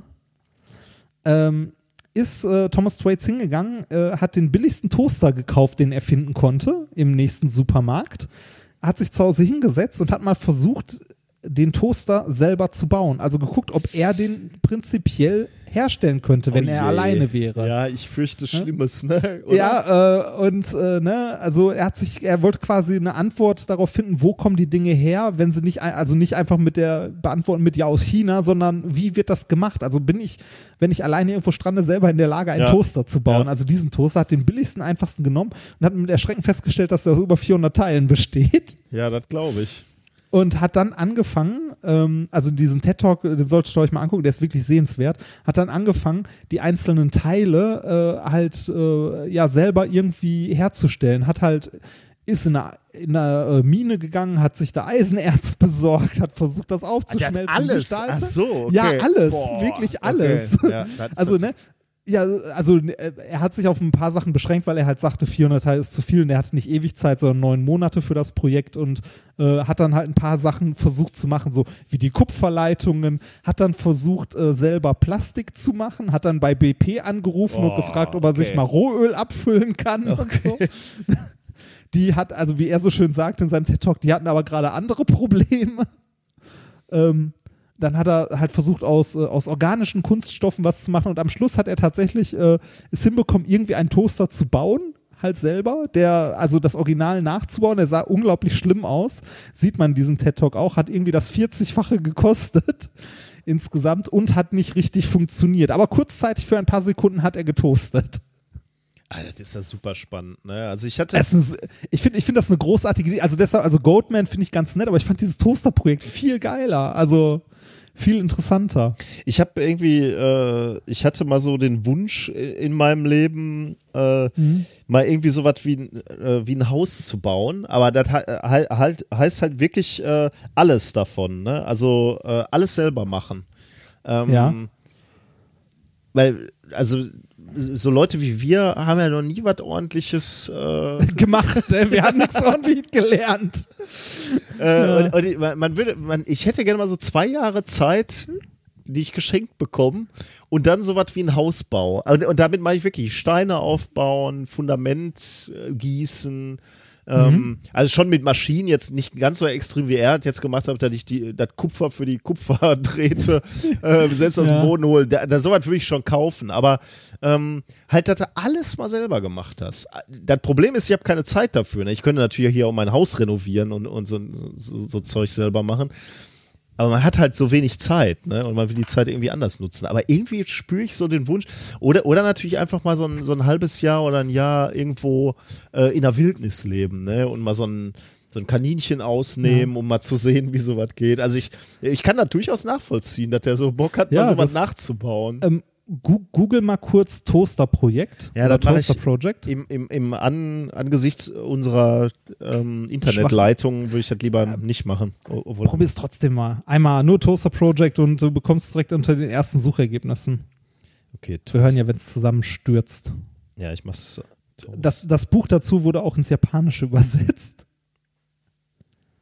The Toaster Project, das ist eine Webseite. Ja, ja, ja, genau, genau. Also da gibt es dann tomwaits.com, da findest du äh, The Toaster Project und da siehst du ein Bild von dem Toaster, den er gebaut hat. Ach, Ist geil, ne? Das, also das geschmolzene so, Ding, ne? Ja, der, genau, der sieht so aus, weil der halt äh, sein Plastik versucht hat selber zu machen und mit Holzformen gepresst hat und so. Das sieht ein bisschen aus, als wäre der mit Käse überbacken. Ja, ja, genau. Und äh, weiß nicht, wenn du gerade auf der Seite von ihm tatsächlich bist, siehst du das letzte, Bild ganz rechts, wenn du nach rechts scrollst, siehst du, wie der Toaster im Laden steht zwischen anderen Toastern allem- mit einem Preis mit einem Preisschild für 1187 Pfund. Weil, weißt du, das Ding, das The Toaster Project or a heroic attempt to build a simple electric appliance from scratch. ja. Ja, genau, genau. Also das, das Projekt fand ich wirklich, also das hat mich deutlich mehr beeindruckt als äh, Goatman. Also Goatman ist auch nett, aber Ja, wobei ich das auch irgendwie, ja, äh, hm. Okay, da- das ist ja so äh, alles mal erfahren, ne? Also erfahren, Ja, Toaster ja. zu bauen oder Ja. erfahren zu leben wie, äh, wie eine äh, Ziege. Äh, sehr interessant, ja. Also die, das, Ja. dieses Toaster-Ding gucke ich mir aber nochmal an. Ja. Se- Setzt du das auch in die Show Notes, wenn du dran denkst? das äh, kann ich tun, wenn ich dran denke, ja. Ähm, er hat den Preis aber nur zur Hälfte bekommen. Ah, okay. Ne? Die andere Hälfte ging an Charles Foster. Charles Foster ähm, war derjenige hier, ne, ähm, der, äh, ein, der zu verschiedenen Zeiten als äh, as a Badger, ein Otter, a Deer, a Fox Ja, und a ja. Bird gelebt hat. Ne? äh, der hat tatsächlich in seiner, in seiner Freizeit mal eine Zeit lang ähm, halt äh, ja, als Reh gelebt und hat sich versucht, da rein zu versetzen, wie es ist, von einem Hund gejagt zu werden. Hat wie ein Otter äh, am, am See rumgelegen. äh, wie, äh, ein Fuchs in der Stadt hat halt Mülltonnen geplündert und so. Oh Gott. Das ist schön, ne? Und Äh, was hat er rausgefunden? Weißt du das? Also. Der, der, der, der hat das nur, also der macht, der macht das als, also der hat das als Hobby quasi gemacht, um herauszufinden, wie es ist, also sich in ein Tier hineinzuversetzen. Hat auch ein Buch darüber geschrieben, Being a Beast. Äh, bei auch 2016 erschienen. Äh, in seinem normalen Leben, ne, man könnte jetzt sagen, der vielleicht ist ein bisschen behämmert. In seinem normalen Leben ist er Rechtsanwalt und unterrichtet Med äh, Medical Law and Ethics in Oxford. Oh Gott. Also, Ja, ich meine, ja, irgendwie, äh, okay, da, Komisch. da streift einer durch die Stadt und, und äh, durchwühlt die Mülltonnen äh, und, und bewegt sich wie ein Fuchs. Dann bist du entweder bekloppt oder du bist Professor an der Universität. Ne? ja, richtig. Richtig. Ob der Studenten kriegt? Also, wenn die wissen, äh, es könnte sein, dass, du dann eine, eine Masterarbeit kriegst, wo du als Fuchs durch die Gegend rennen musst. Ich weiß nicht. Ich weiß nicht. oh Gott. Ja, so viel zum IG-Nobelpreis in Biologie. Äh, krass. Das heißt, wir Ja. kommen äh, zum IG Nobelpreis in Literatur. Oh. Ähm, den machen wir auch wieder kurz, weil Ja. ähm, der ja uns fachlich äh, nicht so nah ist, würde ich mal sagen. Ähm, in gewisser Weise äh, schließt er sich an an das, was du uns gerade erzählt hast. Oh, was Er denn? geht nämlich an Fredrik Sjöberg äh, in Sch Schweden uh, for his three-volume autobiographical work about the pleasures of collecting flies that are dead and flies that are not dead yet. ähm, Okay. der, der hat wohl offensichtlich ein Buch geschrieben, The Fly Trap. Äh, Drei Bände. ja, drei Bände, ja, richtig. Aber das erste äh, Volume äh, heißt The Fly Trap. Äh, oder ähm, ich habe also im, im Deutschen tatsächlich auch die Fliegenfalle. Äh, Ja. Oder über das Glück der Versenkung in seltsame Passionen, die Seele des Sammlers, Fliegen und das Leben mit der Natur. Ähm, Schön. Ich habe selbst nicht gelesen, deswegen lese ich mal eben, äh, was über dieses Buch ähm, in, äh, in Amazon steht oder bei Amazon steht. Äh, meine Tas Passion Fliegen. Tanzfliegen, Schmeißfliegen, Dasselfliegen, Fabelfliegen. Vor allem aber Schwebfliegen. Jeder kennt diesen Moment, in dem man sich fragt, warum mache ich das eigentlich alles? Bei Frederik Sjöberg war es erreicht, als er sich mit einem Lamm im Arm auf den Straßen Stockholms wiederfand. Das Tier sollte bei einer Theateraufführung mitwirken. Der Autor war dafür verantwortlich, dem Regisseur jeden Wunsch zu erfüllen. In diesem Moment brach sich eine lang, lange im Verborgenen gereifte Erkenntnis Bahn. Es gibt kein richtiges Leben im Falschen. Im darauf folgenden Jahr hatte er sich auf einer Insel niedergelassen und begann eine lang unterdrückte Passion endlich auszuleben. Fliegen zu fangen und ihr Leben zu studieren. Und er fand Ja. in diesem Hobby etwas, für das es keinen anderen Ausdruck gibt als diesen, Lebensglück. Ein etwas spezielles Hobby, gewiss, in das der Autor uns hier mit einer seltsamen Mischung aus Faszination, Staunen über sich selbst, Liebe zum Detail und großer Hingabe einführt. In diesem Buch geht es also um Fliegen, um Schmeißfliegen, Tanzfliegen, Dasselfliegen, Waffenfliegen, Fabelfliegen, vor allem aber um Schwebfliegen. Aber es geht auch um mehr. Es geht um die Langsamkeit, Mimikrie, die Genese wissenschaftlicher Weltbilder, die Grundform des menschlichen Daseins und ein wenig auch um Liebe und Tod. Sjöbergs Essay, wir kommen jetzt zum Ende, man könnte sicher Adjektive wie brillant, geistreich, intelligent heranziehen, aber im Grunde sagen sie nichts darüber aus, warum einem dieses Buch gut gelaunt, ja geradezu glücklich und beschwingt zurücklässt. Tja. Äh, So behämmert das klingt, äh, das ist vielleicht gar nicht mal so übel. Äh, ich, Nee, ernst, also ich ernsthaft glaube nicht, auch, weil ja. also weil, weil, weil gerade so diese, diese Erkenntnis, ne, so, äh, was er, was er da sagt, es gibt kein richtiges Leben im Falschen. Äh, dieses, weiß ich nicht, dass äh, man denkt immer, dass einem so viele Sachen wichtig sind und am Schluss merkt man so, ist eigentlich alles egal, solange man glücklich ist. Genau, und der, Oder- er, er ist, glaube ich, er hatte auch sogar eine Familie da auf der Insel, also äh, Ja. und er, er sammelt halt diese Fliegen. Aber er forscht die halt auch, ne? Und er hat, er Ja. war auch irgendwie ganz seltsam angezogen von irgendeinem äh, berühmten Insektensammler, dem er dann quasi so auch nachforscht und, und auch seine, seine die Biografie, glaube ich, von dem so ein bisschen ähm, äh, erforscht. Also ja, äh, ja, du hast recht. Also so, so bekloppt das scheinen mag, aber ich meine, wenn es dich glücklich macht, Fliegen zu sammeln und zu untersuchen, dann ist das vielleicht das, was du machen solltest im Leben. Ja, wa? das, genau, das, das Problem ist, glaube ich, dass die meisten Leute versuchen, ähm, so einem vorgezeichneten Gang zu folgen, der irgendwie von der Gesellschaft erwartet wird und äh, dabei sich nicht trauen, das zu machen, was sie eigentlich glücklich machen würde. Ja. Das ist, das ist wahrscheinlich leichter gesagt als getan, weil ne, wir alle leben ja irgendwie in einer sozialen Gemeinschaft. Aber äh, ich glaube, es ist gar nicht mal so falsch, sich manchmal einfach mal hinzusetzen und zu überlegen, so, äh, bin ich momentan glücklich? Wenn nein, warum nicht? Was kann ich dagegen tun? Und ist es mir nicht wichtiger, glücklich zu sein? Oder noch einfach die Frage, was macht mich glücklich? Das ist für viele Leute ja, glaube ich, schon schwer zu beantworten. Ja. Wir werden nochmal richtig tiefgründig hier kurz vor Ja, Ende, ne? Ja, das, äh, ne? wie hieß nochmal der eine Satz gerade? Äh, Ja, genau. ja. Kommen wir, kommen wir äh, danach zum, ich glaube jetzt letzten, ne? Genau. Preis? Letzter Preis. Letzter Preis. Es geht um äh, der äh, IG Nobelpreis in der Kategorie Perception, Wahrnehmung. Okay. Der geht an Atsuki Higashiyama und Kohi Adachi for investigating whether things look different when you bend over and view them between your legs. Schön, ne? Das- Also, sa sagen wir mal so, da kann ich dir schon mal was sagen von meiner einjährigen Tochter.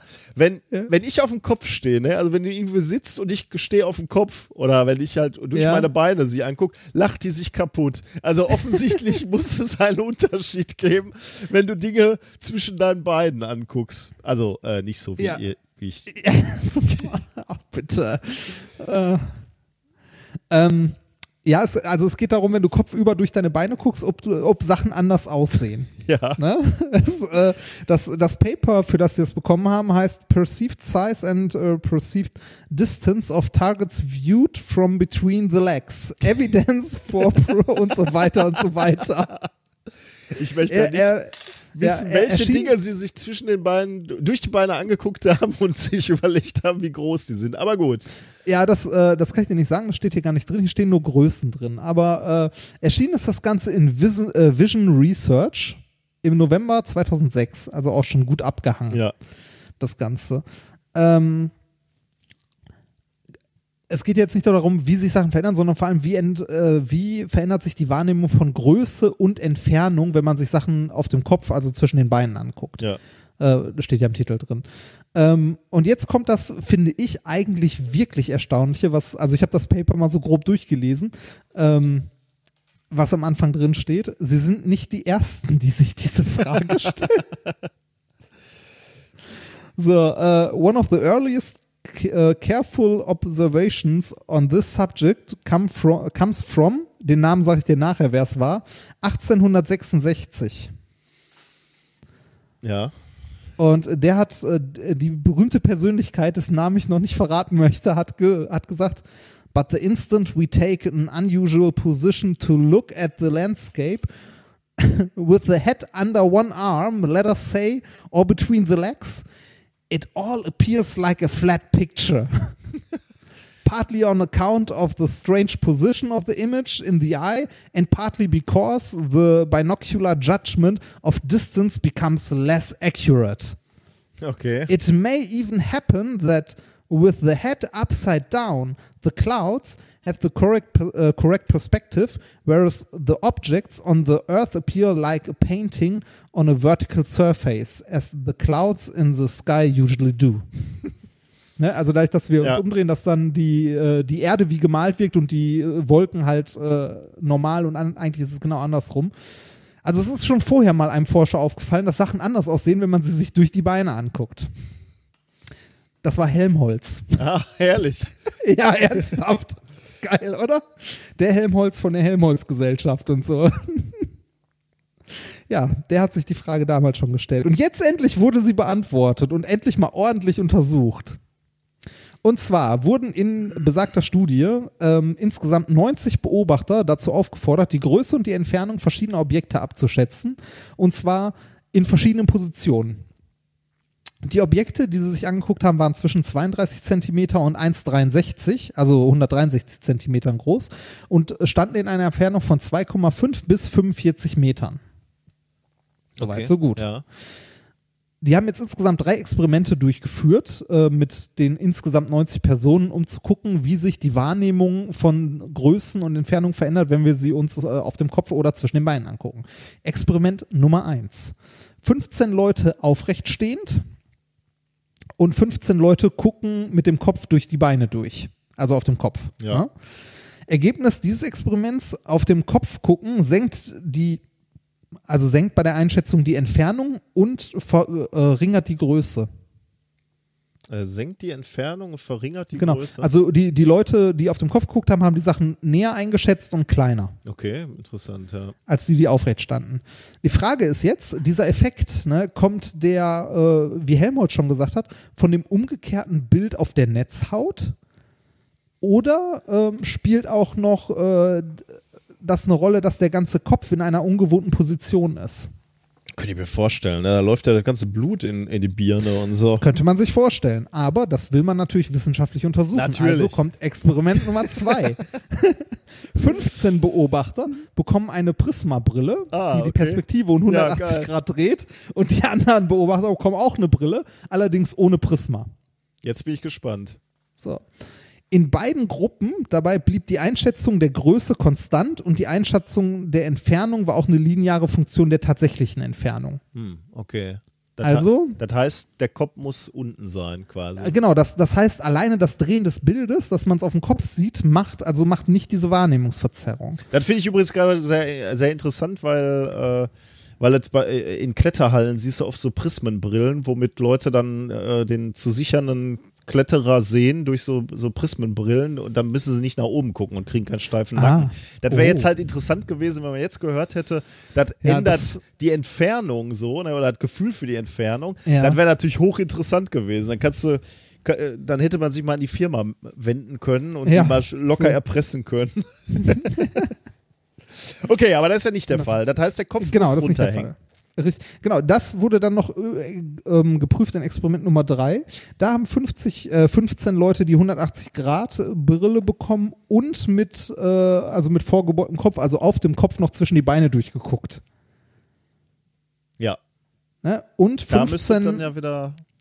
Ja, und die anderen 15 hatten auch wieder Brillen, aber ohne Prisma und die lagen auf dem Bauch. Also die haben auch von einer niedrigen Position aber richtig rumgeguckt. Okay. Ne? Ja.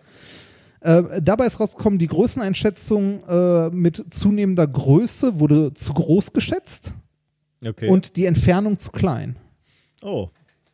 Ja, äh, Ergebnis, das sie jetzt insgesamt haben, ist, die Verzerrung bei der Einschätzung von Entfernung und Größe ist nicht vom umgekehrten Bild auf der Netzhaut abhängig, sondern von der Lage des Körpers. Mhm.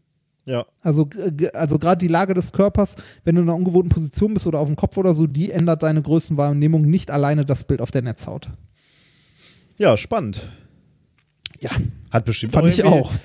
Hat bestimmt auch Auswirkungen so auf äh, Astronauten oder so, oder? Wenn die, aber gut, die haben überhaupt, Ja, wobei da gibt es kein Oben und Unten mehr, ne? ja, aber auch das müsste ja irgendwie dann beeinflussen, oder? Also, Ja. äh, Wahrscheinlich schon. Also ich fand's, also am beeindruckendsten an der Studie, muss ich ganz ehrlich sagen, finde ich, dass so schon Helmholtz sich dazu Gedanken gemacht hat.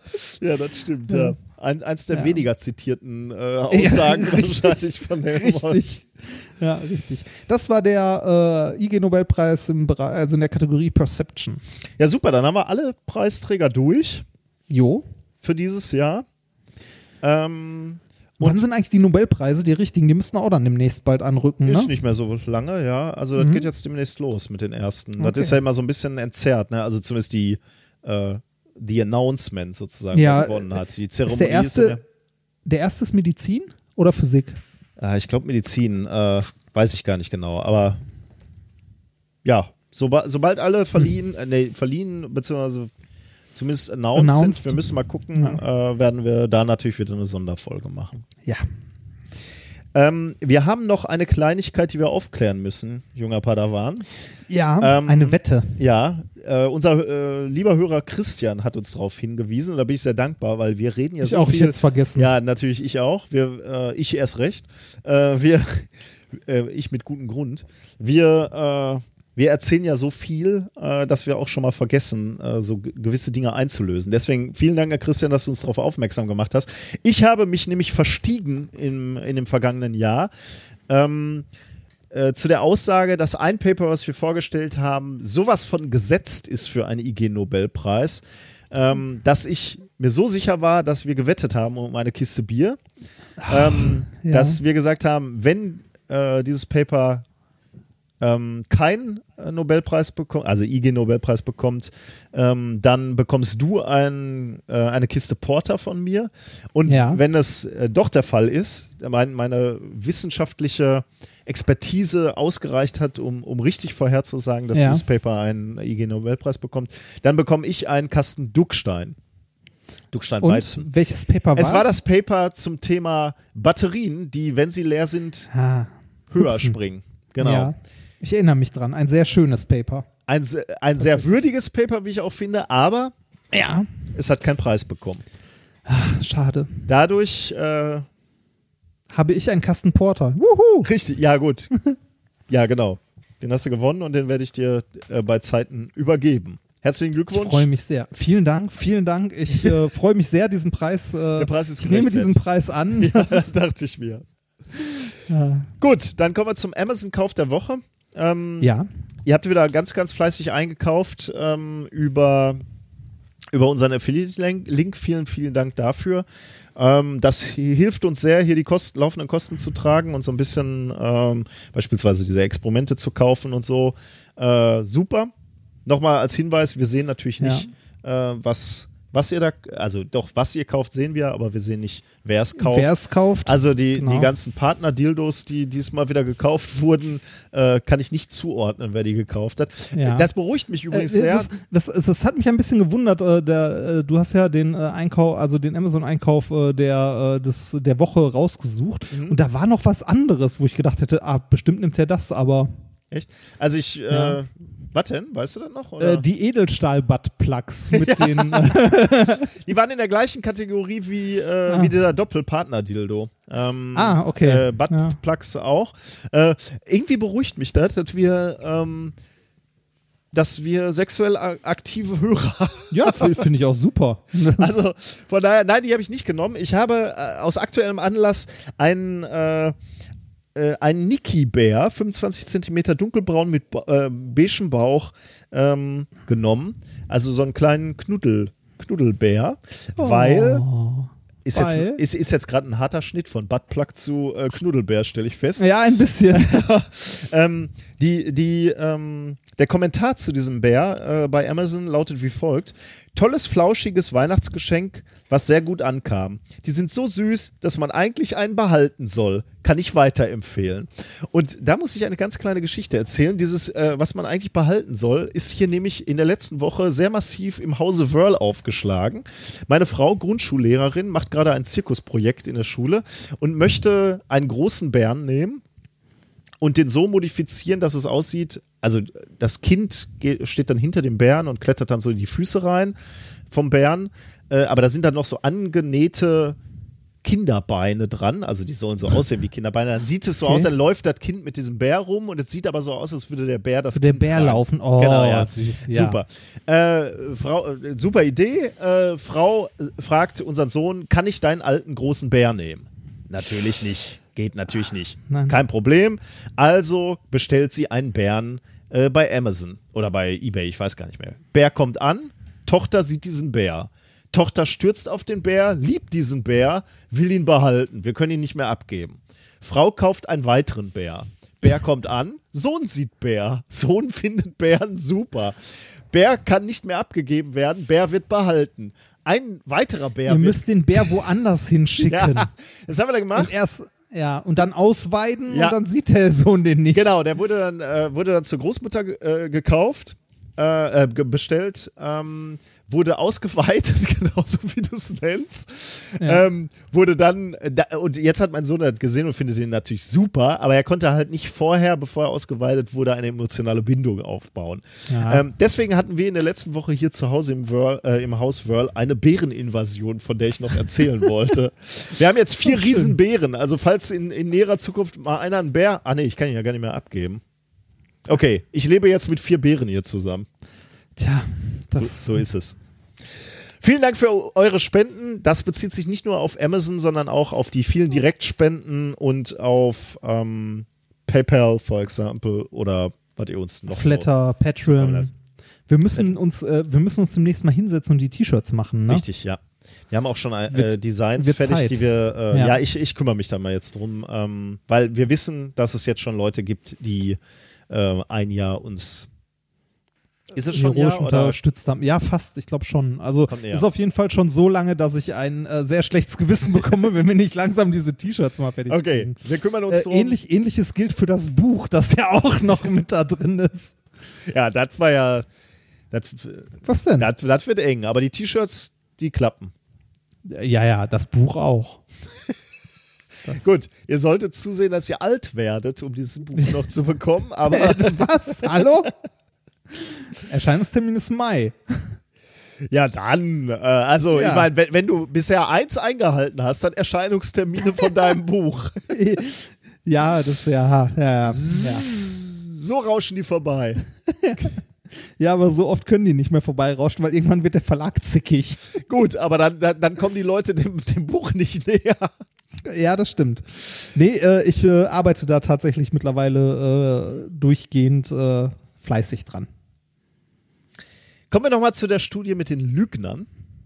Ja, ich arbeite da wirklich sehr fleißig dran. Ich, also ich, äh, ich bin, wie gesagt, ich bin ja die komplette nächste Woche beruflich äh, Da unterwegs. wirst du die Zeit nutzen, an diesem Buch zu arbeiten, ne? äh, das werde ich tatsächlich abends tun. Das Ja. habe ich in den letzten Abenden auch jeden Abend gemacht. Ja, das ist doch super. Dann Das, ja, das ist ist das ja großartig. das, ist so praktisch im richtig, Mai- en, das ist so richtig entspannend gerade. Ähm, gut, dann sind wir da mal gespannt Ja.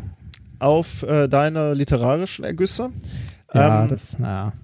Ich möchte noch auf eins hinweisen, äh, nämlich die Rosetta-Landung ähm, am 30.09.2016. Ähm, wir hatten ja Was ist schon das für ein Tag? der Freitag. Jetzt Freitag. Jetzt der nächste Freitag? ja, genau. Verdammt. Ähm, da Ja, werd ich- werd hat, hatten wir darüber mitbekommen. gesprochen, äh, Rosetta und Filet, äh, ihr erinnert euch, und, und die Frage war, was, was passiert mit Rosetta? Und dann hat man sich ja entschieden, man lässt ihn ganz, ganz vorsichtig äh, auf, den, auf den Kometen, auf Churi, Aufschlagen. aufschlagen. ähm, und das passiert eben genau jetzt am Freitag, 30.09. Ähm, und der, die Übertragung bei der ESA, und wir stellen auch einen Link schon mal rein, weil den Link gibt es schon, glaube ich. Habe ich einen Link rein? Ja, genau, habe ich schon reingestellt. Ähm, die Übertragung startet um 9.45 Uhr Central European Standard Time. Ähm, 10 Uhr kriegt Rosetta den letzten Befehl quasi so zum, zum Absinken. Und geplant ist die Landung, der Crash, äh, um 13.20 Uhr. Äh, plus minus 20 Minuten. Ähm, also so um, um die Mittagszeit, vielleicht kann man die Mittagspause dann so ein bisschen so legen, dass man da mal reinschaut. Ähm, ich werde mir das auf jeden Fall versuchen zu geben, aber da ist auch eine Veranstaltung an der Uni, über die wir die letzten Wochen schon immer gesprochen haben. Äh, muss ich mal gucken, ob ich das schaffe. Ähm, aber ich versuche es mal zu gucken und dann berichten wir bei der nächsten Sendung auch wieder darüber. Jo. Okay, ich glaube, dann sind wir durch. Das war schon wieder, ne? Das war schon wieder. Geht, was, heißt schon wieder? Drei Stunden zehn diesmal, aber die, die Preisverleihungen sind halt sind halt, sind halt auch immer ein bisschen Umfangreich, ne? äh, umfangreicher. so aber mir hat es wieder sehr viel Spaß gemacht. Ja, mir auch, abgesehen davon, dass ich jetzt noch meinen Koffer packen muss. Ja, gut. So, ähm, naja. Also, äh, was heißt das für die Shownotes? Äh, du hattest gerade schon irgendwie was angekündigt. Ich stelle jetzt gleich, also wir, wir Äh, ja, was, was, auf, was auf jeden Fall noch fertig wird, äh, du machst, äh, ne, äh, Ich mixe du das machst noch kurz das, das Mix fertig und Ich hau das noch auf die Server und so weiter drauf. Ich weiß nur nicht, ob ich äh, heute, also ich werde das heute wahrscheinlich nicht mehr schaffen, die Shownotes ins Blog zu schreiben und die Links zu setzen und so, weil das ja doch ein bisschen dauert. Äh, ich muss nämlich morgen früh raus und äh, viel Auto fahren. Und Aber- das, ich hoffe, ja. dass ich das irgendwann im Laufe der Woche schaffe, wenn ich abends im Hotel irgendwie funktionierendes WLAN habe. Wäre schon super, wenn er. Also Dienst, Ja. Dienstag veröffentlichen wir die Folge, ne? Also wenn er Ja. dann irgendwie Dienstag das noch äh, rein. Ja, wie gesagt, ich muss gucken, ob ich in einem der Hotels, in denen ich bin, ein halbwegs vernünftiges WLAN habe. Weil da ich im Ausland unterwegs bin, kann ich leider nicht mein Handy nutzen. Ja. Ja, Das gut, aber äh, gut, also Wird schon hinhauen. seht es uns Spätestens nach, am Samstag. Ja, ich hoffe, wir, wir hoffen alle ein bisschen früher, aber ansonsten Ja. äh, reichen wir es nach, genau. Ja. Okay. Okay, Dann dann, kommt noch äh, Musik. als ne? Abschluss gibt's den DNA Science Rap Auch wieder von. und genau. Auch Dann- wieder von äh, Science with Tom. Genau. Okay, macht's gut. Wir hören uns in zwei Wochen. Tschüss. Science Academy! Research written, performed, and edited by the students from the Nueva School. Yeah, uh, uh, yeah, yeah, yeah, uh, yeah, uh, yeah, yeah, yeah. G C T A U U U U U U G C T A U U U U U U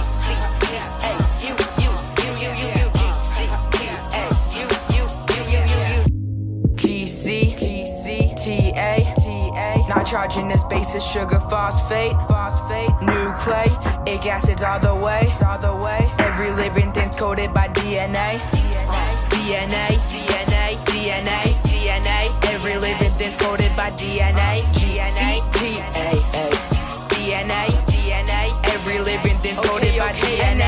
nucleic acids that D is deoxyribose. Molecules that are first and foremost in the complex coding of aminos. Making up the blueprint to life inside you. Call it your genome cause the shape of proteins is written in a code inside of your genes. Gene? every single thing alive. Predator and prey. Every single player in the NBA Animals, plants, even bugs in the subway. Everything's coded by DNA. I know by the structure, it's known by the name of a double helix. Got two bioamines, two different purines of hydrogen bonds. Taking adenine, thymine, and cytosine, guanine. You all know what I mean. Making myself while I'm yeah. Nucleotides making all forms of life. They're coded for genes that are dominant, yeah. I know, no. Life on Earth can boil down to molecules. Okay, okay. Hold up, let me think. All my DNA. DNA, DNA, DNA, DNA. Every living thing's coded by DNA. DNA,